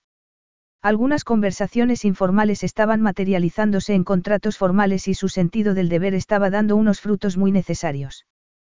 Pero lo echará de menos. La tecnología es maravillosa y estamos en contacto. Él está creciendo y Trella está recuperándose. Eso es lo más importante. Miró a uno de sus asesores y le indicó sin decirlo que si no volvían al tema que los ocupaba, daría por terminada la entrevista y la periodista lo captó. Les deseamos que estén muy bien. En cuanto a su reunión con el representante oficial de esta mañana. Más tarde se preguntó si echaba de menos a su hijo. Tyrol era un niño que solo quería mamar y dormir y Trella le tenía informado de los progresos de su hijo. Le mandaba mensajes muy a menudo para contarle que había engordado unos gramos u otras pequeñeces como esa. También le mandaba fotos, como media docena al día. Él observaba detenidamente todas y cada una y se maravillaba con sus pestañas y sus uñitas diminutas. Los ojos se parecían a los de él, pero la boca era como la de Trella. Una noche se recordó a sí mismo que ese parecido con su madre podría acabar siendo lo único que le quedara de ella. Sintió tal desaliento solo de pensar lo que le hizo una videollamada. Ella se quedó sorprendida porque era la que solía llamarle sí, por una casualidad, estaba dándole de mamar a una hora adecuada para él. Ella le había preguntado qué tal había ido su día, pero había contestado alguna vaguedad y había escuchado con fervor todo lo que le había contado ella, y se había burlado de sí mismo para sus adentros por quedarse fascinado con esa charla trivial sobre la familia de ella y algunos regalos que le habían hecho al bebé. Debería haberse quedado tranquilo. Su esposa y su hijo estaban bien y él estaba siguiendo con su vida como tenía que hacerlo. Entonces, ¿por qué se subió por las paredes cuando recibió otro mensaje de ella? Ramón e Izzy van a casarse. La boda es a finales de mes en Madrid. Salimos a la casa familiar el día anterior al que debería haber salido hacia el azar. Alargaré nuestra estancia hasta después de la ceremonia porque solo es un fin de semana más. A simple vista, era muy racional. Irse con Tyrol y todos los empleados a estar unos días en el azar antes de que tuviera que volver era un gasto innecesario. Los detractores de la monarquía se frotarían las manos. Además, estaba dando de mamar a Tyrol y no podía dejarlo en el azar para asistir a la boda. No tenía ningún motivo aceptable para rechazarlo, pero solo le salió un, no, rotundo. No lo analizó, solo supo que no iba a volver al palacio para tener que esperarla. Trella, al ser la más pequeña, pensaba algunas veces que había recibido los restos del ADN, lo que había quedado después de que sus hermanos se llevaran la mejor parte. Henry tenía el sentido común y la lógica de su padre. Era terco, pero ella era como una auténtica mula. Ramón tenía la pasión y la firmeza de su madre, pero ella era dogmática y exaltada. Heli acaparaba la sensibilidad y la generosidad mientras ella atraía egoístamente toda la atención con sus crisis nerviosas. Ninguno era mezquino o celoso, pero a ella, la niña malcriada y consentida, le corroía la envidia por todos ellos. ¿Por qué no podía tener una pareja para ser padres como Henry y Zinnia? ¿Por qué no podía celebrar una boda por todo lo alto y que todo el mundo bullera de emoción como la que estaban organizando Ramón e Isidora? ¿Por qué no podía tener un marido que no solo la adorase, como casi Mageli, sino que se negaba a tener a otra mujer a su lado cuando subía al trono de su país? ¿Por qué destruía su autoestima con razonamientos negativos? Ellos no lo hacían, eran lo bastante inteligentes para no hacerlo. Apoyada con los brazos en el borde de la piscina, daba unas patadas desganadas por detrás de ella mientras miraba a Cinnia que entregaba a Rosalina, recién alimentada, a Henry. La tumbaré para que duerma la siesta. Terminarás de comer y descansarás un rato antes de que salgamos de viaje. Si Cinnia esbozó una sonrisa. Gracias, cariño. Cinnia se colocó bien el vestido y se dio la vuelta para comer la ensalada que había estado picando mientras daba de mamar. Henry miró a Tyrol, que estaba en una cuna a la sombra. ¿Quieres que lo suba? Tú también deberías dormir antes de que salgamos. El viaje duraba una hora y habían pasado cinco semanas desde que dio a luz, pero les había dado tal susto que todos habían vuelto a mirarla como si fuera de cristal. Ya lo llevaré yo cuando suba Cinnia. En el azar no hará este calor y quiero disfrutar de la piscina mientras pueda. Voy a echarte de menos cuando te vayas a el azar, le comentó Cinnia cuando Henry las dejó solas. Es verdad. Ha sido precioso. Cinnia, de casualidad, había sido la primera en saber que Trella estaba embarazada cuando ella estaba ocultándole su embarazo a Henry. Se habían hecho muy amigas durante aquellos primeros meses y esas semanas juntas, de madres recientes, habían estrechado más el lazo de casi hermandad. Vivir allí estará bien, no. Esa pregunta tan sencilla era uno de los motivos por los que quería tanto a Cinnia. Su cuñada inspiraba confianza, pero no se entrometía. Trella suspiró porque el porvenir le daba más miedo de lo que iba a reconocer. No lo sé. Me encuentro bien físicamente y estable mentalmente, pero estoy aquí y eso siempre ayuda. Al menos, yo ya conocía a Henry cuando estaba en tu situación. Cindy había sido la amante de Henry durante años hasta que su embarazo los separó primero y los unió después. Tiene que ser complicado tener un hijo cuando todavía estáis conociéndoos. No habéis tenido ocasión, ¿verdad? No. Se conocían de dos noches y de unas visitas diarias al hospital que ella había dicho que no necesitaba.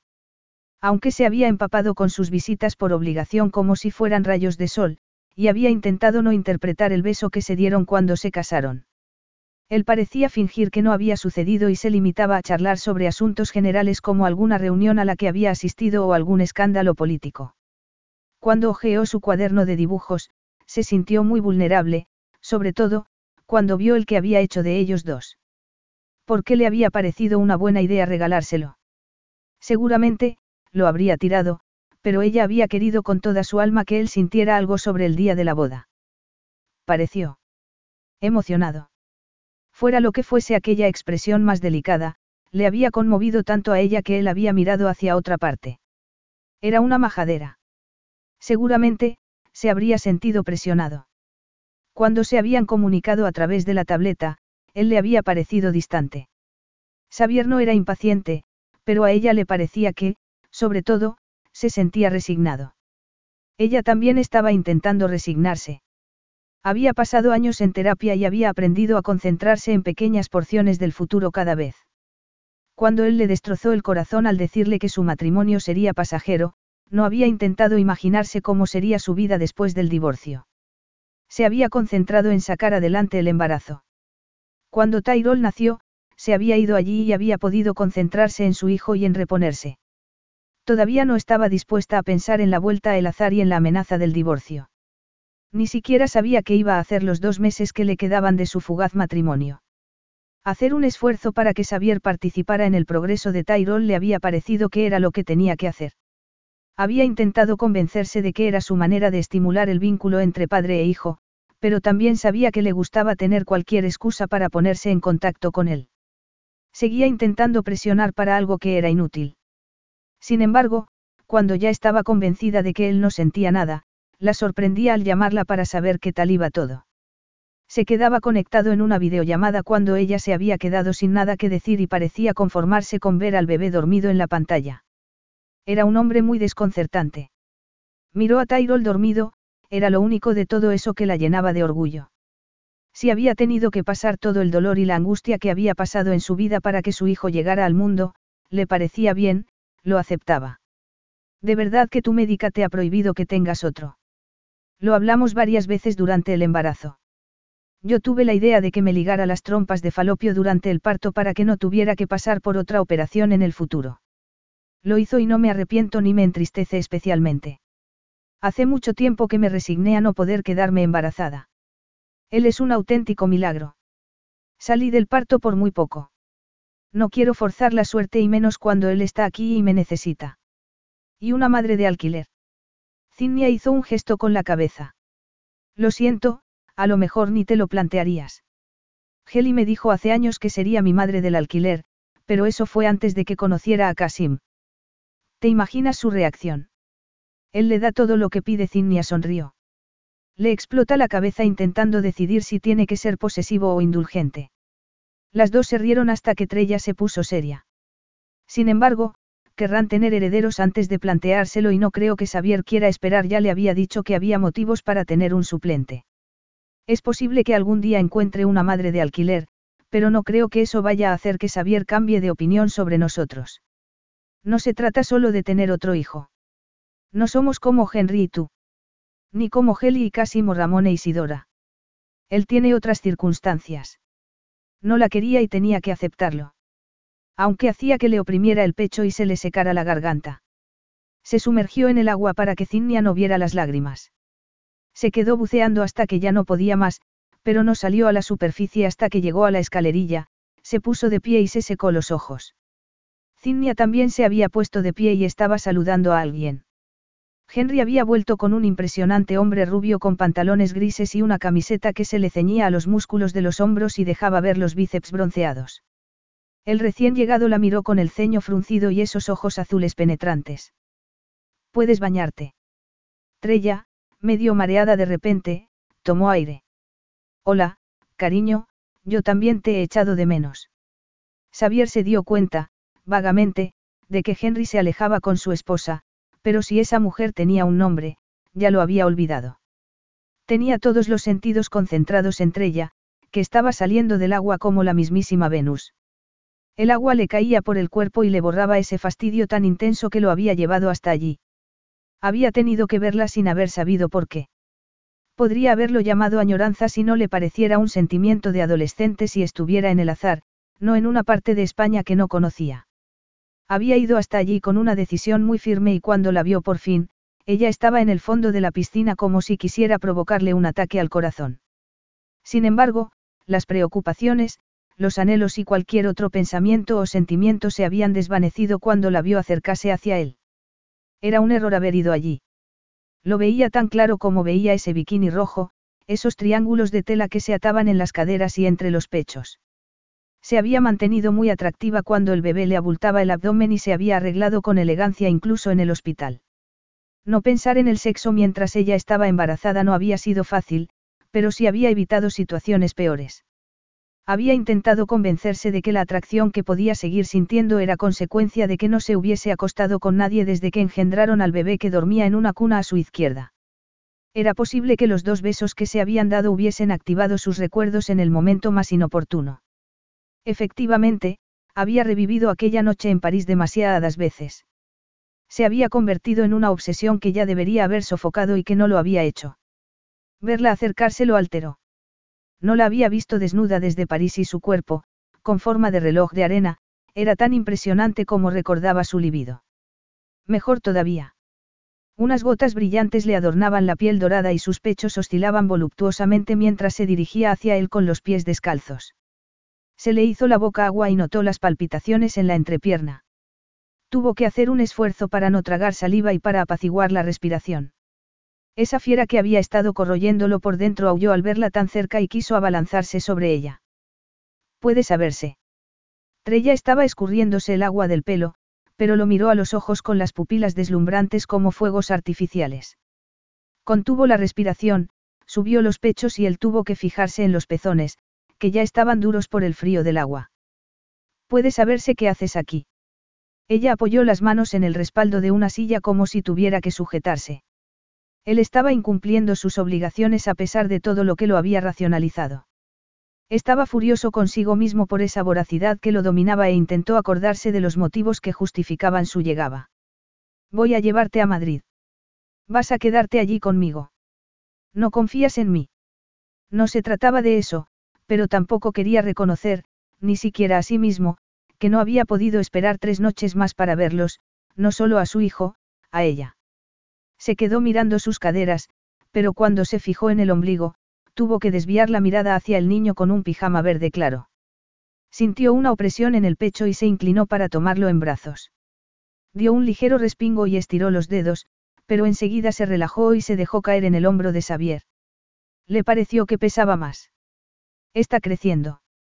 Citrella se ató una toalla alrededor de la cintura con las manos temblorosas. Xavier, te juro que iba a volver.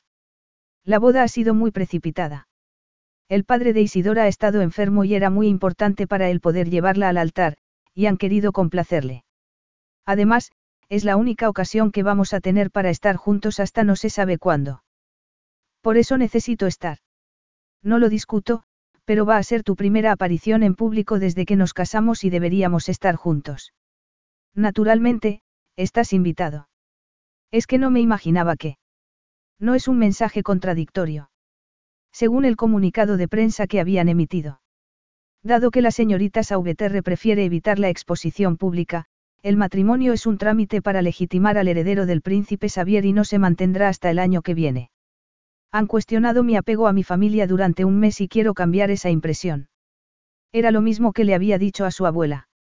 Sus compatriotas se habían entusiasmado al ver las tres fotos que habían publicado del recién nacido, pero también se preguntaban por qué no pasaba más tiempo con él.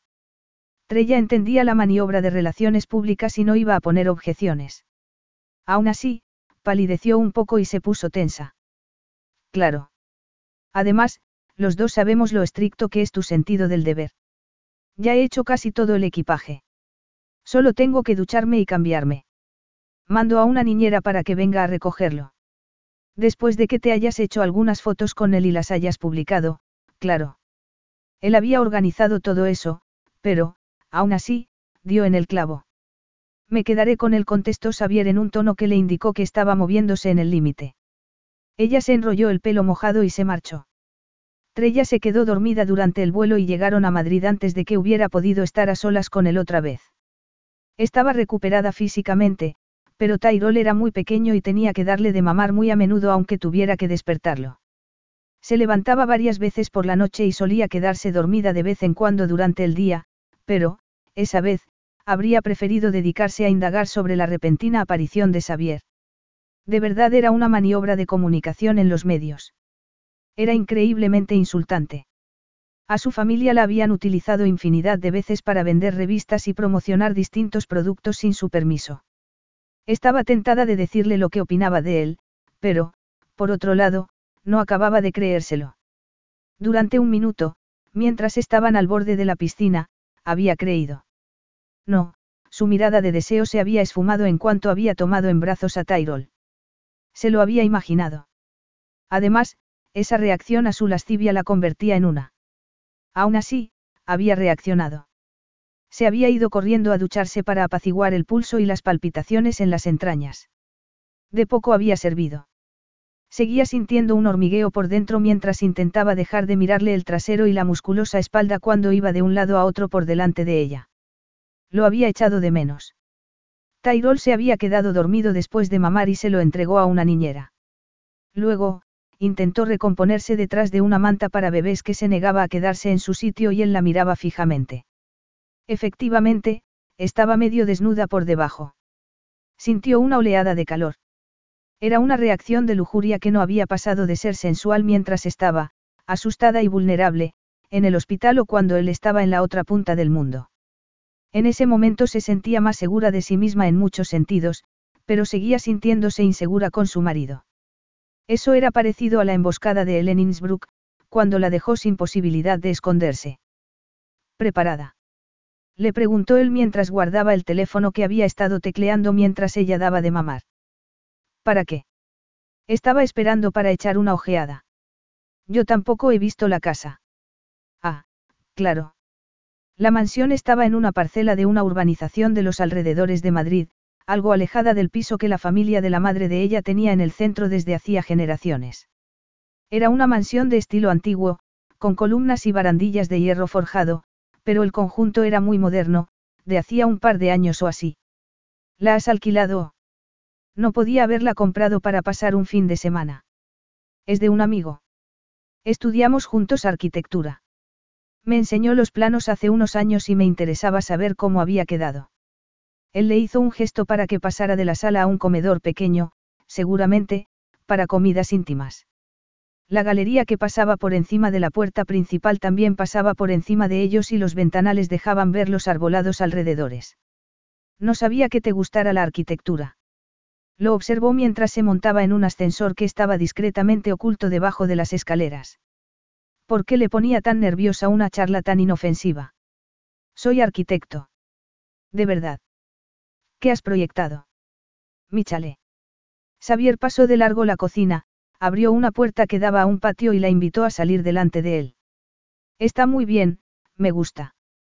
Les llegó el viento del cielo encapotado, se abrazó a sí misma e intentó pasarse el pelo por detrás de las orejas mientras avanzaban junto a unos maceteros con flores que iban a lo largo de la piscina cubierta. Él la miraba por el rabillo del ojo. No intentaba escapar porque no me gustara la distribución, añadió ella. Él puso los ojos en blanco y ella sonrió, pero se sentía cohibida. Era raro volver a estar con él sin enfermeras ni empleados, solo con esa tensión sexual que vibraba entre ellos. En serio siguió ella intentando disimular el nerviosismo. Ya sé que no necesitas mi visto bueno, pero me pareció acogedor a pesar de que fuera tan abierto. Evidentemente, situaste los ventanales con mucho cuidado. Cada uno era como una foto enmarcada de la naturaleza. ¿Qué pasa? Le preguntó ella cuando él la miró con los ojos entrecerrados. Soy artista y me doy cuenta cuando se ha buscado un efecto concreto. Tú no. Mira estas escaleras, Trella señaló cómo bajaban en curva desde la terraza superior. La mayoría de la gente pensará que solo es una necesidad, pero se equilibra con pequeña torre del otro lado, que, seguramente, será el dormitorio principal con vistas. Se giró para mirar hacia el terreno que se extendía delante de ellos con un arroyo y un puente de madera. Es precioso, ¿verdad?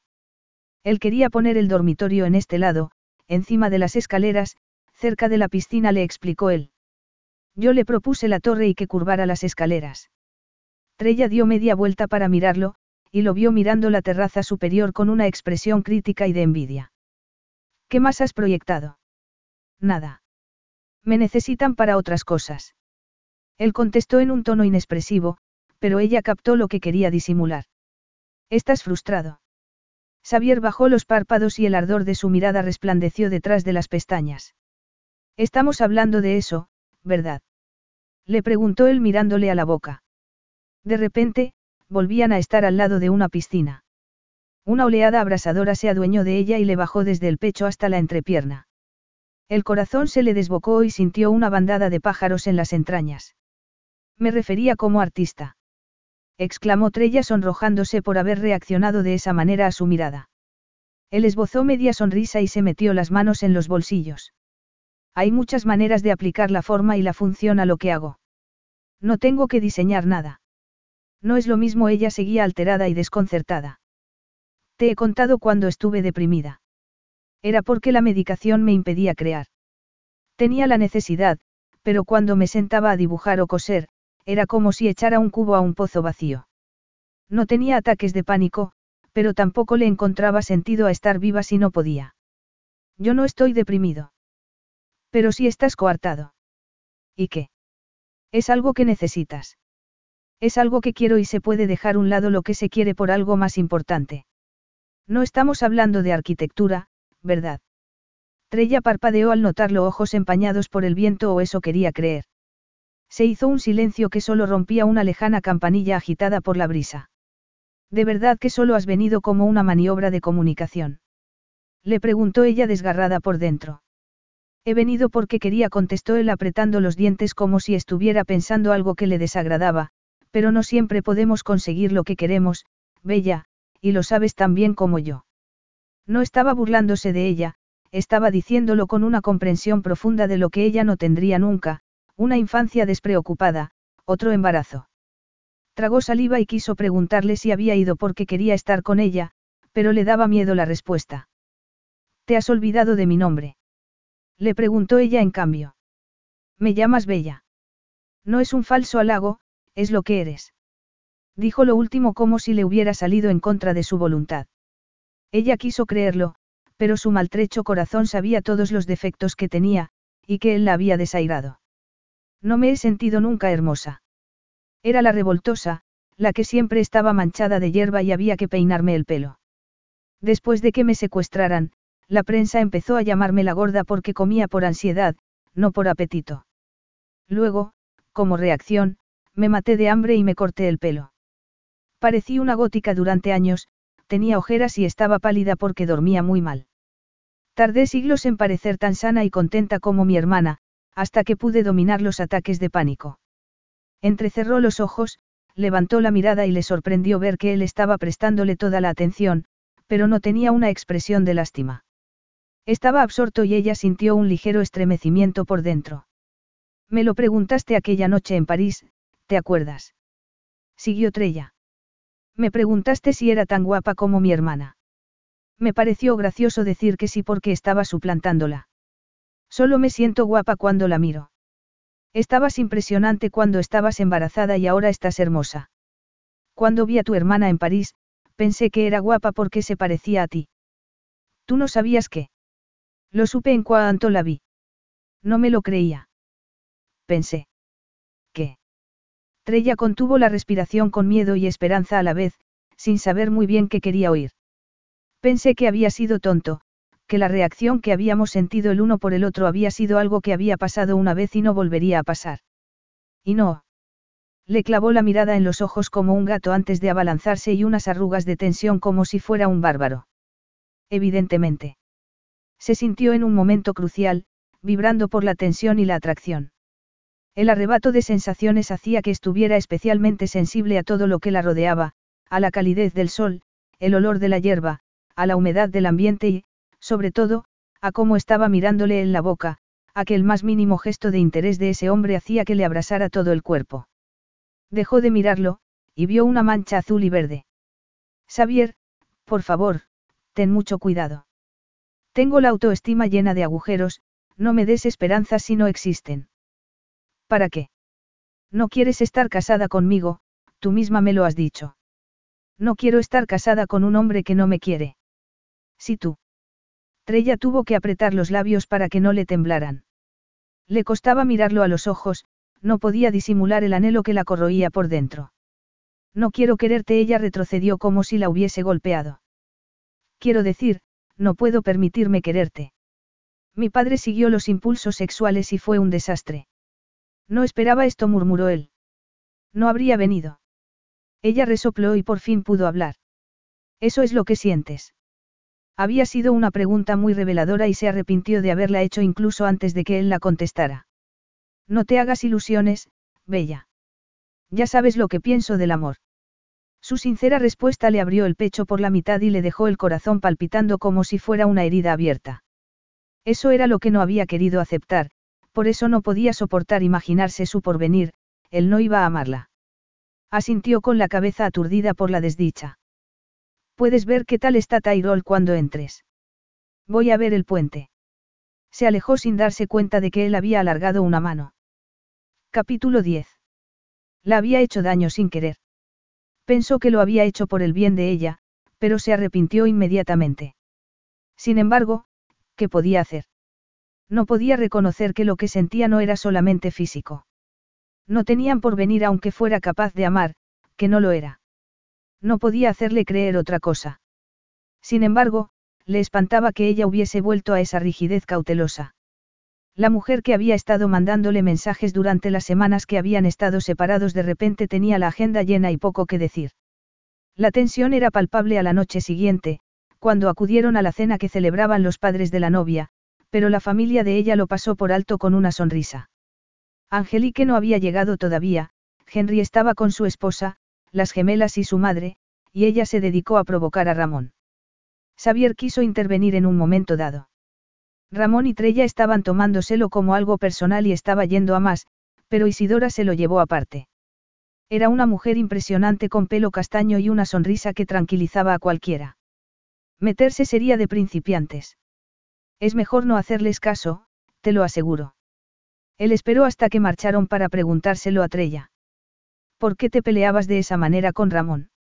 No me peleaba, es nuestra manera de comunicarnos. Las farolas que iban pasando le iluminaban intermitentemente la expresión estoica. Llegué a creer que ibas a pasar al ataque. No replicó ella en tono malhumorado. Nos peleamos así todo el rato, no pasa nada. No era porque estuvieses enfadada conmigo. No estoy enfadada, estoy dolida. Él debería haberlo dejado así, pero... En cualquier caso, deberías haberla tomado conmigo, no con él. Prefiero discutir con Ramón. Ella se agarró las manos sobre el regazo. Sé que no va a dejarme ganar, que me merezco cada punto que me anoto. Me refuerza la seguridad en mí misma y, además, sé que seguirá queriéndome le diga lo que le diga. No tengo esa confianza contigo. Xavier se sintió despellejado, pero se dijo a sí mismo que tenía que tener cuidado con lo que deseaba. No volvió a decir nada. Trella estaba a punto de reventar y a la noche siguiente, cuando Xavier decidió no ir a tomar algo con Ramón y sus amigos de las carreras, la presión aumentó un poco más dentro de ella. Casim tampoco va a ir. Les he invitado, a él y a Heli, para que vengan después de que hayan visitado a mi madre. Zinnia quiere que las niñas estén tranquilas y también va a quedarse Trella quería con todas sus fuerzas pasar algún tiempo con su hermana. ¿Te importa? No quiere salir. Yo me quedaré con Tyrol. Isidora ya se encontrará con bastantes fotógrafos. Si fuéramos Geli y yo. Le haremos un favor si no vamos. Entiendo. Invítalos, me parece bien. Estaban siendo exageradamente amables y corteses desde que ella reconociera la noche anterior que estaba dolida. No paraba de preguntarse cómo iba a aguantar dos meses más así. En realidad, toda una vida. Sería peor o mejor cuando se divorciaran y vivieran separados. Ella estaba tan absorta en sus cosas que se había olvidado de que Xavier ya había conocido a Heli, pero, en realidad, Heli no a él. Fue directamente hasta Xavier y le tomó las dos manos. Me alegro de tener esta ocasión para aclarar las cosas, comentó Heli en tono casi suplicante. No quiero ni imaginarme lo que pensarías de mí en Berlín. Te quedarías espantado, pero me gustaría que pudiéramos ser amigos porque ya adoro a tu hijo. La calidez de su hermana podía derretir glaciares y la expresión de Xavier se relajó en un abrir y cerrar de ojos. Ya está olvidado, aseguró él con su encanto habitual. Trella sintió una punzada de celos. ¿Por qué no podía ganárselo ella tan fácilmente? Heli se giró hacia ella porque, naturalmente, había percibido su desasosiego, pero también resplandecía con una felicidad deslumbrante. Heli. Cada vez que creía que no podría sobrevivir a la angustia que la atenazaba, fuera la que fuese, su gemela encontraba la manera de sacarla del pozo. Con una sonrisa temblorosa, abrazó con fuerza a su embarazada hermana. Xavier se alegró de poder pasar un rato con el rey de Zamair. Hablar con Kasim sobre la compleja situación en uno de sus países vecinos le ayudó a olvidarse de su debate entre deber y deseo, entre las ganas de arreglar las cosas contra ella o dejarla dolida para que siguiera alejada de él. Media hora después, se dio cuenta de que las mujeres no habían vuelto de ver a Tyrol. Las aburrimos. Buscaré. Déjalas, le interrumpió Kasim. Necesita estar con su hermana. ¿Cuál de las dos? Preguntó Xavier con cierta ironía y con la esperanza de que Trella no estuviera llorando por su culpa. Buena pregunta, Kasim levantó su copa. Cuesta acostumbrarse a lo independientes que son, ¿verdad? Pero esto. Kasim señaló con la cabeza hacia el techo, donde estaba el cuarto de Trella. Estaba a punto de reventar. Está embarazada. Xavier se quedó atónito al darse cuenta de que se alegraba por la pareja. ¿Por qué, si no tenía nada que ver con ellos? Aunque sí sabía lo maravilloso que era tener un hijo y comprendió lo importante que era Tyrol para él. No porque garantizara el futuro de azar, porque Tyrol era. Tyrol. No era una póliza de seguros para el futuro, era una relación. Desconcertado, tuvo que aclararse la garganta por la repentina emoción mientras se levantaba para estrecharle la mano a Kasim. Enhorabuena. Gracias Kasim se sonrojó un poco por el orgullo y volvió a sentarse. Está de muy poco tiempo, se lo confirmaron el día antes de que saliéramos de Zamair y no vamos a hacerlo público. Xavier levantó su copa para brindar. Now through February 2nd, join a clean and spacious Planet Fitness for zero enrollment and only $10 a month. With tons of equipment and free fitness training, it's the perfect place for everybody to work out. Even me, mother of very fussy triplets and one very colicky husband. Especially you, Supermom. You'll release endorphins and have more energy. Ah, I remember having energy. Start feeling spectacular today. Join in club or at planetfitness.com. Zero enrollment, $10 a month, cancel anytime. Deal ends February 2nd. See club for details. Carlos Alfredo, tu mamá vino por una semana. Ya hace un año que vive con nosotros. Hasta trajo sus gatos. ¿Y yo qué puedo hacer? Lo que puedes hacer, Carlos. ¿Y él quién es? Es Miguel, nuestro experto de TurboTax Live. Como tu suegra hace un año que vive con ustedes, you can claim her as a dependent y así obtener esa deducción de taxes extra. Hacer taxes puede parecer dramático. Por suerte, los expertos bilingües de TurboTax Live te ayudan a obtener el máximo reembolso sabiendo que tus taxes están bien hechos. You do your thing, we've got your taxes. Intuit TurboTax Live. La preparación de taxes y la aplicabilidad de las deducciones varían según el individuo.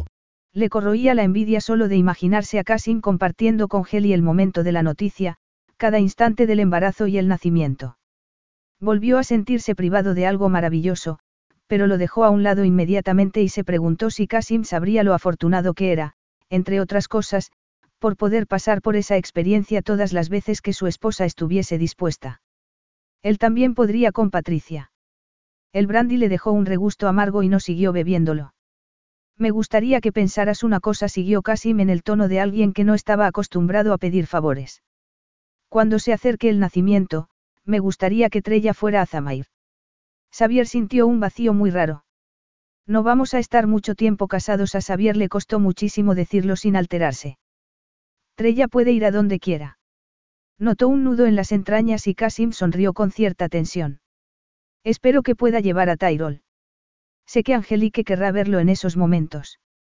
Eso exigiría su autorización y rechazó la idea al instante. Había mandado a Trella a España mientras él estaba en Australia y antes de que supiera lo insoportable que iba a ser. El rey de Zamair no estaba conspirando para quedarse a Tyrol, estaba seguro de eso, pero él sabía que si Tyrol se quedaba en el azar, Trella volvería. Miró hacia otro lado para que no se le notara cuánto le alteraba la dependencia que indicaba el pensar eso. A Angelique le costó muchísimo estar lejos de Trella cuando nació Tyrol Kasim dio un generoso sorbo de brandy, como si lo necesitara. Se desmayó cuando Trella entró en coma. Luego, llegó tu mensaje y me di cuenta del motivo. Estuvo histérica hasta que Trella volvió en sí. Xavier podría haber dicho que él también, pero ya estaban contándose muchas más cosas de las que solía contar. No quería pensar en aquellos momentos aterradores, le producían sudores fríos. Veré lo que puedo hacer, replicó Xavier para terminar con esa conversación. Hacerle un favor a uno de los hombres más poderosos de Oriente Próximo era una maniobra inteligente, pero abominaba la idea de utilizar a su hijo con fines políticos. El deber. No era un arma de doble filo. Eran dos hierros candentes que no le dejaban moverse, que le impedían escapar y que se le hundían más en la carne cuando lo intentaba. Mucho más tarde, cuando la pareja ya se había marchado, seguía preguntándose dónde estaba el límite. Diría su abuela que Tyrol estaba cumpliendo con su deber si iba a Zamair para estrechar las relaciones con otra familia real. El pobre niño no sabía lo que le esperaba.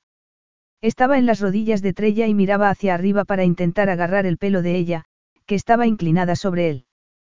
¿Quién va a tener otro primo? Le preguntó ella sin disimular la emoción. Xavier estaba sentado con los pies en el reposapiés. El top de ella le permitía tener una deliciosa visión de su escote y su delicada risa era tan erótica como lo sería sentir su pelo en la piel. Era una auténtica tortura estar ahí sentado, deseándola sin poder conseguirla, pero muy pronto no tendría ni eso y se deleitó con ese dolor. Sabías que estaba embarazada antes de que te lo dijera. Kasim dio a entender que tenéis un entendimiento sobrenatural. Él no terminaba de creérselo, pero también era verdad que Angelique la llamó aquella vez, cuando estaba en el coche, como si supiera que tenía un ataque de pánico. Le preocupaba que estuviera mirando mientras estaban engendrando el bebé. Ella levantó la cabeza con una sonrisa burlona y a él le dio un vuelco el corazón. No, no es algo así, es algo más emocional. Trella dejó de sonreír. Debería haberme dado cuenta de lo contenta que estaba, pero estaba absorta con otras cosas. Estaba distraída por culpa de él, molesta, pero, al menos, estaba hablándole. También lo sientes con tus hermanos. Son demasiado cerriles, sobre todo, Ramón. ¿Verdad? Le preguntó ella a Tyrol. El tío Ramón es un toro. Pero, aún así, los quieres. Xavier estaba empezando a darse cuenta de que, para ella, el amor no era una cuestión sentimental o física, era tan vital como el oxígeno. Los quiero mucho, reconoció ella mientras besaba los pies de Tyrol. Me sacaron de mis momentos más sombríos. Salí adelante por ellos. Ahora tengo a Tyrol. Bajó la cabeza para besarle el abdomen y él agitó los brazos. Xavier pensó que también le tenía a él, pero tenía la garganta paralizada, sabía que no podía ofrecerle más que las migajas que ya le había ofrecido. No has querido tener hermanos. Ella levantó la cabeza. Tu madre no tuvo más hijos. Mi padre tiene una hija que tendrá tres o cuatro años. Mi madre tiene dos hijos. Adolescentes, creo. No los conoces. No tienen cabida en mi vida. Eso era lo que había creído siempre, pero se dio cuenta de lo frío que sonaba, sobre todo, cuando ella lo miró con malos ojos. Podrías haberles hecho un hueco. ¿Qué tendría en común con ellos? Los padres. No se comportaron como padres. Xavier sacudió los cubitos de hielo mientras se preguntaba si podía juzgarlos. Tampoco dieron mucho ejemplo sobre la importancia de la relación entre los hermanos. Yo era joven, pero me di cuenta del rencor y los celos entre mi madre y su hermano, supongo que por haberse casado con alguien de la realeza. Mi padre perdió a su hermano. No fue su culpa, no. Trella se puso a Tyrol contra el hombro y lo tapó con la manta. ¿Cuántos años tenía? Mi padre tenía 16 y su hermano, 18. Solo fue una ráfaga de viento que llegó de repente cuando estaban navegando. Mi padre no hablaba mucho de él, pero cuando hablaba. Xavier tragó saliva al acordarse de su padre lloroso. Lo echaba de menos e hizo que a mí me pareciera que era mejor no correr esos riesgos. Pero le darás un hermano a Tyrol. Tengo que hacerlo. Era la cruda realidad, pero volvió a darse cuenta de que parecía indiferente cuando sus sentimientos al respecto estaban tan enmarañados que no sabía por dónde empezar a enumerarlos. Ella frunció el ceño y arrugó los labios. Yo lo haré porque quiero hacerlo. Ella no tenía la necesidad de tener hijos biológicos y se planteaba muchas posibilidades, la adopción entre ellas. Debería se obligó a decir él. La maternidad es muy natural para ti. Evidentemente, la familia es tu fuente de energía. Ella lo miró fijamente, como si fuera un perro atropellado en la autopista. ¿Vas a subir? Le preguntó él para cambiar de conversación. Déjamelo, lo acostaré cuando se haya dormido. Ella hizo una mueca, pero si le había sorprendido que quisiera tener en brazos a su hijo, se le pasó inmediatamente. Xavier soltó el aire cuando ella le dejó a su hijo en las manos y se relajó al abrazar a una de las pocas responsabilidades que le complacía tener. Trella observó a Tyrol pasándole el puño por la mejilla e intentando metérselo en la boca. Los dos se rieron, pero la risa de Xavier fue agridulce. Mi familia no era como la tuya, Bella. Tu relación con ellos es algo desconocido para mí. No puedo imitar algo que no he tenido nunca, pero sí quiero que Tyrol sea feliz. Más feliz que lo que fui yo. Le puso la mano en el hombro. Era inquietante no solo porque no se hubieran tocado desde que estuvo en el hospital, también lo era porque percibía con los delicados dedos todo lo que le atormentaba y que se le acumulaba en el pecho como una masa ardiente. Se quedó muy quieto, como si su mano fuera un pájaro y no quisiera asustarlo. Los estrella lo acarició suavemente con el pulgar. También sé que estás empezando a quererlo, y me alegro. El corazón le dio un vuelco cuando ella retiró la mano y la observó mientras se alejaba. Trella intentaba por todos los medios resignarse a las limitaciones de Xavier. Heli la había abrazado, le había secado las lágrimas y le había aconsejado que le diera tiempo. Las cosas habían sido muy complicadas entre Casim y ella antes de que se casaran. No estaba dispuesta a renunciar a que ella encontrara la felicidad con Xavier, pero Heli era así, siempre quería buscar lo mejor de todo y de todos. Ella no estaba tan segura, pero le había reconfortado que Tyrol hubiese empezado a abrirse paso entre las defensas de Xavier. Xavier había querido tenerlo en brazos y no había sido de cara a la galería. Nadie iba a verlo mientras recorría el pasillo por la noche. Quiso llevarlo en brazos. Se preocupó porque había vomitado un poco y luego lo cambió cuando también le preocupó que esa mancha húmeda pudiera molestarle para dormir. Le habló a su hijo de arquitectura. Y se calló cuando se dio cuenta de que ella estaba escuchándolo. Aún así, cuando lo acusó de estar empezando a amar a su hijo, le sorprendió más a él tener esa capacidad que a ella. Ahí estaba el problema. Ella le había dicho que no quería casarse con un hombre que no la quería, pero se había referido a que no la amara. Si había alguna posibilidad de que él llegara a sentir algo por ella. Le debería a Tyrol que su matrimonio tuviera alguna posibilidad. Quizás solo fuera un planteamiento ridículo porque estaba cautivada.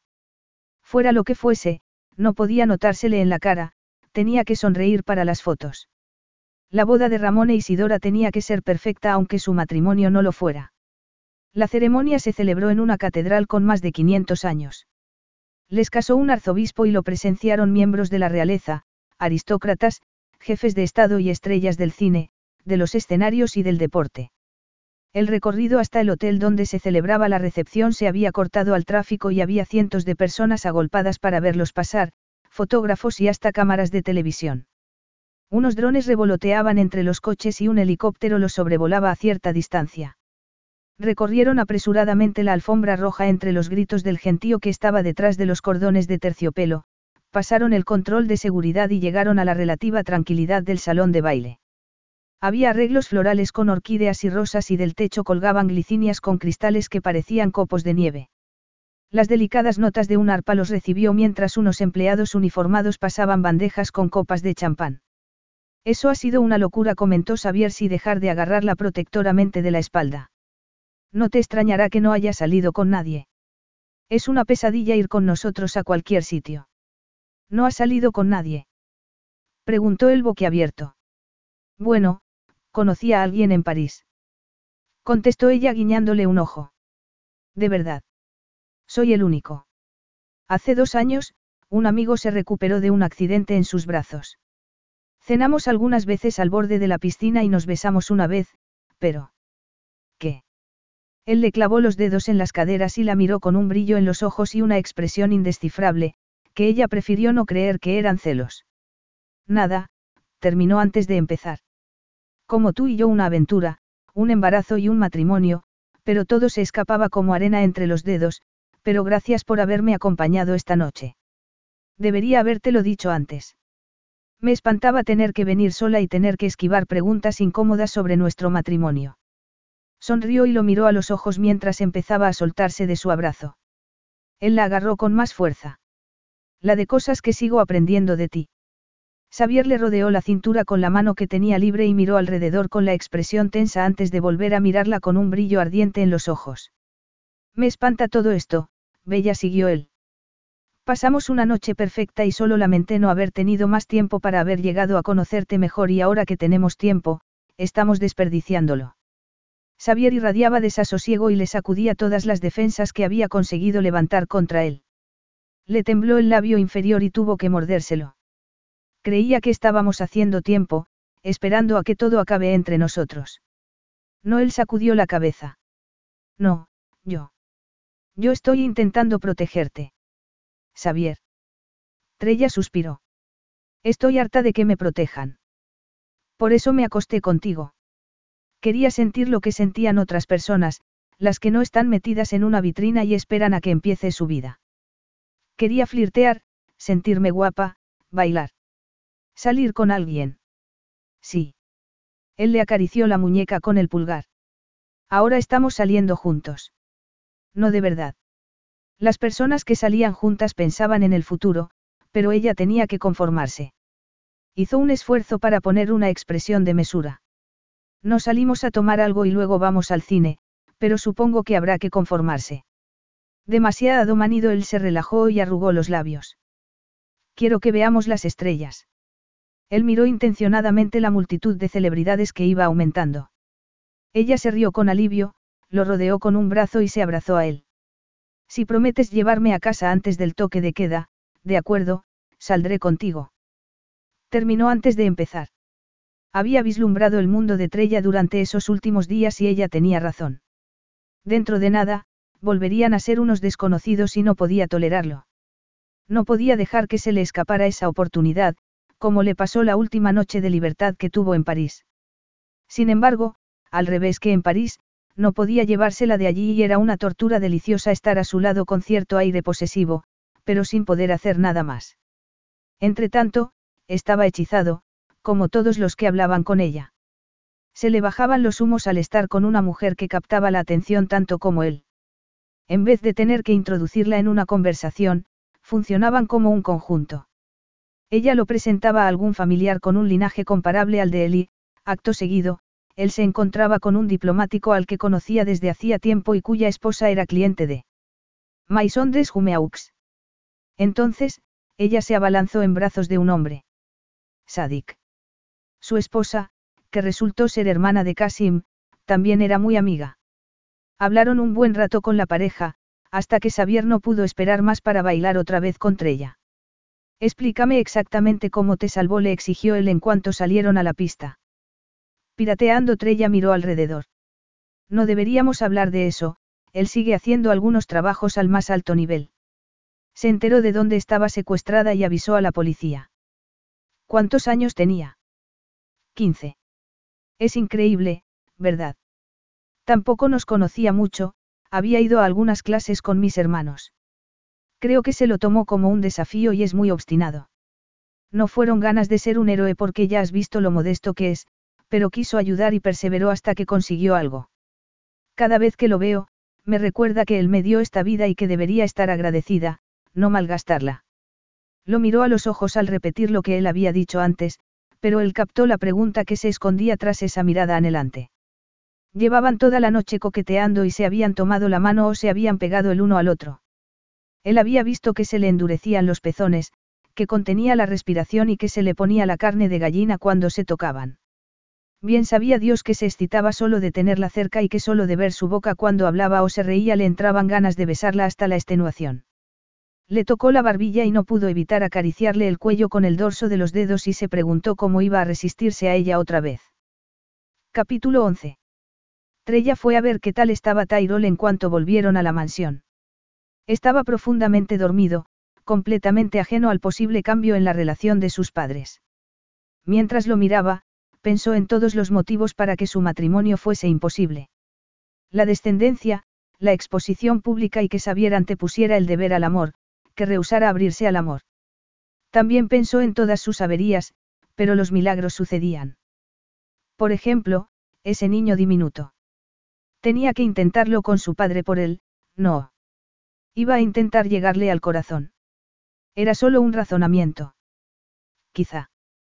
No podía negar que el deseo estaba muy despierto, pero también había algo más profundo e incipiente.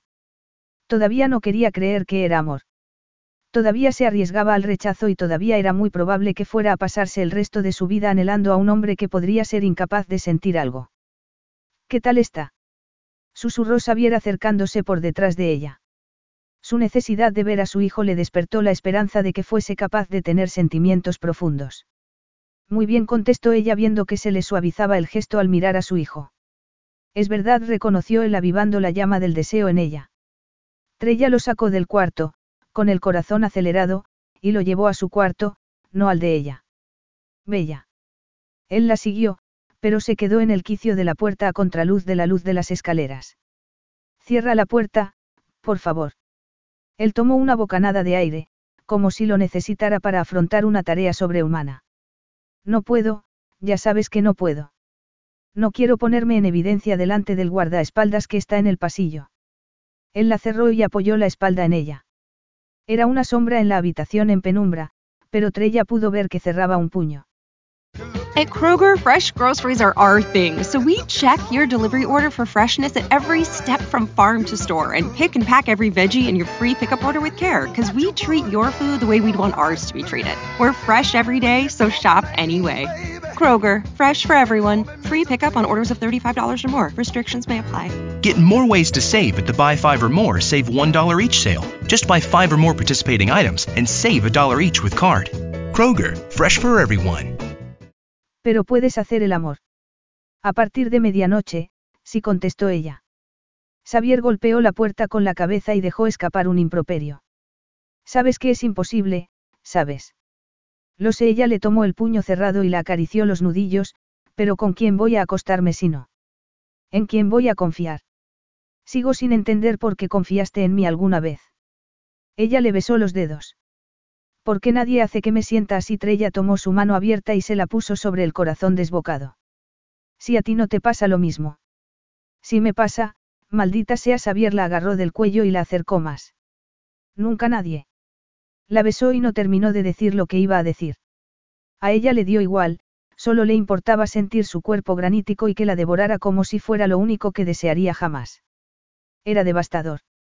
Introdujo una mano entre su pelo para echarle la cabeza hacia atrás y la estrechó contra sí con la otra mientras la invadía con la lengua. El corazón se le desbocó entre las costillas y se le debilitaron las piernas. Lo agarró de las solapas y gimió en su boca.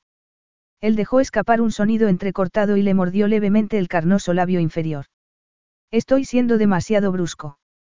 Necesito que sientas lo mismo, te deseo tanto. No tienes ni idea. Sí lo sé. Xavier dejó escapar otro gruñido y le levantó el vestido. Cuando la tomó en vilo y se separó de la puerta, ella pudo rodearle la cintura con las piernas. Pero solo es deseo, Bella. Dime que lo entiendes. Ella estuvo a punto de reírse. Le encantaba su fuerza. Aún así, perdió un poco de seguridad en sí misma, pero notaba la tensión de su erección entre las piernas. Era tan arrebatador que no podía pasarlo por alto y lo agarró con más fuerza, con las piernas y los brazos, para aumentar la presión. Sea lo que sea, lo necesito. La llevó a la cama, se puso encima de ella y volvió a asolarla con la boca. Ella se retorció para sentir todo su cuerpo mientras intentaba quitarle la ropa. Tranquila.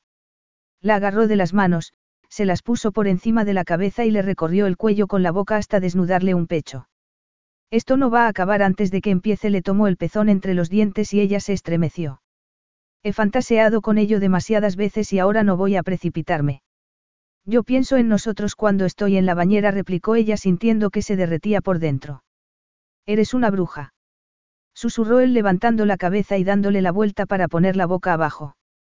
Dime exactamente lo que haces cuando estás en la bañera, siguió él mientras le soltaba los cordones de detrás el cuello. Te lo enseñaré.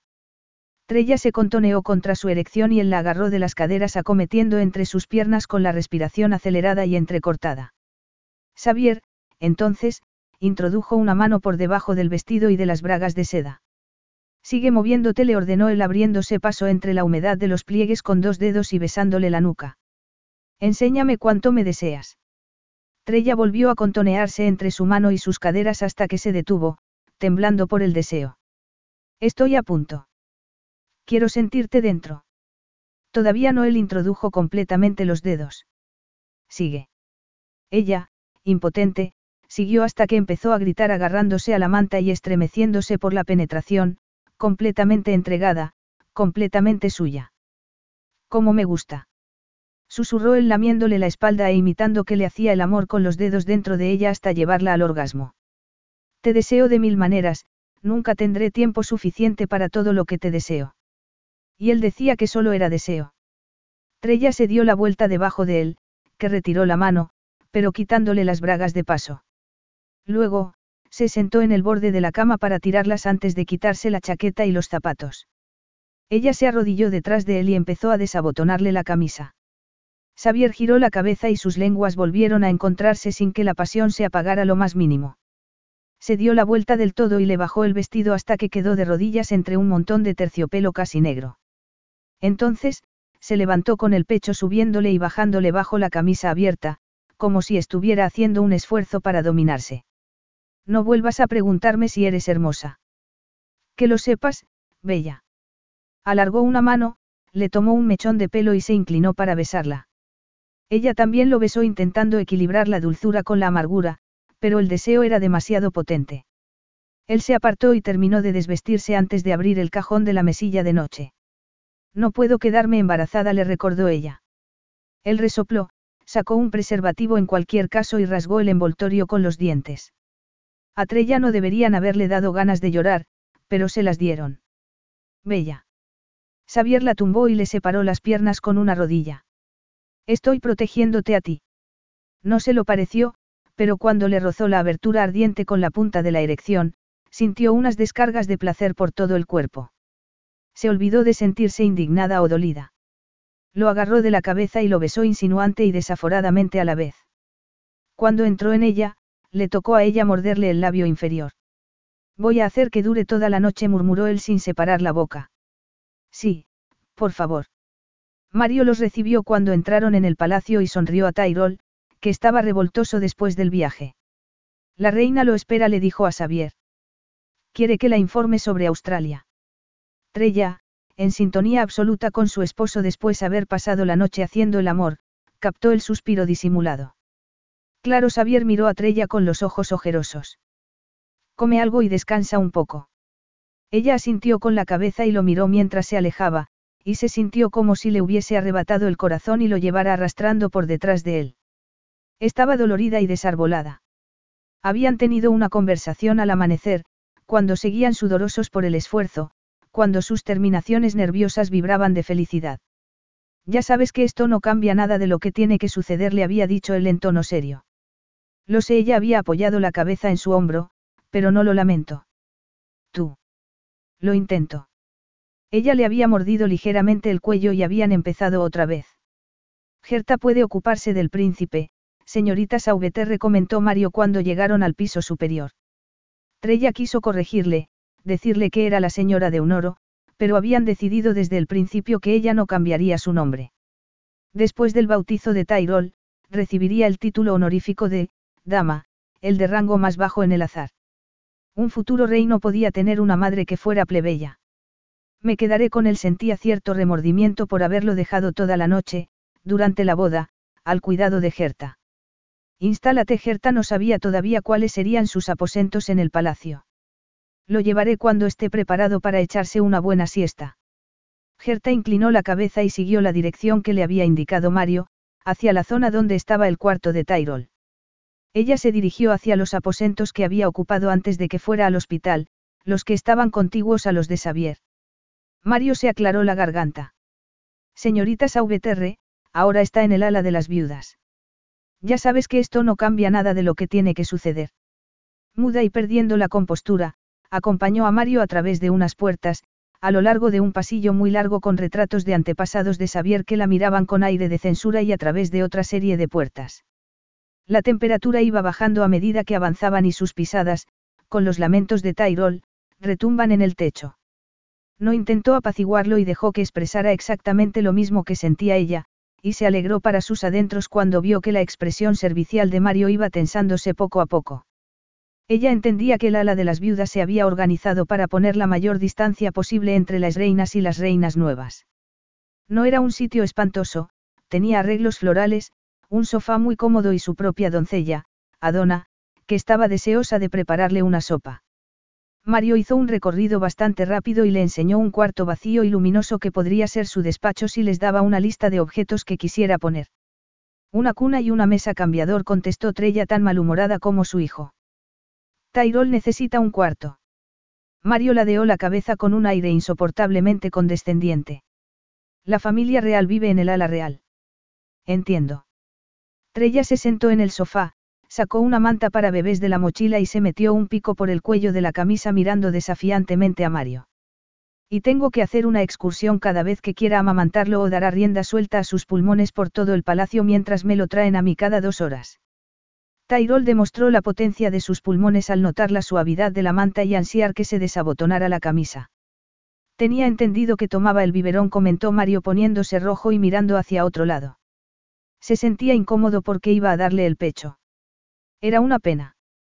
Necesitará un biberón, no. Si no, se morirá de hambre antes de que nos encontremos. Puedo moverme por el palacio sin escolta. Tiene seis semanas y el embarazo ni siquiera ha llegado a los nueve meses.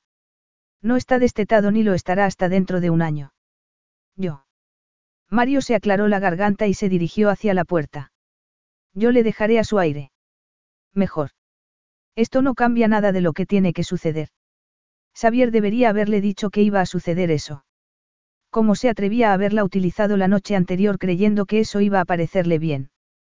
Se despertó aturdida de la siesta y oyó a Xavier que hablaba en voz baja. Y dale un biberón si lo necesita. Se cerró una puerta y ella se incorporó para mirar la cuna de viaje que había hecho que le llevara Gerta desde el cuarto de Tyrol. Estaba vacía. Tomó todo el aire que pudo, se levantó de un salto y fue a la sala con la enorme camiseta que se ponía para dormir. Estaba Xavier, pero nadie más. Ni Gerta ni Adona ni Tyrol. Ni hablar exclamó ella yendo detrás de su hijo. Trella. Él la agarró del brazo, pero ella se giró con un puño dirigido a su nariz. Él lo esquivó e intentó agarrarla con los dos brazos, pero ella se zafó gracias a los años de práctica. Le tiró una lámpara para obligarle a que retrocediera y ella también retrocedió para ponerse lejos de su alcance. Resopló balanceándose en los talones de los pies y calculó la distancia que había entre él y la puerta. No lo sabía, gruñó él manteniéndose en tensión. Tranquilízate. Tráelo aquí otra vez. Trella tomó un florero alto y esbelto, le tiró los tres lirios a los pies, mojándole el bajo de los pantalones, y lo sopesó para comprobar si le servía de arma. Vas a volver a la habitación donde estaba, contigua a la mía. He dicho que se lo llevaran porque hay que bañarlo. Me he quedado para decírtelo antes de que te diera un ataque, más que justificado, cuando te despertaras y vieras que no estaba. Ahora, tranquilízate. Debiste haberme dicho anoche que esto podía pasar. Esto iba a pasar en cualquier caso. Él señaló hacia la puerta. Si no hoy, en cualquier momento. Dentro de unas semanas, te marcharás del palacio y él tendrá que ir y venir entre tú y yo. Es la cruda realidad, Trella. Te lo he dejado más que claro y más de una vez. Tú viniste a mi habitación anoche y ya lo sabías, no finjas que es una novedad. Ella tiró el florero a la chimenea, se hizo mil pedazos y las llamas crepitaron. Luego, miró fijamente lo que acababa de hacer con el pecho subiéndole y bajándole. ¿Quieres provocarte un ataque? No finjas que te importa. Me importa, replicó él. ¿Por qué crees que estoy aquí si no? Pareció verdaderamente atormentado al decirlo.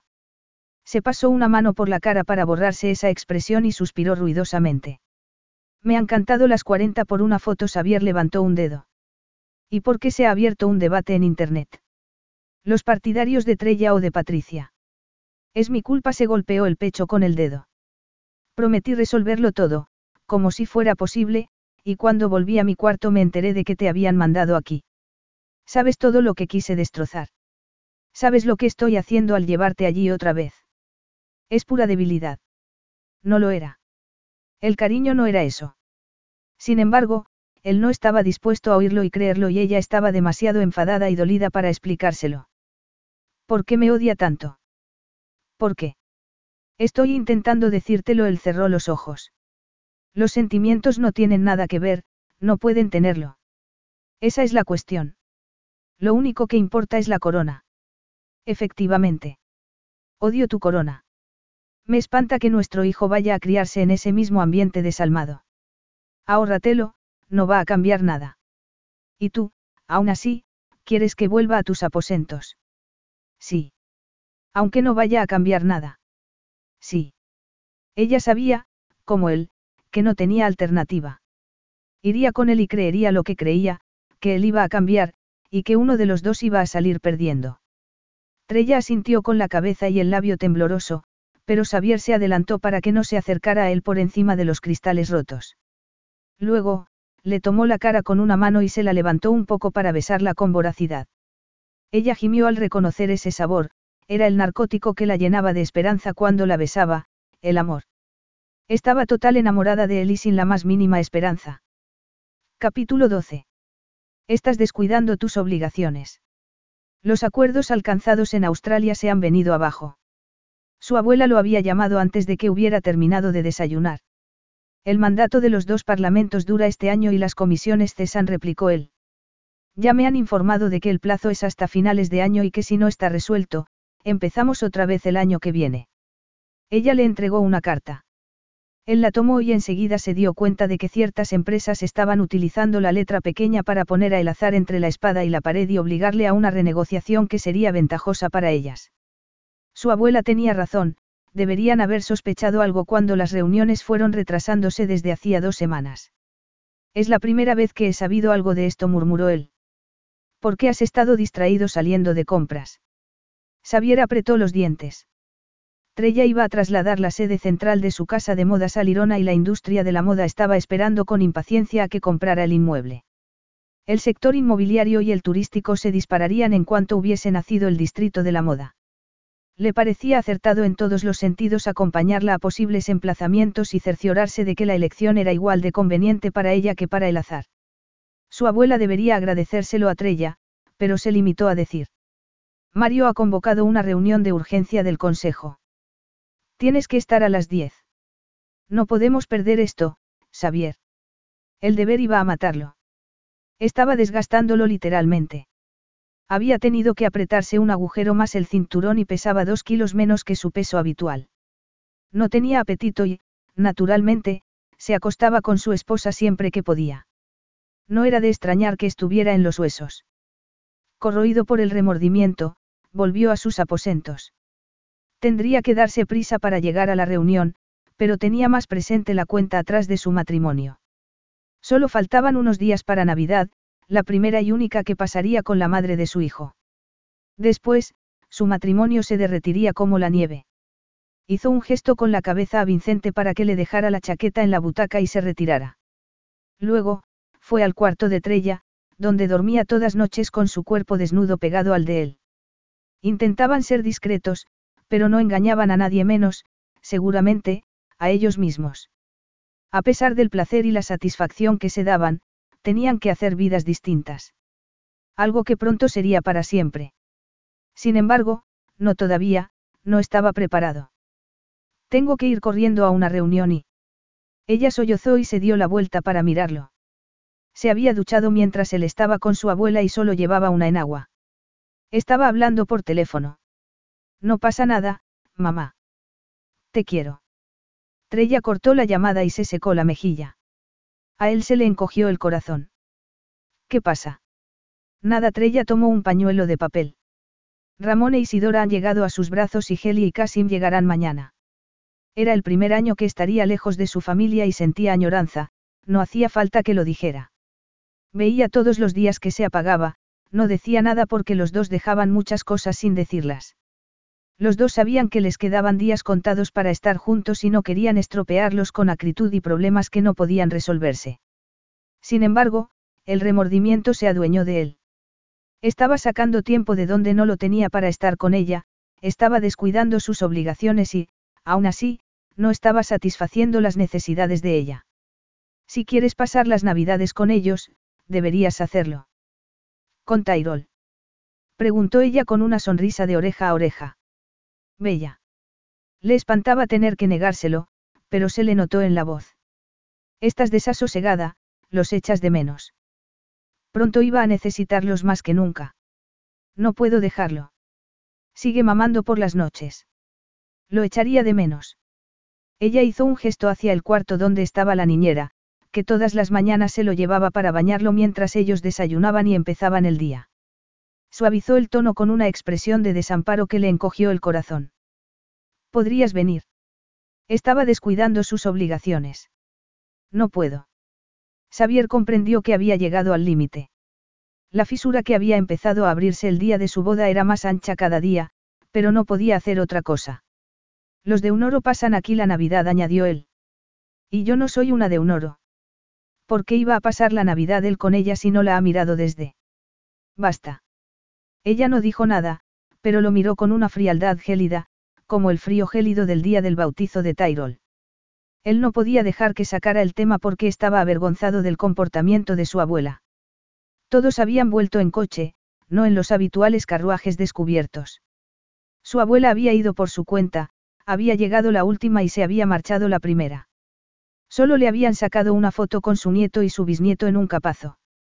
Trella no había salido en la foto. Cerró los ojos porque si la miraba, le daba miedo que no pudiera hacer lo que iba a hacer. Tienes que ir a ver a tu familia y volverás a tu casa nueva, dijo él con la voz ronca por la tensión. Oyó que ella se quedaba sin respiración. No, Xavier, todavía no. Yo esperaba que pudiéramos pasar la Navidad, pero solo estamos posponiendo lo inevitable. ¿Qué te parece? Trella se quedó sin voz. ¿Qué te parece una madre de alquiler? Él ya la había visto con miedo antes, pero no como esa vez, como si estuviera ofreciendo el cuello para que se lo cortaran. Tuvo que hacer un esfuerzo para respirar. No se trata de otro bebé, Bella. Estuvo a punto de perder la compostura cuando ella arrugó la barbilla y se le empañaron los ojos. Luego, apretó los labios para que no le temblaran, se puso muy recta y surgió esa impresionante valquiria que llevaba dentro. No voy a dejar a Tyrol. Me mudaré a esa espantosa y ridícula casa si me obligas, pero él irá conmigo. Eso le dolió más de lo que debería. No había podido proyectar una casa desde el principio, pero había supervisado personalmente la reforma y las medidas de seguridad de la que había comprado y había tenido mucho cuidado hasta con el detalle más mínimo. No lo compliques. El acuerdo es de tres días y medio cada uno. Tú estás muy ocupado. ¿Por qué iba a darle un biberón a alguien si puede estar conmigo? Podía ser imponente cuando quería y siguió con un brillo ardiente en los ojos. Al menos, yo lo quiero. Y yo también. Ella echó la cabeza hacia atrás y la furia dejó paso a la tristeza. Pero no me quieres a mí, por ti, yo sí puedo vivir en cualquier otro sitio. Él giró la cabeza como si el tono atormentado de su voz hubiese sido una bofetada. Dilo. Dime que estas semanas pasadas. Siguió ella señalando la cama donde se habían retorcido de placer. He intentado por todos los medios que vieras que podría salir bien. Cada vez que tomo aire lo hago con el máximo cuidado para que no afecte a tu papel. En este momento, debería morderme la lengua. Tienes una reunión, no. Yo doy una y otra vez y tú no puedes ofrecerme ni unas migajas. Un. Quizá. Una oportunidad. ¿Crees que me gusta ver que te reprimes, que te da miedo reírte muy fuerte, que te quedas en estas habitaciones cuando deberías poder decir y hacer lo que te diera la gana? Me espanta todo lo que estoy haciéndote, no es lo que tú querías. Pero si me quisieras. No puedo quererte. He alterado mi mundo todo lo que he podido, pero las cosas están sabiéndose. Esto tiene que acabar. Ella se tambaleó como sacudida por un huracán y él vio que los labios, como toda ella, se le ponían blancos. Bella. Xavier alargó una mano y notó que ella se alejaba cada vez más de él. Deberías irte, Trella tomó aire y se recompuso. No quiero que me echen la culpa de que hayas llegado tarde a la reunión. ¿Qué había pasado? Estaba lamentándose porque sus hermanos iban a reunirse sin ella cuando, acto seguido, su pequeña e incipiente familia de tres integrantes se había visto reducida a una de uno y medio. No había peleado lo bastante. Aparte de haber visto algunos edificios para Maison des Jumeaux, había vivido otra vez enclaustrada para no salir en la prensa. Lo había pasado mal cuando él había tenido que desaparecer unos días por asuntos relacionados con el palacio, pero no se había quejado ni una vez. Ni siquiera se había comentado, hasta ese día, la actitud gélida de su abuela durante el bautizo. Mientras, los días iban alejándose del calendario como cuervos en bandada que se burlaban de ella por amarlo a pesar de la falta de compromiso de él, por esperar tan pacientemente a oír unas palabras de amor que no llegaría a oír nunca. Se arrepentía de haber intentado que su matrimonio saliera bien. No, pero haber fracasado a pesar de haber expuesto el corazón podría matarla. Temblorosa, se llevó un pañuelo de papel a los ojos, se secó las pestañas, tomó aire y relajó los hombros. Una naranja, dos naranjas. No. exclamó para sus adentros al darse cuenta de lo que estaba haciendo. Se apretó los ojos con más fuerza y notó las sensaciones que estaban despertándose dentro de ella. El presagio que iba atenazándole las entrañas y la columna dorsal. Unos espectros escalofriantes empezaban a flotar a su alrededor y le gritaban los pensamientos más aterradores. ¿Por qué iba a quererte? Eres la que está defectuosa. Eres la inmunda. No susurró ella. Ser susceptible a sufrir esos ataques demostraba lo poco que se merecía al amor. Eso era una idea sombría o la cruda realidad. Dama. Adona, la doncella, llamó a la puerta antes de entrar y ella dio un respingo. El secretario general está aquí. Su Majestad desea verla. No podía ir en ese momento, cuando se avecinaba un ataque. Se quedó rígida con la sangre corriéndole como ácido por las venas. ¿Para qué quería verle la reina? Empezó a darle vueltas a la cabeza para encontrar una excusa. Por favor, dame un momento para que me vista. Una naranja, dos naranjas. Eligió el vestido que había llevado en el bautizo porque el rojo y el dorado eran los colores nacionales de El Azar y daba a entender su condición como madre de un futuro rey. Adona le recogió un poco el pelo mientras ella se maquillaba ligeramente, aunque daba igual que se pusiera unos pantalones de payaso o un tanga con manguitos para nadar, iba a la guillotina. Como si fuera verdad, las palpitaciones en las entrañas fueron más intensas y el rostro serio de Mario mientras la acompañaba hizo que todo fuera más aciago todavía. Era como si los pies no fuesen los suyos y no podía tragar saliva. Esos espectros escalofriantes se reían mientras entraban con ella en una habitación con papel pintado de rayas azul grisáceo y blanco. La reina llevaba una chaqueta de lana verde oscuro y su expresión era inflexible.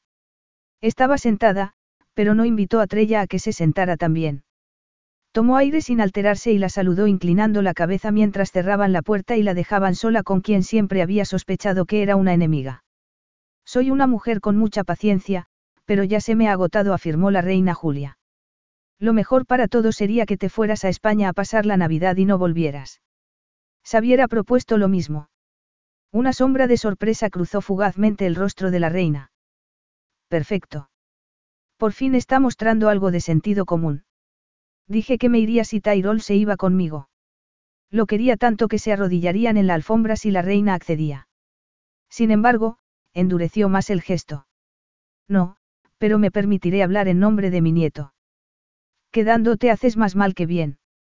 Fue un impacto tan brutal que tuvo hacer un esfuerzo para mantenerse de pie, pero su beligerancia innata hizo acto de presencia. Otra mujer habría aprovechado la ocasión para causar buena impresión y razonar con la reina, pero ella no iba a quemar el único puente que le quedaba. Es lo mismo que le dijo a la madre de él cuando la desterró. Los ojos de la reina eran iguales que los de Xavier y le dolió captar el desprecio que reflejaban. Ya me habían dicho que te gusta el melodrama. La reina era como un gato que conocía los puntos débiles de su presa y que los tocaba con calma, que prefería aterrorizarla antes de librarla de su desdicha. La madre de Xavier siempre ha podido verlo, pero eligió no tener una relación más profunda. Porque usted no le daba el visto bueno, ¿verdad? Él no podía permitirse distanciarse, no le quedaba nadie. Le demostró a la reina que podía aguantarle la mirada a cualquiera. Entonces, al cabo de un momento, la reina se quitó las gafas con despreocupación, las limpió y volvió a ponérselas.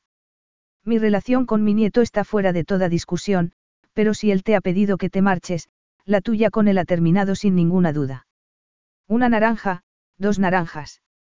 A Xavier le han hecho creer que las personas a las que quiere se marchan y no vuelven. Yo pienso demostrarle que no es verdad. Daría resultado. No podía pensar en eso en ese momento.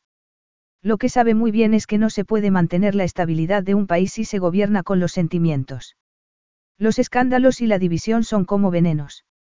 ¿Cómo van a considerarlo un hombre íntegro si está con una mujer que no para de salir en titulares escandalosos? Puedo controlar los titulares. No, no puedes. Por eso, lo mínimo que puedes hacer es retirarte. Si él y tu hijo te importan algo, protégelos.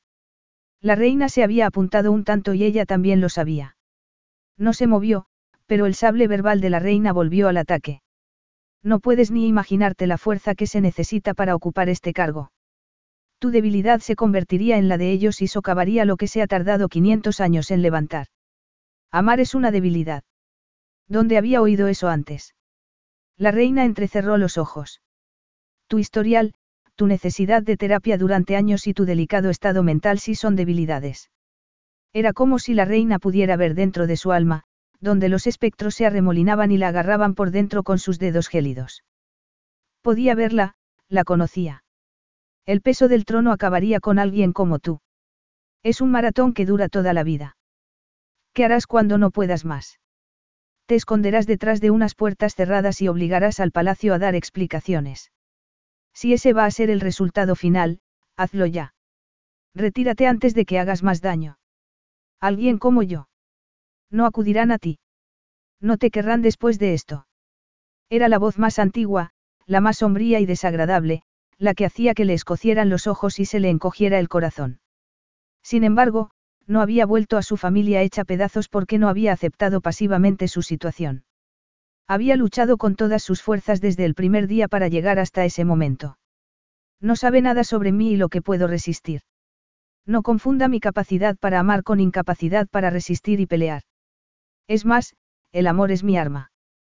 ¿Quiere pelear conmigo? Prepárese. Es posible que usted mande en este país, pero yo mando en Internet. Me quieren miles de millones de personas. Usted quiere proteger lo que han tardado 500 años en levantar. Yo pertenezco a algo que ha durado milenios, la familia. Cuando usted muera, cree que el sentido del deber hará que Xavier derrame una sola lágrima. Estás poniéndote histérica, replicó la reina palideciendo. Usted lo ha provocado.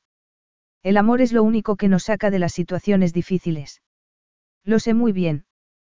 Su amor tibio no basta para sustentar a Xavier. Sí, lo ama a su manera viciada, pero le da miedo demostrarlo. ¿Por qué? Porque quizá tuviera que enfrentarse al dolor otra vez. Por eso no mira a Tyrol siquiera. Le da miedo que muera y no quiere sentirse encariñada. ¿Quién es la débil?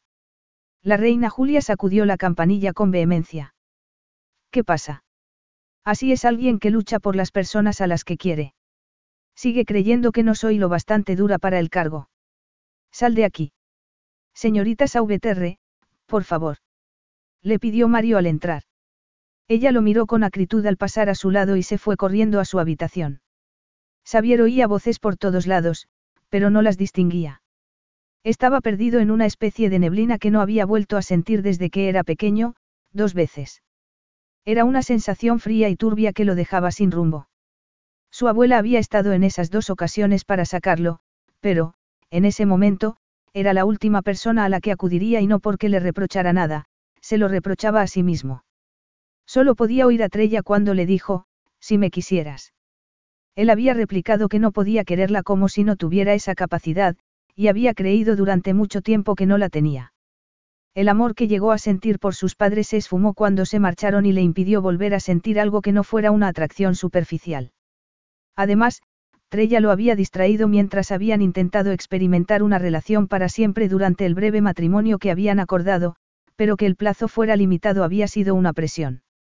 Él la había dejado a un lado y seguía disperso. Por ti, yo sí puedo vivir en cualquier otro sitio. El desasosiego que había sentido al oírlo había sido inconmensurable.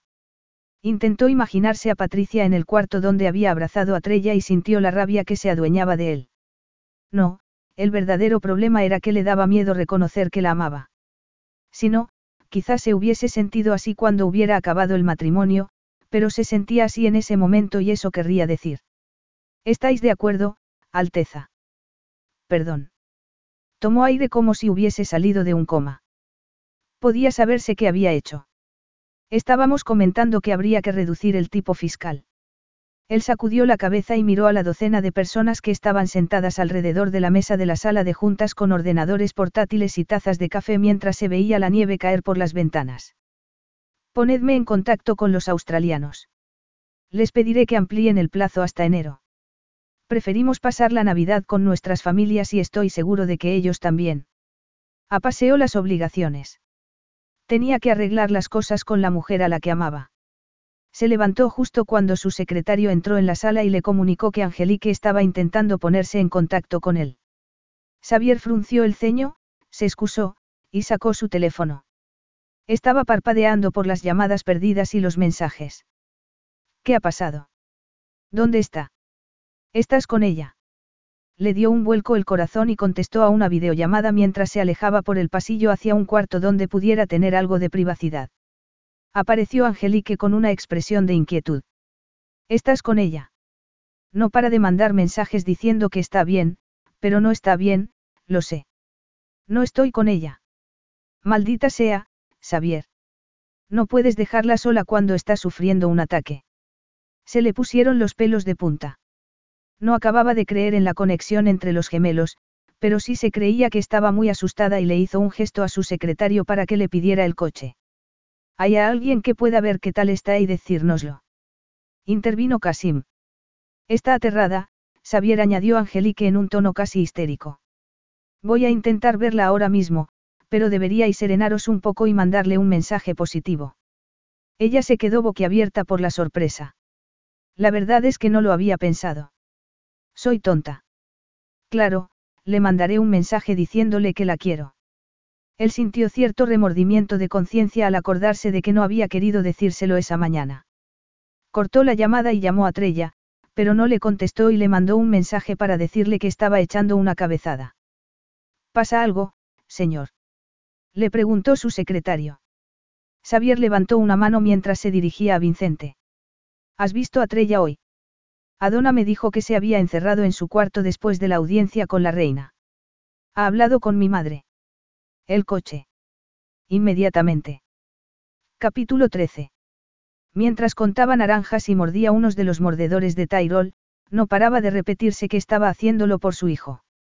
Algunas mujeres soportaban los dolores del parto, ella tenía que sortear las oleadas de terror. Esos pensamientos irracionales y pavorosos pasarían y sofocaría los temblores y los sollozos de inseguridad. Solo tenía que respirar y contar naranjas. Era más fácil cuando algún ser querido se sentaba con ella y le decía que estaba a salvo. En ese momento, no se sentía a salvo. Se sentía como algo provisional e indeseado, abandonada y desamparada. Tomó una bocanada de aire. Era fuerte, la querían y podía superar eso. Debería haberse llevado el móvil, pero los mensajes no habían dejado que se concentrara. Lo había dejado en la mesilla de noche, pero, en ese momento, le gustaría leer las palabras tranquilizadoras de Heli. Era casi como tenerla allí. Trella. Podía saberse qué estaba haciendo allí. Se había encerrado y le había dicho a Donna que no dejara entrar a nadie. Iba a verla en ese estado y sabría hasta qué punto estaba defectuosa. Oyó que entraba en el cuarto de baño y que abría todos los armarios que había debajo del lavabo para buscarla. ¿Estás segura de que no se ha marchado? Estaba con alguien que, además, estaría viendo que la buscaba por los armarios. Se apoyó con fuerza contra la pared que tenía detrás. Se encendió la luz del vestidor y las deslumbró aunque tenía los ojos cerrados. Ella dejó escapar un sonido quejumbroso. ¿Estás ahí? preguntó él. Ella se quitó el mordedor de la boca. No quiero que me veas así. Vete y cierra las puertas. Sí, señor, contestó Adona. Un momento después, oyó que se cerraba una puerta a lo lejos. Xavier fue al fondo del vestidor y separó los vestidos. Soltó un improperio cuando la vio acurrucada en un rincón. Se agachó y le secó las mejillas con una mano. ¿Por qué no me has llamado? Tengo que hacerlo sola. No es verdad, replicó él mientras intentaba abrazarla. No. Trella alargó un brazo tembloroso para alejarlo. ¿Qué te dijo? Ella no supo si su estado mental hacía que pareciera tan furioso o lo estaba de verdad. Nada que no me diga yo a mí misma, ella apretó los ojos con más fuerza. Soy una molestia, un obstáculo. No deberías estar aquí. ¿Qué vas a hacer? Vas a marcharte de todas las reuniones de alto nivel porque tengo un ataque. Esto no puede ser. No puedes estar aquí, tengo que hacerlo sola. Mírame, le pidió él con delicadeza. No, mírame tú a mí. ¿Te parezco una reina? No, fingí durante un tiempo que podríamos encontrar la manera y tú me seguiste porque el deber es irritante y el sexo es fantástico, pero sabíamos que no podía durar. Tenías razón, Xavier. Esto iba a suceder. Esto. Ella se señaló a sí misma en el suelo. Esto sucederá en el momento más inoportuno. Ojalá no fuera esta persona, pero lo soy y si te quedas aquí para cuidarme, solo confirmarás que soy una carga. Tengo que hacerlo sola. Soy una mujer adulta que va a ser madre soltera. Tengo que saber que puedo hacerlo. La idea de vivir sola le hizo ver toda una serie de peligros que no mencionó, ladrones, secuestradores. Quiero hablar contigo de todo eso. Ven, sal de ahí. No ella le dio un manotazo a la mano que le había tendido. No hay solución. Vete a estar con Tyrol, yo no puedo cuando estoy así. Si quieres ayudarme, hazlo, por favor. Él la miró fijamente y con los dientes apretados. Lo traeré contigo. Te ayudará. No puedo utilizarlo como a una muleta. Acabaría utilizándolo el resto de mi vida. No le haré eso, pero me sentiré mejor si sé que estás ocupándote de él. Por favor, ella le agarró la muñeca, no harías eso por mí. Trella. Estoy pidiéndotelo por favor, Xavier. La dejó en el vestidor como a una niña que se escondía de algún monstruo y se sintió fatal por abandonarla, pero lo había dejado sin respiración y se había quedado paralizado un buen rato una vez fuera. Creía que esos ataques hacían que fuera inadecuada para ser su esposa. Eso era culpa suya. Creía que tenía que ser perfecta para ser su reina. Ya era perfecta como una flor que brotaba entre tormentas devastadoras, la resistencia era su perfección, y eso era lo que necesitaba de una pareja. La amaba por su fuerza, por su capacidad indestructible para amar y por su capacidad para seguir adelante sin importarle la cantidad de veces que la hubiesen tumbado. Con ese coraje emocional en la cabeza, fue hasta el cuarto de Tyrol, que acababa de despertarse. Iba a llevarlo para que le dieran el pecho. Calienta un biberón. Yo me ocuparé. Cruzó el palacio con su hijo y entró en la sala de su abuela, que estaba reunida con Mario. Fuera le ordenó a Mario. Él cerró la puerta con un pie. ¿Y tu reunión? Le preguntó su abuela. Mi esposa está indispuesta, alguien la ha alterado, y tengo que ocuparme de mi hijo. Pagamos a unos empleados para que se ocupen. No debería necesitar a sus padres porque tú y yo no los hemos necesitado. No lo sabremos nunca, ¿verdad? Xavier dejó a su hijo en brazos de su bisabuela. ¿Qué? Abrázalo, dale el biberón. ¿Qué quieres demostrar? Ella arqueó las cejas y cayó al bebé con la tetilla del biberón. ¿Qué quieres demostrar tú? Mira a tu bisnieto y dime sinceramente si no sientes nada porque, efectivamente, es lo que parece. Ella miró al niño, que le agarró el pulgar con una manita. Una sombra de inquietud la cruzó el rostro antes de que suavizara la expresión.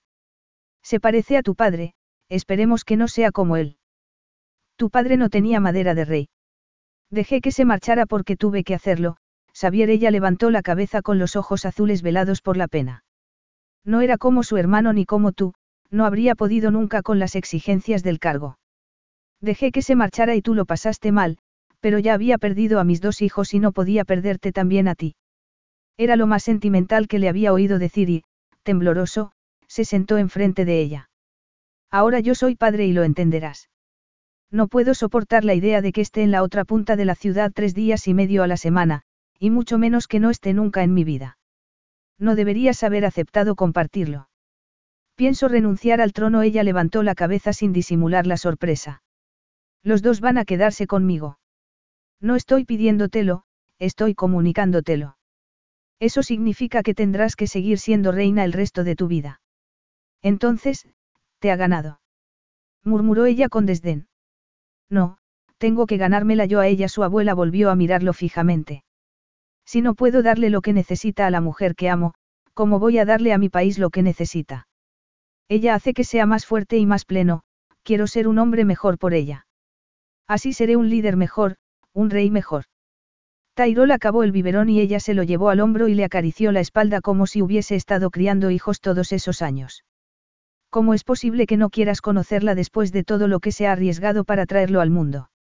Si supieras por todo lo que ha pasado. No podía soportar lo que estaba pasando en ese momento, pero ella estaba demostrándose algo a sí misma y él tenía que concedérselo. Es más fuerte que lo que cualquiera de nosotros podemos imaginarnos. Xavier, su reputación. Patricia es una candidata perfecta. No amo a Patricia, amo a Trella sería el destino, pero no podía evitar que quedara claro. Como todo el mundo según las encuestas por Internet. Es la preferida con mucha diferencia. No seas vulgar, replicó su abuela con indignación. ¿Y qué me dices del otro hijo? Encontraremos la manera, voy a encontrar la manera de solucionarlo, pero no puedo vivir sin ella. La reina suspiró con resignación. Algunos reyes preferirían morirse antes que ver a la siguiente generación pasarlo mal para dominar el arte de ser rey, pero yo siempre he pensado que podría cederte el trono con tranquilidad, que muy pocas veces cometes errores. Confiaré en que tu buen juicio se imponga en ese caso. Xavier no necesitaba su visto bueno, pero sí se alegraba de tenerlo. Ya solo le faltaba convencer a Trella para que se quedara. Trella se despertó cuando la luz se colaba entre las ranuras de las persianas. Miró el reloj con los ojos escocidos. Era tarde. Se había sacado leche hacía unas horas, cuando le habían despertado los pechos rebosantes, pero echaba tanto de menos a Tyrol que le dolía el pecho solo de pensar en él. Mandó un mensaje y se miró en el espejo del cuarto de baño con cierto miedo, pero lo había conseguido. Se mojó la cara, se lavó los dientes y escribió a su hermana, ya ha pasado. Estoy bien. Recibió el emoji de un corazón a cambio. Sin embargo, le quedaba la depresión posterior al ataque, la sensación de pérdida al aceptar que Xavier y ella no llegarían a ninguna parte. Había caído hasta el infierno y había resurgido, se había demostrado que no solo podía apretar los dientes y superarlo, sino que saldría airosa. ¿Dónde estaba Tyrol? Miró el teléfono y vio que Gerta le había contestado, el príncipe está con el príncipe. Xavier había tenido más reuniones, estaba Tyrol enfermo. Se puso una bata encima del camisón, salió y se encontró a Xavier tirado en una butaca, con la ropa arrugada y los ojos cargados. Tyrol estaba profundamente dormido sobre su hombro. Era una escena tan enternecedora que le escocieron los ojos por las lágrimas. ¿Está bien? Le preguntó ella mientras tomaba a su hijo con mucho cuidado. Te echaba de menos, pero, aparte, está bien. Eso solo es para hacerse de rogar, añadió Xavier cuando Tyrol. Empezó a revolverse al oír la voz de su madre. Ella se sentó para darle el pecho, pero Xavier tenía razón. Tyrol se retiró después de dar un par de sorbos y ella lo abrazó. Olía muy bien y tenía la piel muy suave. Había pensado mucho en él la noche anterior y también había pensado en Xavier y en lo ilusa que había sido al creer que podría ser su reina cuando tenía esas deficiencias. Un dolor nuevo se adueñó de ella. Cuando ya no pudo evitarlo más tiempo, miró a Xavier, que no se había movido del sitio. Ha sido una mala noche. Le preguntó ella. Para él, no, para mí, sí. A Trella se le encogió el corazón y vio la copa que había en la mesa. ¿Tienes resaca? No, me serví una copa, pero luego decidí que era mejor que estuviera sobrio por si me necesitabas. Estabas preocupado. Lo siento. Él resopló y tomó la copa. Ahora, lo sientes, Xavier dio un sorbo, hizo una mueca de disgusto y volvió a dejar la copa. Ya está aguado. ¿Qué tal has pasado tú la noche? Fatal. Él asintió con la cabeza y con un gesto serio. ¿Por qué estás enfadado? Xavier. No estoy enfadado él, sin embargo, se levantó de un salto y dio un par de pasos antes de darse la vuelta bruscamente. Si estoy enfadado. Respeté tus deseos porque acepté que tuvieras que comprobar que podías superar el ataque tú sola, pero yo también tengo mis cosas por tu culpa.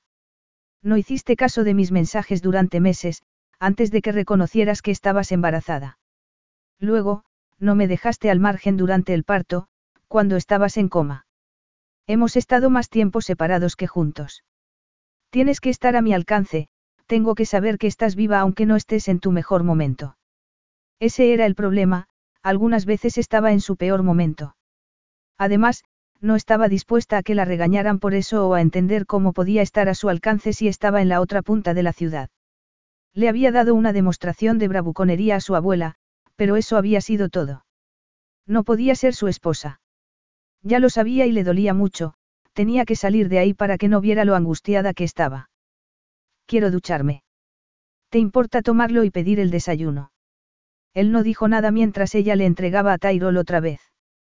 Tragó saliva como si quisiera tragar esa melancolía que tendría toda la vida. Fue a su cuarto y empezó a ducharse mientras parpadeaba porque le abrasaban los ojos. No estaba preparada. Si no hubiese tenido ese ataque ridículo, si no hubiesen discutido de esa manera el día anterior, todavía podrían pasar algunos días en un mundo alternativo. ¿Por qué les había privado de eso? Se metió debajo del chorro y vio que Xavier también había entrado. ¿Dónde está Tyrol? En su cuarto. Él se desvistió y dejó la ropa en el suelo mientras los paneles de cristales se empañaban por el vapor. ¿Qué estás haciendo? ¿A ti qué te parece? Entró y también se metió debajo del chorro de agua que caía del techo. Ya se habían duchado juntos, todos los días, pero eso había sido antes. Xavier, no puedo. Tenía el corazón desgarrado y estaba intentando zurcirlo con puntadas nuevas. ¿Qué acabo de decir de dejarme al margen?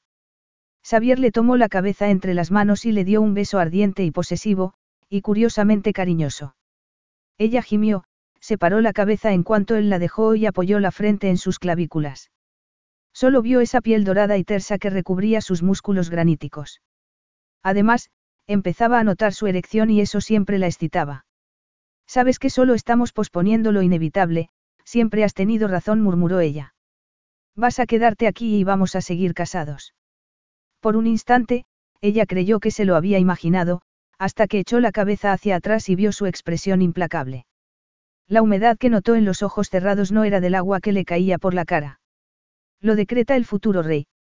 Ya sabes que no soy apta para ser reina. Si lo eres. Me viste anoche. Y te veo esta mañana, después de haberlo pasado.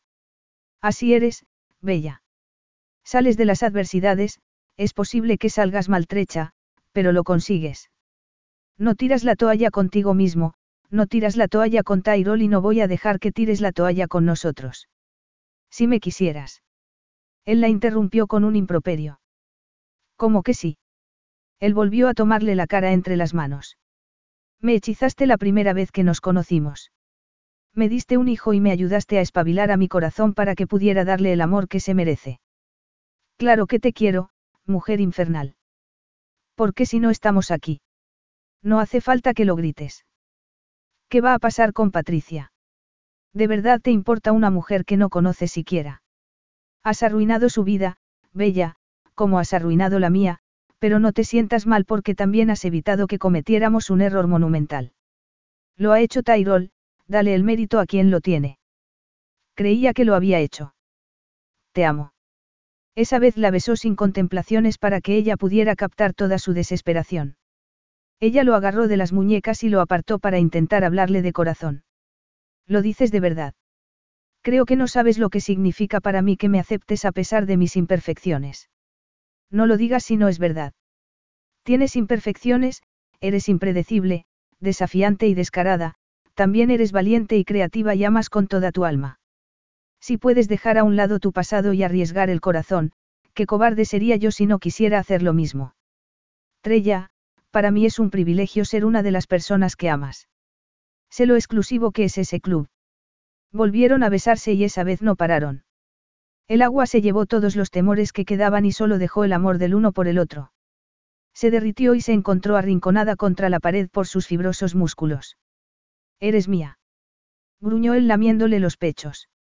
Se acabó eso de dejarme al margen, entendido. Él siguió besándola por los brazos y las caderas. Ella necesitaba esa pasión, la aliviaba, la curaba y hacía que se sintiera querida. Cuando él se arrodilló y se pasó su pierna por encima del hombro, ella estaba casi llorando por la dulzura del amor que derramaba sobre ella. Sintió que se le encogían las entrañas, la complacía hasta el delirio y gritó sin importarle nada. Entonces, él se levantó y la tomó contra las baldosas. Era deseo y un amor sin reparos. Cuando les llegó el clímax, fue como si sus cuerpos se fundieran en un solo ser para que no pudieran separarlos jamás. Entonces, se quedaron jadeantes y tuvieron que hacer un esfuerzo para poder llegar a la cama. Se quedaron dormidos el uno en brazos del otro y volvieron a hacer el amor frenéticamente cuando se despertaron. Tenemos tiempo, Bella, toda una vida. Ella suspiró, le pasó los dedos entre el pelo y se quedó sorprendida por lo ligera que se sentía. Te amo, eres el único hombre que podría haberme dado esto. Tú eres la única mujer que quiero o necesito, la única mujer a la que podría amar tanto. Esa tarde, a última hora, le puso los anillos mientras se vestían para la cena. La reina no estaba acostumbrada a pedir disculpas, pero los invitó a cenar con ella y le propuso a Xavier que fuera con su esposa y su hijo a España el día siguiente a Navidad, si a Trella le parecía bien. A ella le pareció bien, fueron y fue maravilloso. Epílogo. Comunicado de prensa cinco años más tarde.